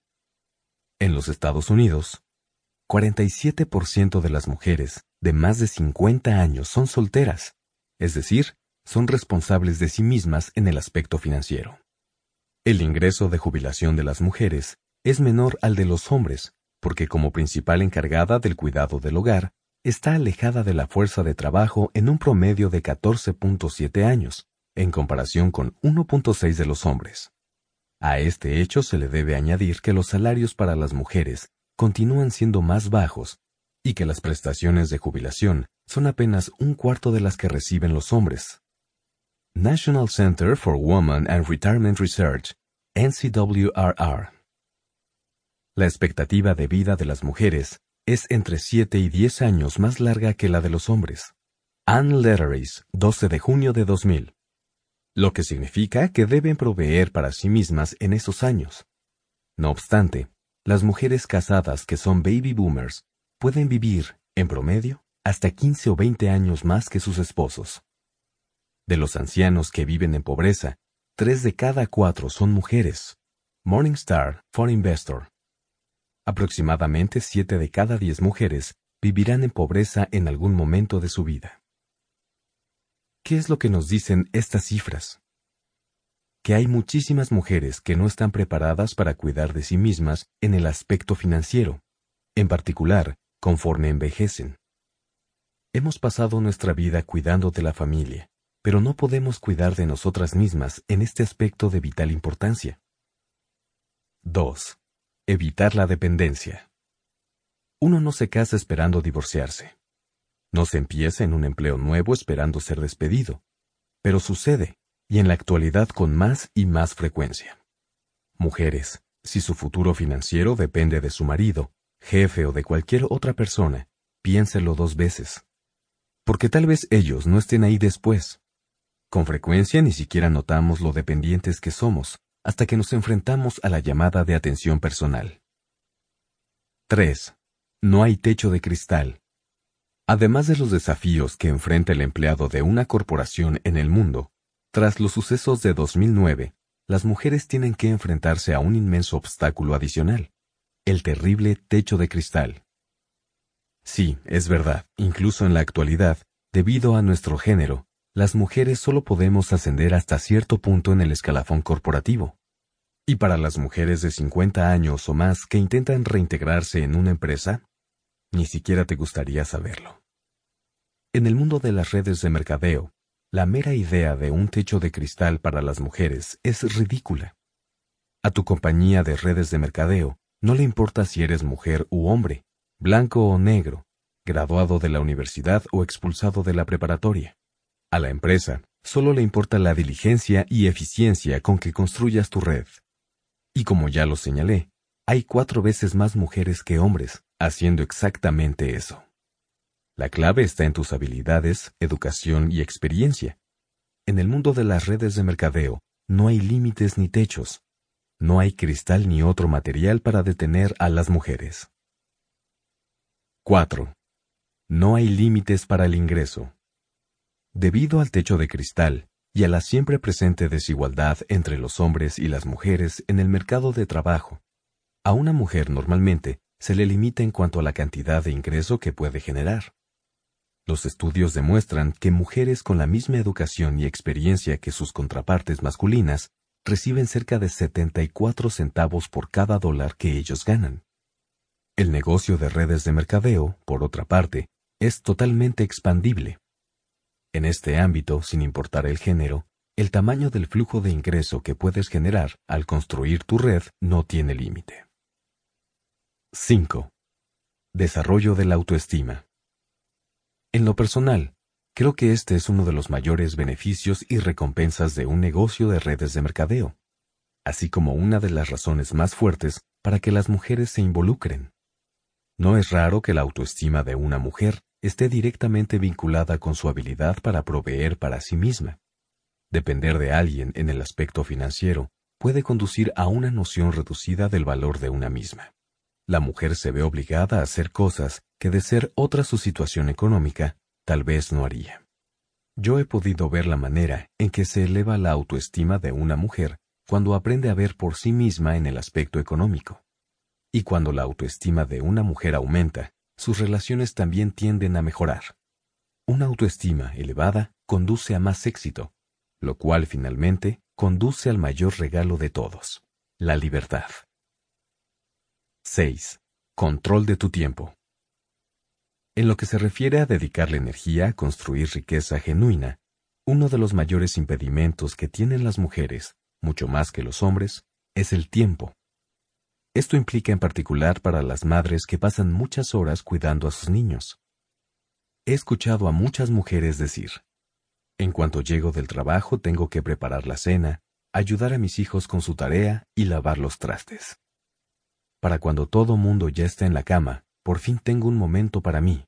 Estoy agotada. Como comerciante de redes, tú tienes el control de tu tiempo. Este negocio es algo que puedes hacer de medio tiempo o de tiempo completo. Es algo que puedes realizar desde casa, en el teléfono o la computadora, en las tardes o los fines de semana, en cualquier lugar y a cualquier hora. Es un negocio que puede viajar contigo, al que puedes guardar en tu bolsillo, y en el que puedes irte involucrando una media hora más conforme vayas creciendo. Todo depende de lo que tu agenda y circunstancias marquen. La construcción de la riqueza es una necesidad. Las seis razones anteriores respaldan por qué las mujeres necesitan tan imperiosamente aprender a crear su propia riqueza. Las estadísticas prueban lo mucho que han cambiado los tiempos para las mujeres, y enfatizan el hecho de que la educación financiera en la vida ya no es un lujo, sino una necesidad. Que tu futuro dependa de alguien más es como tirar un par de dados. Al final podría haber una recompensa, o podrías perderlo todo. El riesgo es demasiado grande. Las mujeres han luchado por muchísimo tiempo contra los techos de cristal y los límites al ingreso. Pero estos dos problemas no forman parte de las redes de mercadeo, y además, los dos más importantes regalos posibles también pueden ser tuyos si participas en este negocio. Un sentido mayor de autoestima y tiempo para usarlo como quieras. A pesar de todas las razones que ya te di, no puedo saber qué es lo que más te atrae, porque no eres la mujer promedio, eres tú. Y por eso, la única que puede decir cuál es la razón más importante para construir tu propio negocio de redes de mercadeo, eres tú. Crea tu propia riqueza y diviértete mientras lo haces. Sin importar cuál es la razón más importante, algo que también debes recordar al iniciar tu negocio de redes de mercadeo es que tienes que divertirte. Sí, es genial pensar que puedes ganar 100, 1000 e incluso 10 mil dólares adicionales al mes y que puedes tener el control de tu tiempo y evitar depender de alguien más. Pero si no te diviertes, todo eso te puede conducir con rapidez a la misma rutina en la que muchos se encuentran en el mundo corporativo. Dicho llanamente, tienes que apasionarte por lo que haces, porque de otra manera, tu falta de entusiasmo se reflejará en tu cuenta bancaria.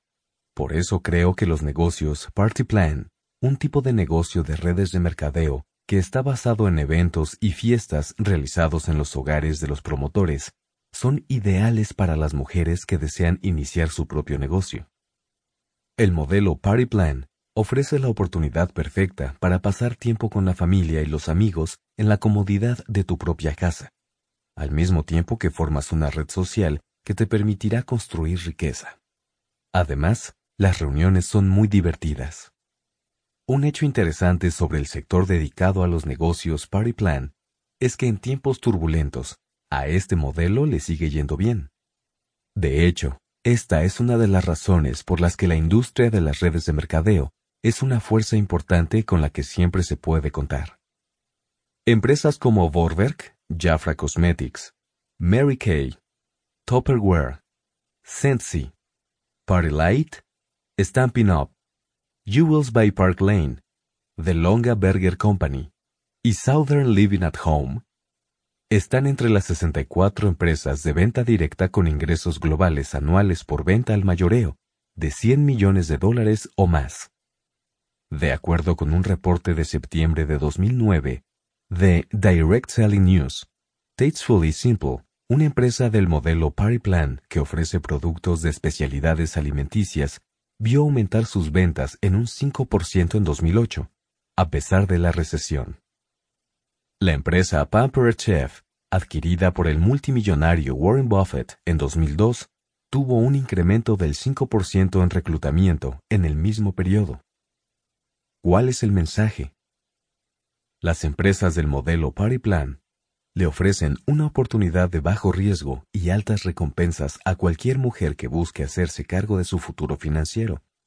Yo lo recomiendo particularmente para las madres que están en casa y que desean unirse a las filas de las nuevas mujeres trabajadoras y empresarias que quieren complementar su cheque de nómina, a estudiantes universitarias que quieran ganar algunos dólares adicionales, en fin, a cualquier mujer que se quiera dar la oportunidad a sí misma de generar riqueza y divertirse mientras lo hace.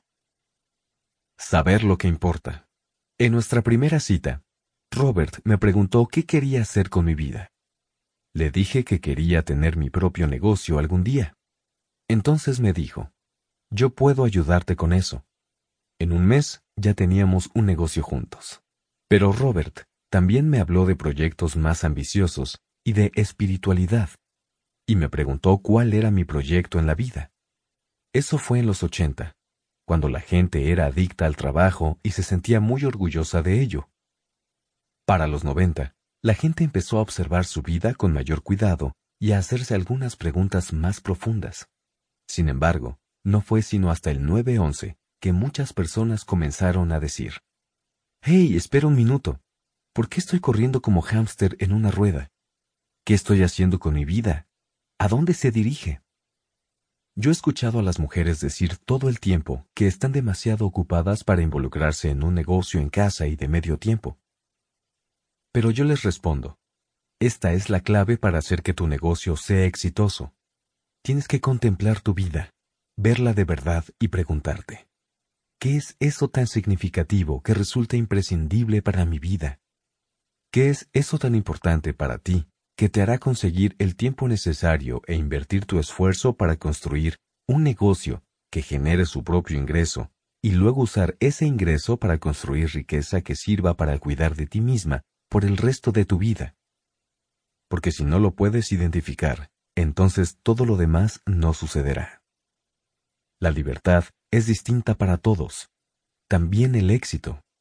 Es algo muy personal y así debe mantenerse. Los números son abstractos, ya sea cinco mil dólares o un millón. Realmente las cifras no son nada hasta que les asignas el significado que tienen para tu propia vida. Al principio de nuestro matrimonio, Robert y yo estábamos muy comprometidos a estar en el negocio solos y no dejar que otras personas nos dijeran qué hacer. Queríamos asumir el control de nuestro destino financiero. Eso era tan importante para nosotros que estuvimos dispuestos a soportar prácticamente cualquier incomodidad para lograrlo. Y nos tomó años, en serio, casi diez. A veces, la presión de no tener ingresos era enorme, todos nuestros amigos nos decían que estábamos locos, que debíamos conseguir empleos comunes con un cheque de nómina constante, pero eso era precisamente a lo que no queríamos volver. Finalmente decidimos que teníamos que hacer algo, por lo que Robert comenzó a dar algunos cursos. Yo fui a ver a una amiga que tenía una línea de ropa, y le pedí que me dejara vender sus productos. Luego fui a salones de belleza para establecer unas mini boutiques. No había cheques de nómina ni garantías, solo comisiones por ventas, y para ser honesta, realmente yo ganaba muy poco con eso. Pero al menos me ayudó a salir y comenzar a hacer algo.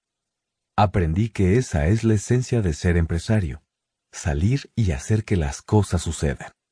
Y la única forma que hay de hacerlo es que sepas lo que realmente es importante para ti, y que comprendas que la única manera de obtenerlo será si tú misma lo creas.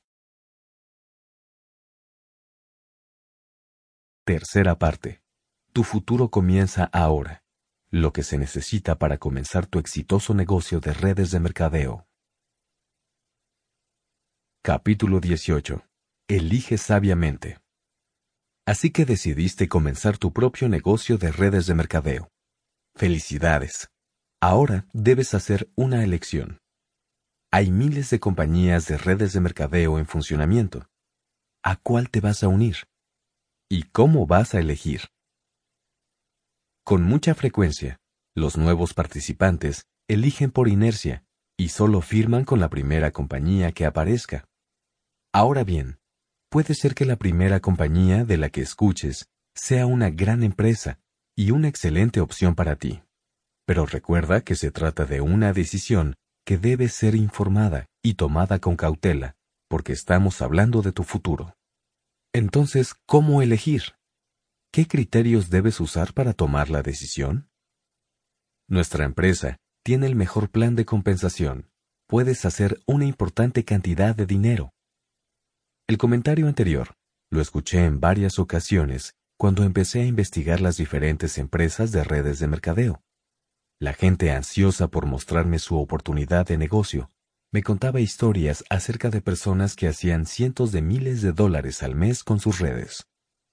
Como yo he conocido a gente que realmente hace cientos de miles de dólares al mes con su negocio de redes de mercadeo, no dudo ni por un minuto del potencial que tiene para las ganancias masivas. No obstante, no recomiendo buscar una empresa de redes de mercadeo principalmente por el dinero. Tenemos los mejores productos, son de primera calidad y han cambiado la vida de mucha gente. También he escuchado mucho esto. Los grandes beneficios de los productos fueron tal vez la segunda razón de importancia que la gente mencionó para unirse, y el dinero la número uno. reitero que creí lo que me dijeron. Aunque sí escuché mucha exageración en algunos casos, también encontré productos verdaderamente buenos, que incluso continúo usando hasta la fecha. De hecho, los productos de calidad excepcional suelen ser uno de los rasgos de mayor importancia de las empresas de redes de mercadeo. Pero los productos no son el mayor beneficio. Déjame repetirlo. Al elegir una compañía para unirse, el producto no debe ser el criterio más importante. Insisto en lo anterior, porque la mayoría de la gente da por hecho que el producto es fundamental. Pero no es así. Recuerda que no estás aceptando un empleo de vendedor, vas a entrar al negocio por ti mismo, y el negocio en el que estás depende de la construcción de redes. Y cuando empiezas a estudiar las distintas empresas, la pregunta que debes hacerte constantemente es, ¿esta empresa me ayudará a aprender a ser un constructor de redes extraordinario? La principal razón por la que recomiendo las redes de mercadeo es por sus sistemas de desarrollo personal y educación de negocios en el mundo real. Los sistemas de redes de mercadeo se establecen con el objetivo de que cualquier persona pueda disfrutar de la riqueza. Está abierto para quien tenga energía, determinación y perseverancia. A este tipo de negocios no les interesa tu apellido o a cuál universidad asististe, o si siquiera te inscribiste, ni cuánto dinero ganas hoy en día, ni tu raza o sexo, ni cuán bien luces, ni cuán popular e inteligente eres. Lo que le importa a la mayoría de las empresas de redes de mercadeo es cuánto estás dispuesto a aprender, a cambiar y crecer, o si tienes lo que se necesita para apegarte a ella en las buenas y en las malas mientras aprendes a ser propietario de un negocio. ¿Sucede esto con absolutamente todas las empresas de redes de mercadeo que hay? No.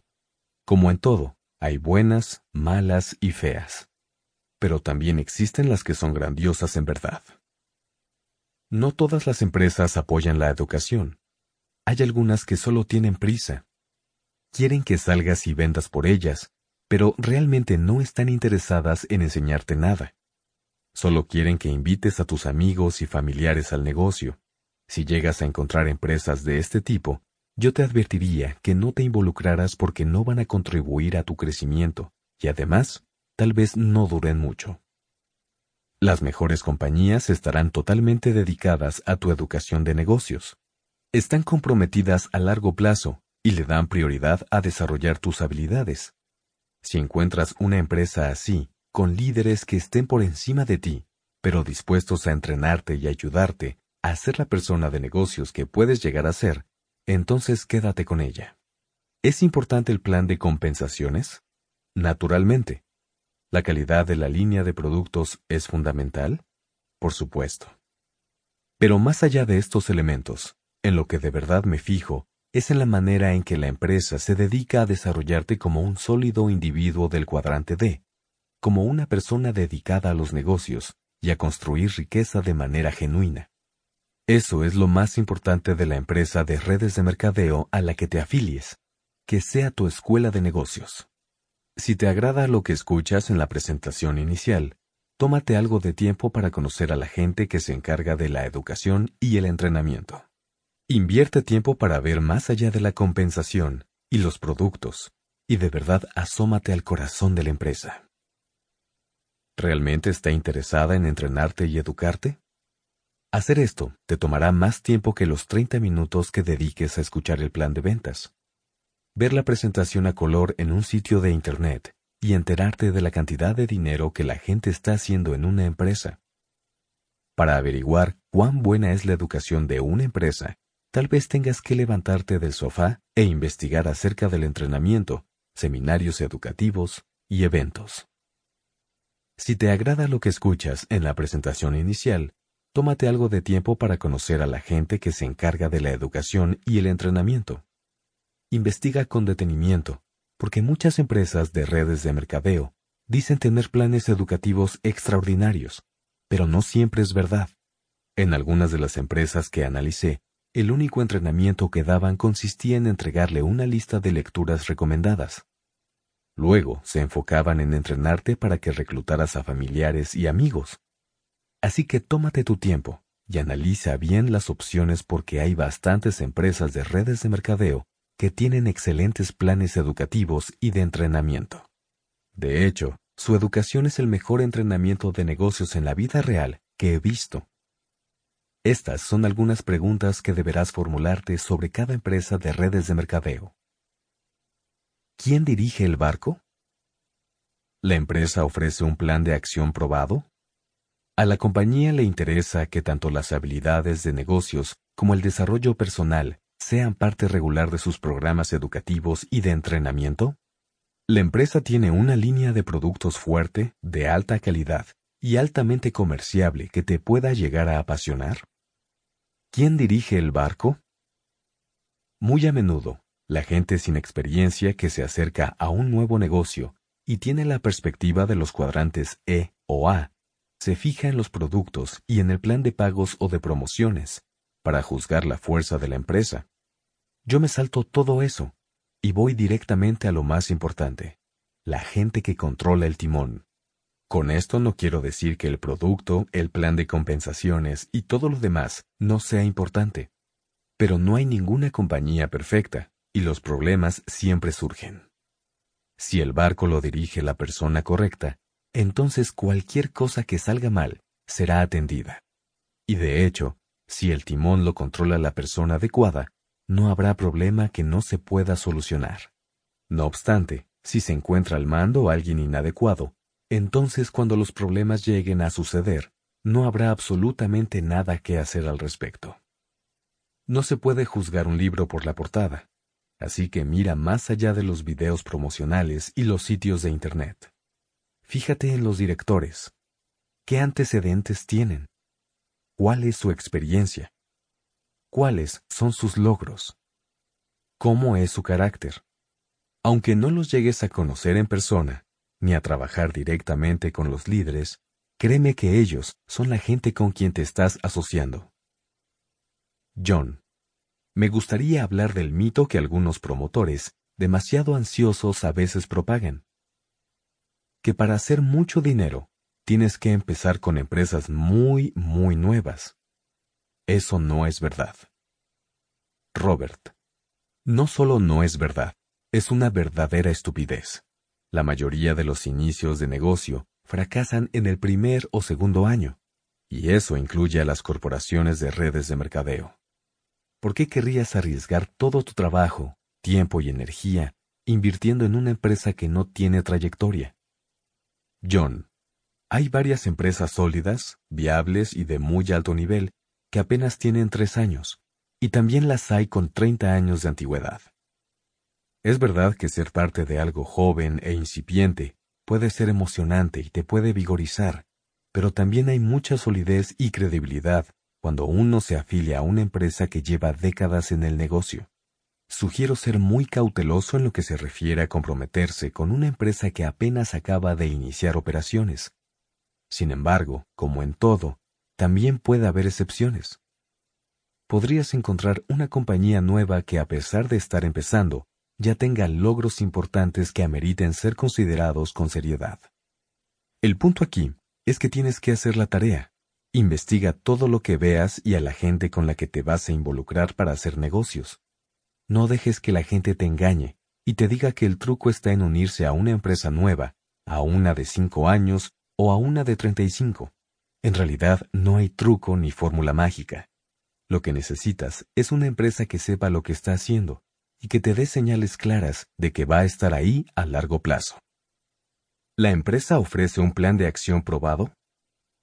John. Las oportunidades más lucrativas y viables en las redes de mercadeo no exigen que inventes la rueda. En realidad, te ofrecen planes de acción que te ayudarán a alcanzar el éxito que deseas. Por ejemplo, tienen una guía de entrenamiento con actividades sugeridas para realizarse diariamente o una vez a la semana. Algunas empresas les ofrecen a los patrocinadores, dueños de negocios, un sitio de Internet para ayudarles a entrenar prospectos o compartir productos y oportunidades. Las herramientas de presentación profesionales y de primera clase como CD, DVD, podcast y materiales impresos se han convertido en los materiales típicos que se deben encontrar en el portafolio de herramientas de todo comerciante en redes. A la compañía le interesa que tanto las habilidades de negocios como el desarrollo personal sean parte regular de sus programas educativos y de entrenamiento? Ya dejé bastante claro que el entrenamiento y la educación que obtengas es el valor más importante de la experiencia en redes de mercadeo, incluso por encima del flujo de ingreso que estarás construyendo. Así que asegúrate de que formen parte del sistema. También es importante que tu empresa aprecie el valor del entrenamiento constante, tanto en habilidades de negocios como en desarrollo del carácter y crecimiento personal. Los líderes de esta industria durante décadas han sabido que brindarles a sus equipos una dieta constante de buen material, inspirador y educativo, tienen recompensas enormes. Antes se manejaban los libros y cintas de audio, pero en el siglo XXI se usan los CDs, DVDs, podcasts, teleconferencias en vivo y webinars. Ah, y por supuesto, los libros. Los libros nunca pasan de moda. John. Y también los eventos en vivo. Incluso en la era de Internet, hay algo muy fuerte en el hecho de estar presente físicamente en un evento. Es algo que no se puede reemplazar con ningún otro medio. En nuestros días, el quehacer cotidiano de construir una red se lleva a cabo por lo general a través del teléfono y de Internet, pero al mismo nivel que se hace en persona. Sin embargo, vas a descubrir que las mejores empresas se enfocan mucho en sus eventos anuales, semestrales, trimestrales y o mensuales. ¿Por qué? Por su valor educativo, de entrenamiento y de desarrollo personal. Y por cierto, la empresa de redes de mercadeo no será la única que estará involucrada en tu entrenamiento y educación. Hay toda una jerarquía de personas, desde la que te reclutó directamente en el negocio, a la que usualmente se le llama patrocinador, pasando por todos los involucrados hasta llegar a los mismísimos ejecutivos de la corporación y todas ellas estarán muy interesadas en verte crecer, aprender y alcanzar el éxito. Una de las mayores virtudes del sistema de redes de mercadeo es que está diseñado para ser precisamente lo contrario del ambiente corporativo, en donde la competencia es excesiva e incluso tu mejor amigo tal vez tenga que pasar por encima de ti para llegar al siguiente escalón. En las redes de mercadeo, ese tipo de competición inclemente no existe, por la sencilla razón de que el éxito de tu patrocinador y de todas las personas que están por encima de ti depende de que triunfes. Es natural que la gente que se beneficia con tu crecimiento desee que prosperes. La empresa tiene una línea de productos fuerte, de alta calidad y altamente comerciable que te pueda apasionar. Incluso si no es el criterio principal, la oferta del producto es muy importante. ¿Por qué? Por una sola razón. El rumor. Usualmente, las empresas de redes de mercadeo no hacen mucha publicidad en medios masivos. No vas a encontrar anuncios de sus productos en los espectaculares ni en televisión. ¿Por qué no? Porque estas empresas utilizan un modelo de promoción completamente distinto. En lugar de utilizar presupuestos para publicidad en costosos medios masivos, lo usan para ayudarte a ti. John, el elemento vital de una red en crecimiento es la recomendación de boca en boca, es decir, la que le hace una persona a otra respecto a un producto o servicio, y a la oportunidad que hay de que se vuelva parte del equipo. Debido a lo anterior, los productos y servicios a los que por lo general les va muy bien en el modelo de redes de mercadeo son aquellos que emocionan a la gente, que tienen una historia interesante como respaldo, que cuentan con algún elemento de intriga o historia original, que le ofrecen al usuario beneficios fuera de lo común, o que son originales e innovadores. En resumen, les va mejor a los productos que pueden narrar una historia original. En resumen, el rumor. Ahora bien, no me malinterpretes, no estoy hablando de fanfarrias publicitarias, sino de atributos y cualidades genuinas. Tu producto tiene que ser legítimo, Dicho lo anterior, es importante que recuerdes que no existe el mejor producto. Hay espacio para miles de productos y servicios de calidad. Hasta cierto punto, elegir un gran producto es una cuestión muy subjetiva. Algunas personas tienen una afinidad muy marcada con los productos para el cuidado de la piel, de nutrición o de tecnología. ¿El mercado para tu producto es fuerte? ¿El producto resultará atractivo para mucha gente? ¿El precio es competitivo? ¿Tú de verdad crees en el valor del producto? ¿Lo usarías personalmente? ¿El producto tiene una gran historia detrás de sí? Si sientes verdadera pasión por el producto que compartes con otros, es más sencillo que logres contagiar tu entusiasmo. Capítulo 19. Lo que se requiere. Entonces, ¿qué se requiere para construir tu propio negocio de red de mercadeo y tener éxito?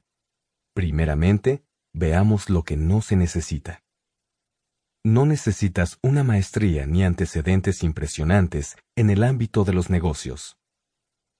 Recuerda la palabra duplicable.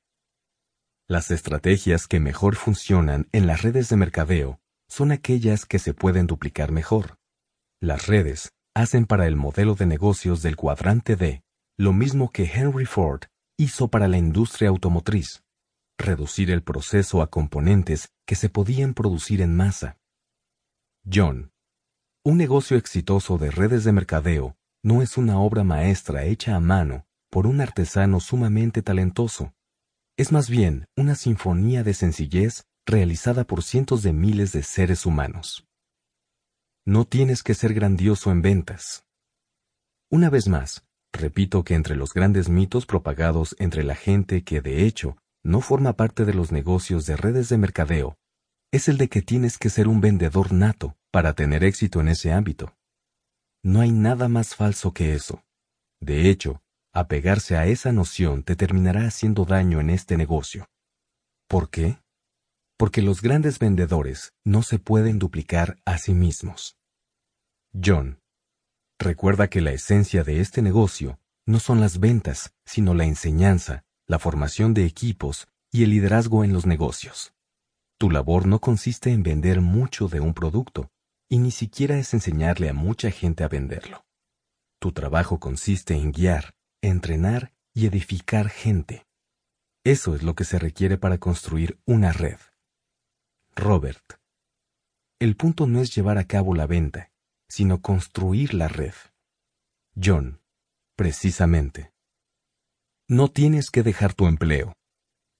De hecho, es preferible que no renuncies a tu empleo de tiempo completo, al principio, porque construir un negocio de redes no es como empezar en un trabajo nuevo en el que empiezas a recibir un cheque de nómina en cuanto te presentas a trabajar. Esto va a tomar tiempo, así que ten paciencia. John. Y no solo por razones financieras. Incluso si pudieras darte el lujo de renunciar a tu empleo, muchos trabajadores de las redes descubren que una vez que su negocio empieza a funcionar, vale la pena estar conectado con los compañeros de trabajo porque estos se pueden convertir en socios o te pueden recomendar a otras personas. La mayoría de los comerciantes en redes construye su negocio en su tiempo libre. La encuesta nacional de la Fuerza de Trabajo, realizada en 2008 por la Asociación de Ventas Directas, muestra que solo uno de cada ocho comerciantes en redes trabajó 24 horas o más a la semana en su negocio. No tienes que ser rico ni solicitar una segunda hipoteca sobre tu casa. Casi todos los negocios de redes de mercadeo requieren menos de 500 dólares en verdaderos costos de inicio que se tiene que pagar con dinero de tu bolsillo. Pero no te confundas, lo que ahorras en capital tendrás que reemplazarlo con sudor, esfuerzo y pasión. La mayor inversión que se hace en los negocios personales es la de uno mismo, en forma de tiempo, enfoque y persistencia. Pero definitivamente no necesitas una pila de dinero para comenzar. John. Pero claro, el hecho de que la inversión de capital sea baja no significa que no exista. Este es un negocio y tienes que manejarlo como tal. Y eso significa que siempre tendrás gastos mensuales de operación. Por lo general, tu presupuesto mensual será bastante modesto e incluirá un suministro mensual de muestras del producto y el costo de las herramientas de contacto y presentación, como las que se mencionaron anteriormente, CD, DVD, sitios de Internet, etc. Asimismo, necesitarás constantemente materiales para el desarrollo personal y del negocio. Así que no, no requieres de una gran suma para empezar, pero sí un presupuesto para costear algunos gastos razonables mes a mes. No necesitas ser un experto de las negociaciones, ni un genio con las matemáticas. Lo que se requiere es un deseo ardiente y determinación, así como una fuerte dosis de pasión para motivarte. Mi amigo Donald Trump suele decir, tienes que amar lo que haces. Sin pasión, es muy difícil alcanzar el éxito. Si eres empresario pero no te apasiona lo que haces, pasarás momentos muy difíciles.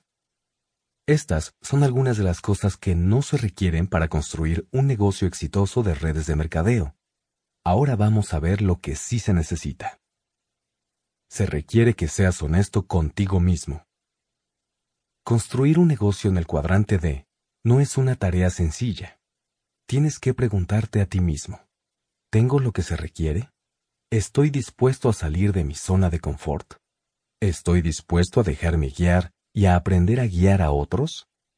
¿Hay una persona rica en mi interior, lista para salir al mundo? Si la respuesta a las cuestiones anteriores es sí, empieza a buscar un negocio de redes de mercadeo que cuente con un excelente programa de entrenamiento. John. Yo añadiría lo siguiente. Asegúrate de que tienes claro en dónde te encuentras y lo que te gustaría lograr en la vida. Tener una visión de lo que necesitas es esencial. Entonces, primero define bien tus expectativas. Asegúrate de saber lo que se necesita en términos del tiempo, dinero, habilidades y recursos que necesitarás invertir cada semana. Aclara cuáles son las acciones que tendrás que llevar a cabo para que este negocio sea exitoso. Deja muy bien en claro cuáles son tus expectativas reales en cuanto al tiempo que invertirás. En el libro que escribí con Donald Trump, Queremos que seas rico, Donald señaló, las redes de mercadeo exigen un espíritu empresarial, y eso significa enfoque y perseverancia. No les recomiendo las redes de mercadeo a gente que no cuenta con un alto nivel de motivación personal. Donald tiene toda la razón. Se requiere de la actitud correcta. En mi opinión, convertirse en empresario es un proceso constante, yo sigo involucrado en él. Creo que seré un empresario en entrenamiento hasta el día que muera, porque adoro los negocios y adoro solucionar los problemas de mi campo de acción. Es un proceso que me brinda el tipo de vida que deseo, así que, aunque ha sido difícil en algunos momentos, cada uno ha valido la pena. Siempre hubo un pensamiento que me mantenía avanzando. Era mi luz incluso en las más oscuras de las horas. Pegado a la base de uno de los teléfonos de nuestras oficinas de la empresa de carteras para surfistas, tenía uno de esos papelitos que salen en las galletas chinas de la fortuna. Decía, siempre puedes renunciar. ¿Por qué hacerlo ahora? En aquel tiempo, hubo muchas llamadas que tuve que atender y que me dieron razones más que suficientes para renunciar. Sin embargo, después de colgar el teléfono, siempre miraba las palabras de sabiduría de la galleta de la fortuna y me decía a mí mismo, aunque tengo muchísimas ganas de renunciar, no lo haré hoy, lo haré mañana. Lo bueno es que el mañana nunca llegó. Mi padre rico solía decir que si volverse rico fuera fácil, cualquiera lo haría. Por eso, cada vez que la gente me pregunta qué me permitió triunfar, siempre contesto que fue mi deseo de que nadie me dijera qué hacer ansiaba la libertad. No quería la seguridad de un empleo, quería libertad financiera. Y eso es precisamente lo que ofrecen las redes de mercadeo. Si a ti te agrada que siempre haya alguien diciéndote lo que puedes hacer y a qué hora debes llegar a la oficina e irte, entonces el negocio de redes de mercadeo no es para ti. Se requiere de crecimiento real. Un negocio de redes de mercadeo puede estar en el cuadrante D. Sin embargo, eso no significa que será así necesariamente. Eso depende de ti. Las redes de mercadeo son el vínculo perfecto para la gente que quiere entrar al mundo del cuadrante D. En los cuadrantes E y A, tu ingreso potencial se ve limitado, por lo que puedes producir como individuo. En las redes de mercadeo, por el contrario, puedes ganar tanto como logre producir tu red. Esto significa que una vez que hayas construido una red bastante grande, podrías llegar a ganar una cantidad tremenda de dinero. No obstante, el mero hecho de afiliarse a una empresa de redes de mercadeo no hace que tu negocio sea parte del cuadrante D. Al menos no hasta que sea lo suficientemente grande. John. La definición técnica de negocio grande nos habla de aquel que cuenta con 500 o más integrantes. De nuevo, a esas 500 personas se les describe por lo general como empleados.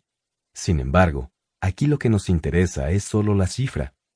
Cuando construyes una red de 500 o más representantes independientes, lo que tienes en las manos definitivamente coincide con la definición de grande, es decir, el tipo de negocios del cuadrante D. El sistema de negocios de redes está diseñado para expandirse hasta más de 500 personas. Es muy común que la organización de la red de un individuo llegue a crecer hasta varios miles o incluso decenas de miles, y no es raro ver organizaciones que incluyan a cientos de miles de personas. Muy a menudo, los nuevos integrantes de los negocios de redes de mercadeo cometen el error de considerar el dinero que comienzan a ganar como dinero libre, es decir, un ingreso que se puede gastar desde el primer día que se obtiene. Pero cuando solamente cuentan con 5, 10, 50 o incluso 100 o 200 personas en tu red, el negocio en realidad todavía sigue en periodo formativo. No es un negocio grande. En cuanto tu red crezca a más de 500 personas, incluso llegue a casi 1000, entonces tendrás un verdadero negocio del cuadrante D que genere ingreso pasivo. En ese momento no solo tendrás una red viable, sino un activo que genere ingresos. Pero lo anterior significa que el intervalo entre el momento que te afilias a la compañía y el punto en que llegues a un negocio de 500 personas será todavía periodo formativo. Es un tiempo en el que estarás cimentando las bases, así que mantén una perspectiva clara y no despegues la vista del objetivo real, construir riqueza. Toma tiempo. Si tienes la idea de que puedes empezar un negocio de redes de mercadeo y esperas comenzar a hacer dinero de inmediato, entonces todavía piensas como alguien de los cuadrantes E o A. De hecho, la gente de estos cuadrantes es la que más a menudo cae en las trampas de la vida que nos hacen creer que realmente existen las estrategias para volverse rico de la noche a la mañana. John. En las redes de mercadeo, no existe ningún método para volverse rico de la noche a la mañana. Aunque las actividades del negocio son bastante sencillas, exigen de tiempo y esfuerzo, la base del ingreso pasivo. La Administración de Ventas Directas dice que en promedio, uno de cada diez contactos le dirá sí a la oportunidad que les ofreces. Sin embargo, esta cifra mejora con el nivel de experiencia del dueño del negocio y recuerda que esta cifra se mantiene real en cuanto a volumen, es decir, a pesar de que tal vez no la veas aplicada en 10 contactos, verás que aplica para 100. En estos años, ha habido gente que promueve las redes de mercadeo como un medio rápido para obtener riqueza. Por supuesto, eso es una tontería. La gente de las redes de mercadeo que ha desarrollado sus habilidades de liderazgo, construido su negocio y obtenido riqueza genuina, lleva varios años esforzándose por lograrlo. Entonces no te dejes engañar si alguien te dice que verás resultados muy pronto. Este no es un paseo de seis meses y un golpe de suerte. Es un negocio serio, y de lo que estamos hablando aquí es de tu vida. En el mundo real, si no puedes comenzar a producir negocios entre tres y seis meses, te despiden. Xerox era un poco más generosa. A mí me dieron un año para aprender y un año para estar a prueba. Si no hubiera contado con todo ese tiempo, me habrían despedido. Pero tu situación es distinta, porque tu empresa de redes de mercadeo no te va a despedir, así que tú no lo hagas tampoco. No te esfuerces solo durante algunos meses o un año para luego decir, bien, pues creo que no funcionó. Dale todo el tiempo que sea necesario. Robert John, cuando le digo a la gente, dale tiempo, casi siempre me preguntan, muy bien, ¿cuánto tiempo? ¿Qué debo responder? John, yo diría cinco años. Robert, eso es exactamente lo que siempre contesto. De hecho, es el mismo tiempo que se necesita para construir cualquier tipo de negocio. Yo lo llamo mi plan de cinco años. El plan de cinco años. Si realmente eres serio respecto a comenzar este viaje, te recomiendo que te comprometas por un mínimo de cinco años de aprendizaje, crecimiento, modificación de valores fundamentales y nuevos amigos. ¿Por qué? Porque cinco años es un periodo realista. A Howard Schultz le tomó muchos años construir Starbucks. Lo mismo fue para Ray Kroc de McDonald's y Michael Dell de Dell Computers. Se requiere de tiempo para construir negocios grandes y forjarse como un verdadero líder. A mí me tomó años construir mi propio negocio en el cuadrante D. A ti te llevará varios años construir un negocio de redes de mercadeo. ¿Por qué tendría que ser diferente? La mayoría de la gente no piensa en términos de años. Estamos acostumbrados, gracias a la publicidad y a los valores de cheque de nómina del cuadrante E, a esperar la gratificación inmediata. Por eso no es ninguna novedad que en cuanto la gente pone un pie en el cuadrante D, lo haga con la idea de volverse rica pronto. Me afilié hace una semana. ¿Cuándo empezaré a ganar mucho dinero? Amigos, volverse rico pronto es un oxímoron. Una relación rica no se da con rapidez. Una novela gratificante jamás se escribe de la noche a la mañana. Crear riqueza, por definición, toma tiempo. Lo mismo sucede con la riqueza económica. Es por eso que hay tan poca gente en el cuadrante D. La mayoría de la gente quiere dinero, pero no está dispuesta a invertir su tiempo. Diez mil horas, haz cuentas. Si trabajas ocho horas al día, cinco días a la semana, llegarás a la meta de diez mil horas en cinco años de esfuerzo de tiempo completo. En su libro Outliers, The Story of Success, Malcolm Gladwell explica que para sobresalir en cualquier área, se requiere diez mil horas de trabajo arduo. Bill Gates, estando en la preparatoria, pasó 10.000 horas programando. Cuando todavía era una banda británica más, los Beatles tocaron en un club de Hamburgo siete horas al día, siete días a la semana, sumando unas 10.000 horas. Lo que es de verdad interesante de la regla de las 10.000 horas, dice Gladwell, es que aplica virtualmente en cualquier ámbito. No puedes convertirte en un gran ajedrecista a menos de que pases 10.000 horas practicando. Los prodigios del tenis como Boris Becker, que empiezan a jugar a los seis años, para los 16 o 17, están jugando en Wimbledon. Los músicos concertistas que comienzan a tocar el violín a los cuatro años, debutan en el Carnegie Hall a los 15 más o menos. Diez mil horas, haz cuentas. Si trabajas ocho horas al día, cinco días a la semana, llegarás a la meta de diez mil horas en cinco años de esfuerzo de tiempo completo. Por suerte para ti, llegar a dominar las redes de mercadeo no es como llegar a ser un experto ajedrecista. No necesitas convertirte en Boris Becker, los Beatles o Bill Gates. Tampoco tienes que ser el mejor en el mundo. Lo único que tienes que hacer es dominar las habilidades del negocio. No te tomará cinco años de tiempo completo y semanas de 40 horas. Sin embargo, para aprender y dominar lo que se requiere para construir una red masiva con ingreso pasivo, hazte un favor y date el tiempo suficiente. Por cierto, yo continúo usando este plan de cinco años. Cada vez que decido aprender algo nuevo, invertir en bienes raíces, por ejemplo, todavía me doy cinco años para aprender el proceso.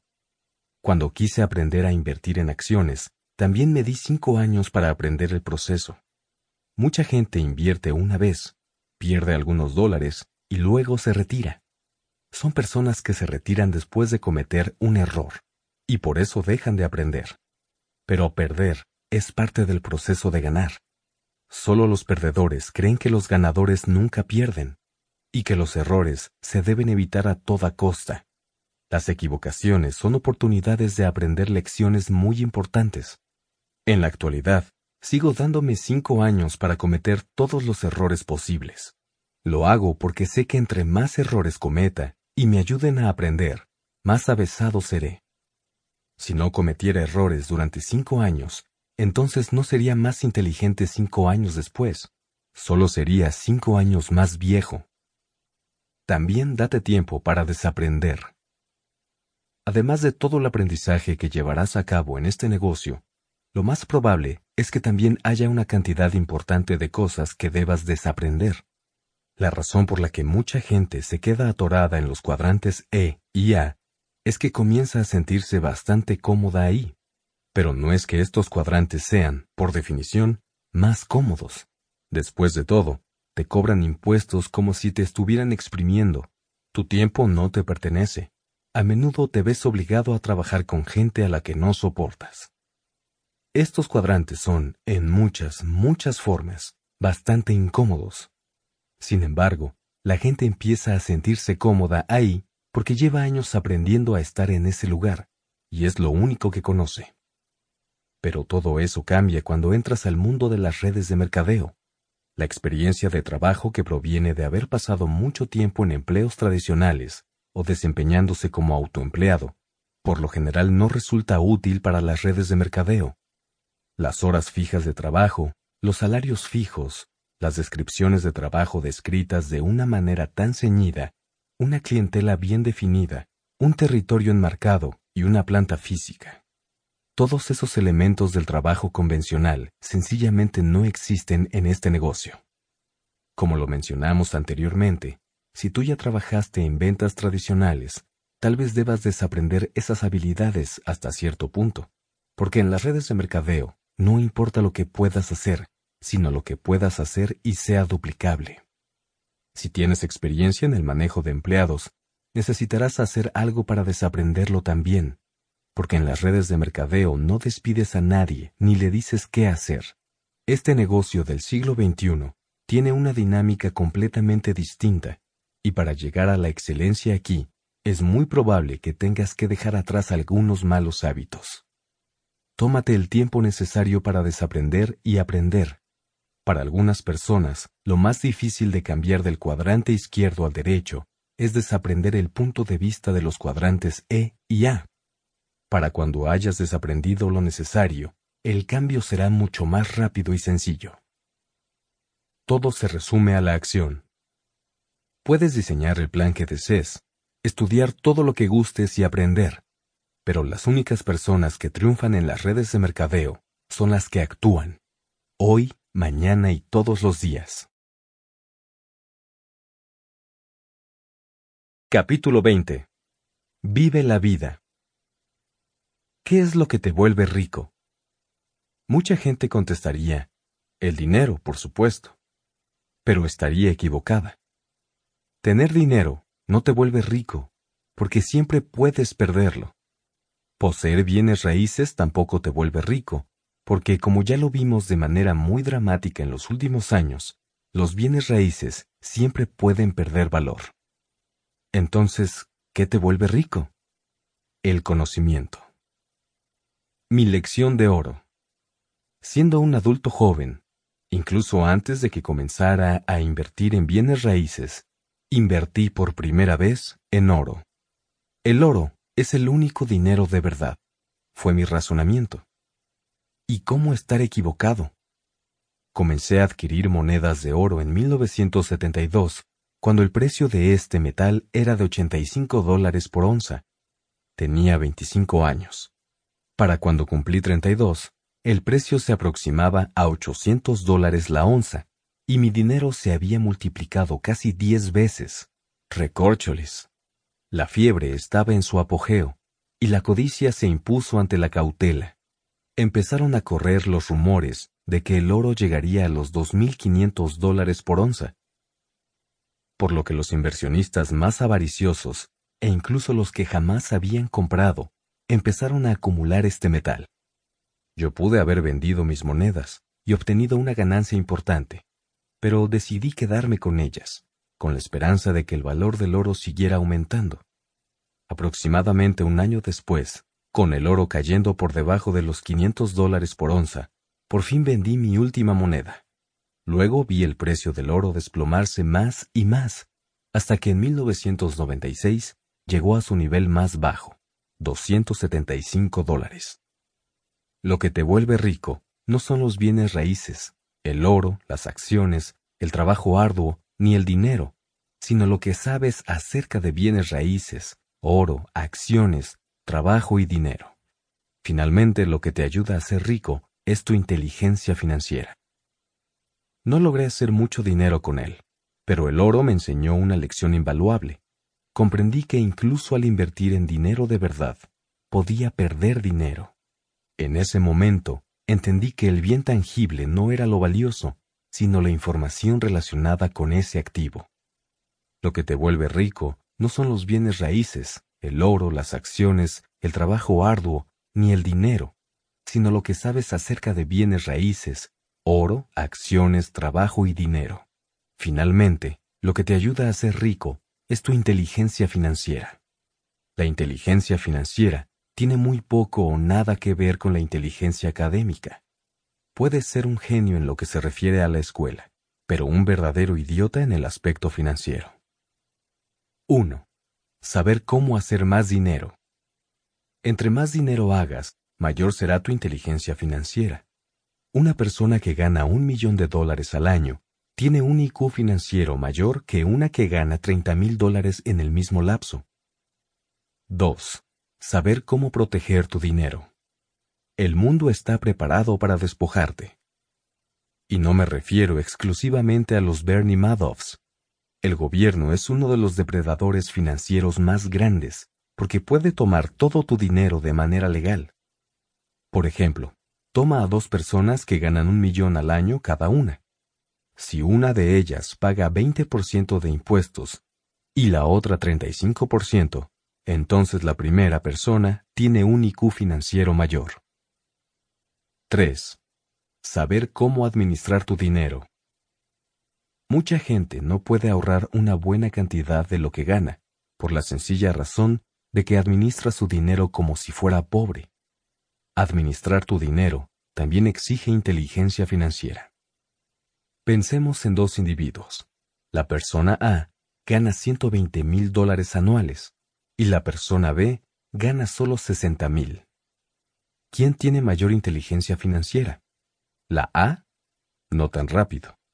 Digamos que la persona A también gasta 120 mil al año, lo cual la deja en ceros para los últimos meses. La persona B, por su parte, que solo gana 60 mil dólares, administra con cuidado y puede vivir bien con 50 mil dólares. Además, invierte los 10 mil restantes. Entonces, ¿quién termina con más? Si no tienes capacidad para administrar, entonces ni todo el dinero del mundo te salvará. Si haces presupuestos de la manera adecuada y aprendes acerca de los cuadrantes D e I, entonces estarás en el camino para obtener riqueza personal y lo más importante, libertad.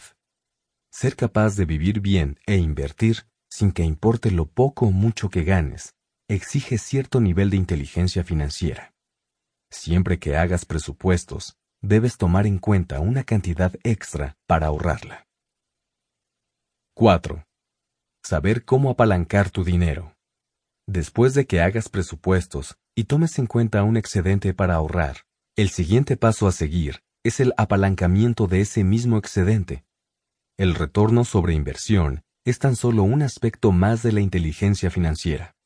La persona que gana el 50% sobre su dinero tiene un IQ financiero más alto que la que gana el 5%.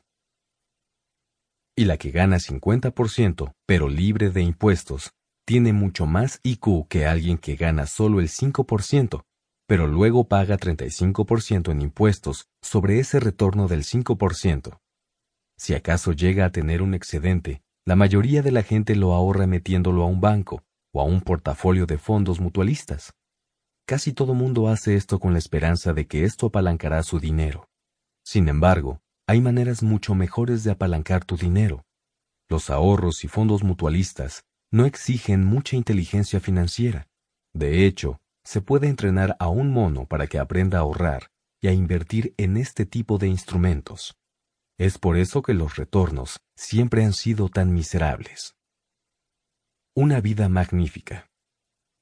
El propósito de tu negocio de redes de mercadeo no es solo que hagas dinero, sino que obtengas habilidades e inteligencia financiera que te permitan usar esos ingresos para construir riqueza de verdad. Pero incluso, ese no es el objetivo principal. El verdadero objetivo es construir riqueza para que puedas tener una vida magnífica. Al observar a la gente en muchas situaciones distintas, yo diría que hay tres maneras de vivir. Estas tres formas dependen de situaciones diversas y también corresponden a tres estados financieros y emocionales. Vivir con miedo. Yo sé lo que es estar en quiebra. Ya hablé de que en 1985 fue el peor año de mi vida porque Kim y yo nos encontramos en terribles apuros económicos. Prácticamente nos convertimos en indigentes y terminamos viviendo en nuestro Toyota. La sensación de miedo en aquellos días nos tenía paralizados.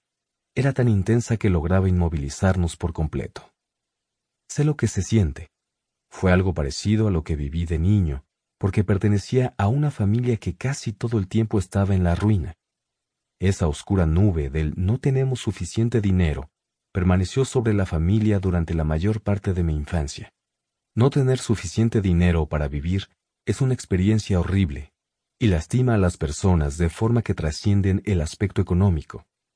Esta situación puede minar la confianza en ti mismo y la noción de la valía personal. De hecho, puede sabotear todos los aspectos de tu existencia. Vivir con miedo y frustración. La segunda manera de vivir implica las emociones de miedo y frustración, porque tienes que levantarte a trabajar, particularmente cuando preferirías hacer otra cosa. Una persona que vive de esta manera podría tener un buen empleo y un gran salario, pero no se puede dar el lujo de dejar de trabajar. De ahí viene la frustración. Estas personas saben que si dejaran de laborar, se colapsaría su estilo de vida. La gente así podría argumentar, no me puedo dar el lujo de renunciar porque si lo hiciera, vendrían los bancos y me embargarían todo lo que tengo. También se les podría escuchar diciendo algo como, ya quiero que lleguen las vacaciones, o ya solo diez años más y me retiro. Vivir con gozo, paz y alegría.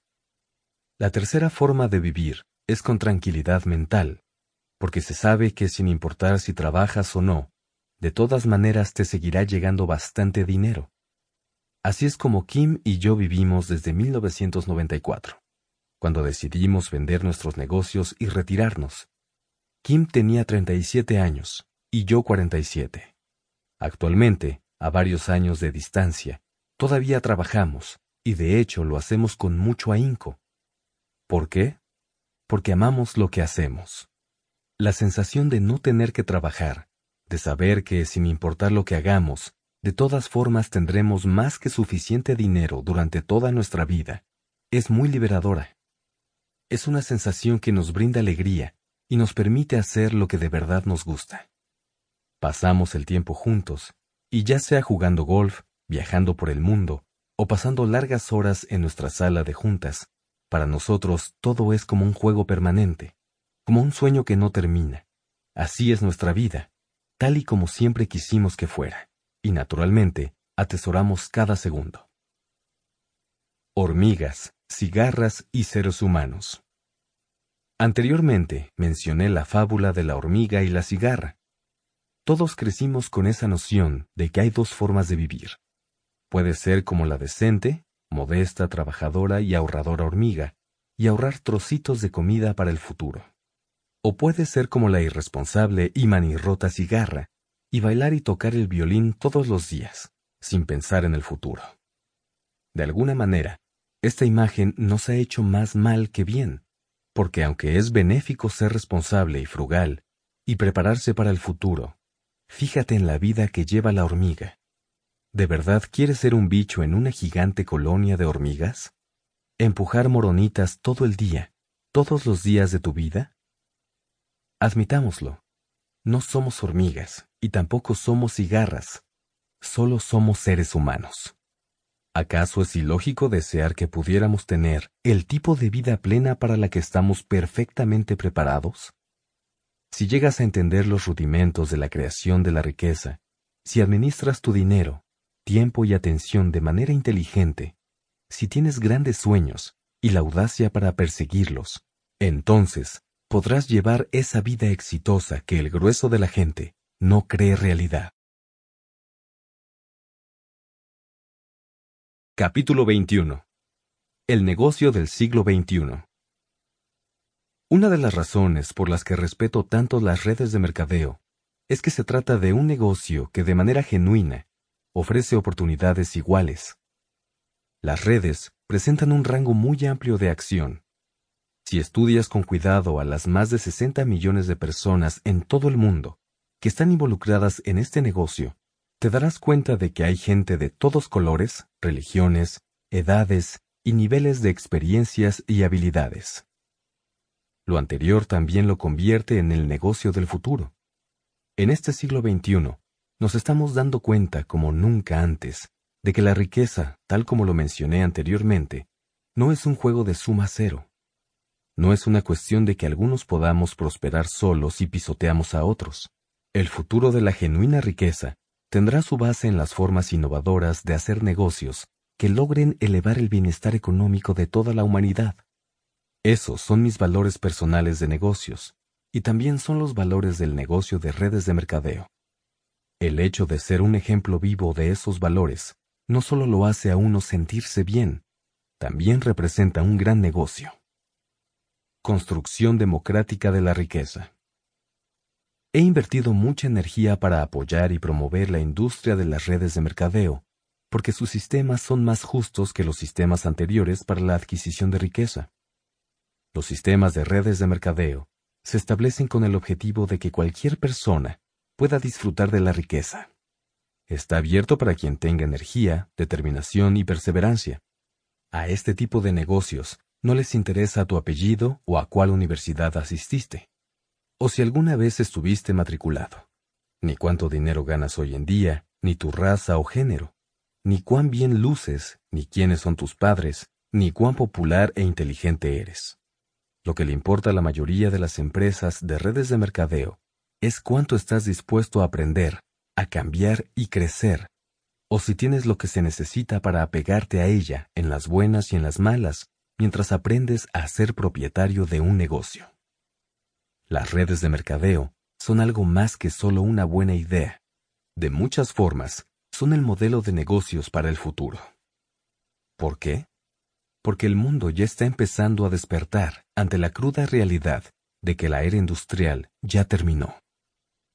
Para un mundo que cada vez disfruta menos de la seguridad de la que solía gozar, las redes de mercadeo surgen como un nuevo motor de logro y seguridad individual. Este negocio les da a millones de personas en todo el mundo la oportunidad de tomar el control de su vida y futuro financiero. Es por ello que a pesar de que los pensadores del viejo mundo insisten en no aceptarlo, esta industria continuará creciendo. En los años venideros, opino que veremos un incremento en el predominio, penetración, visibilidad y maduración de las principales compañías de redes de mercadeo. Anteriormente escribí sobre la manera en que Thomas Edison se volvió rico, y aclaré que no fue gracias a que diseñó una mejor bombilla eléctrica, sino a que creó la red que respaldó el funcionamiento de la misma. Edison tenía un joven empleado llamado Henry, quien hizo algo similar con otro invento que en aquel entonces parecía no tener uso práctico. Por su naturaleza y diseño, las redes de mercadeo son un sistema bastante democrático y socialmente responsable para la generación de riqueza. En una suerte de paralelismo entre lo que sucedió con Edison y la bombilla eléctrica y con el joven Henry Ford y el automóvil, podemos señalar que Ford no inventó el automóvil, pero hizo algo radical que cambió para siempre el destino de aquel invento y de millones de personas. A finales del siglo XIX, al automóvil se le consideraba solo una curiosidad, un juguete de gente adinerada. Y ciertamente, los autos eran tan extremadamente costosos que solo los ricos podían pagar uno. La radical idea de Ford consistía en hacer que el automóvil estuviera disponible para todo mundo. Ford recortó los gastos de producción y adaptó la línea de ensamblaje para producir automóviles estandarizados y de bajo costo. Ford se convirtió en el mayor productor de automóviles del mundo. No solo logró hacer que su producto fuera accesible, también llegó a pagar los salarios más altos de la industria y ofreció planes de repartición de utilidades con los que redistribuyó anualmente más de 30 millones de dólares entre sus trabajadores. Y créeme que 30 millones era más dinero a principios de 1900 de lo que es ahora. La frase de la misión de Ford era democratizar al automóvil, y en el proceso para cumplirla también se volvió un nombre muy rico.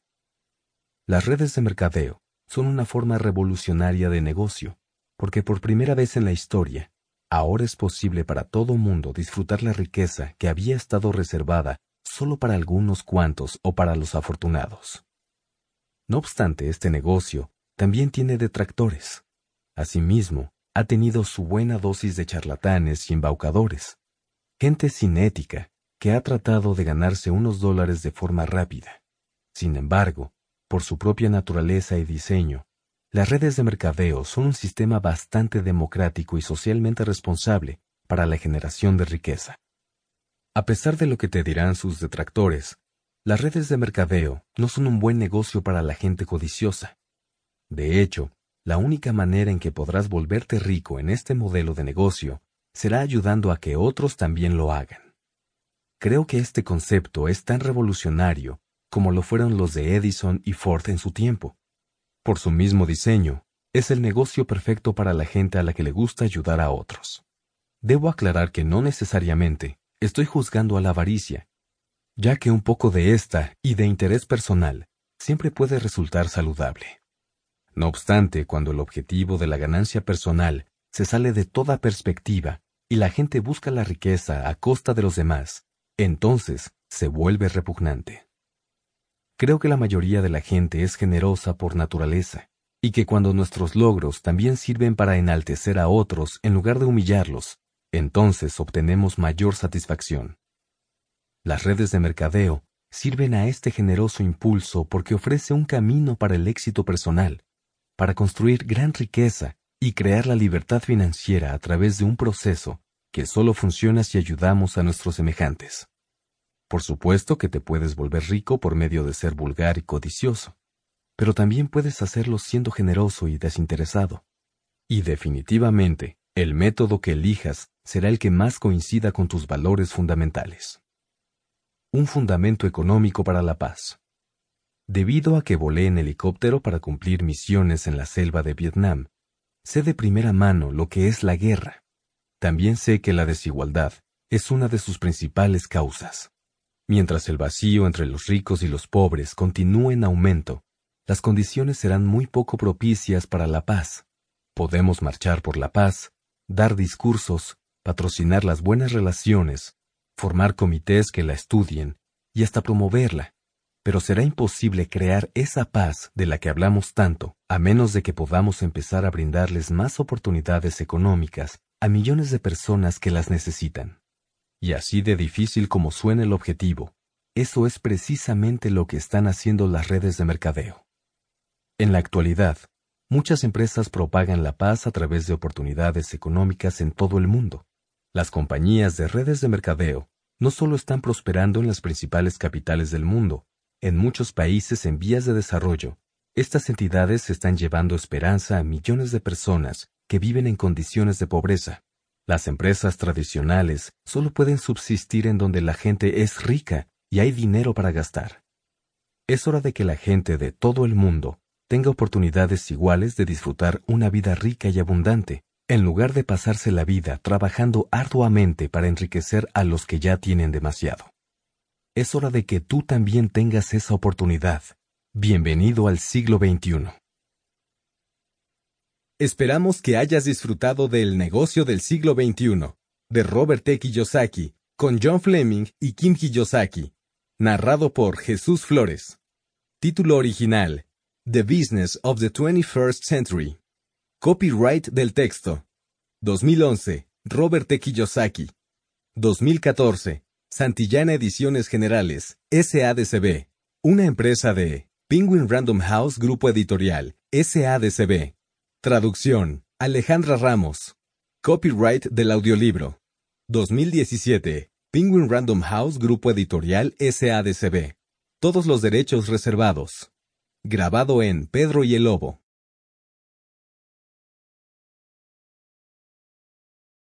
Audible hopes you have enjoyed this program.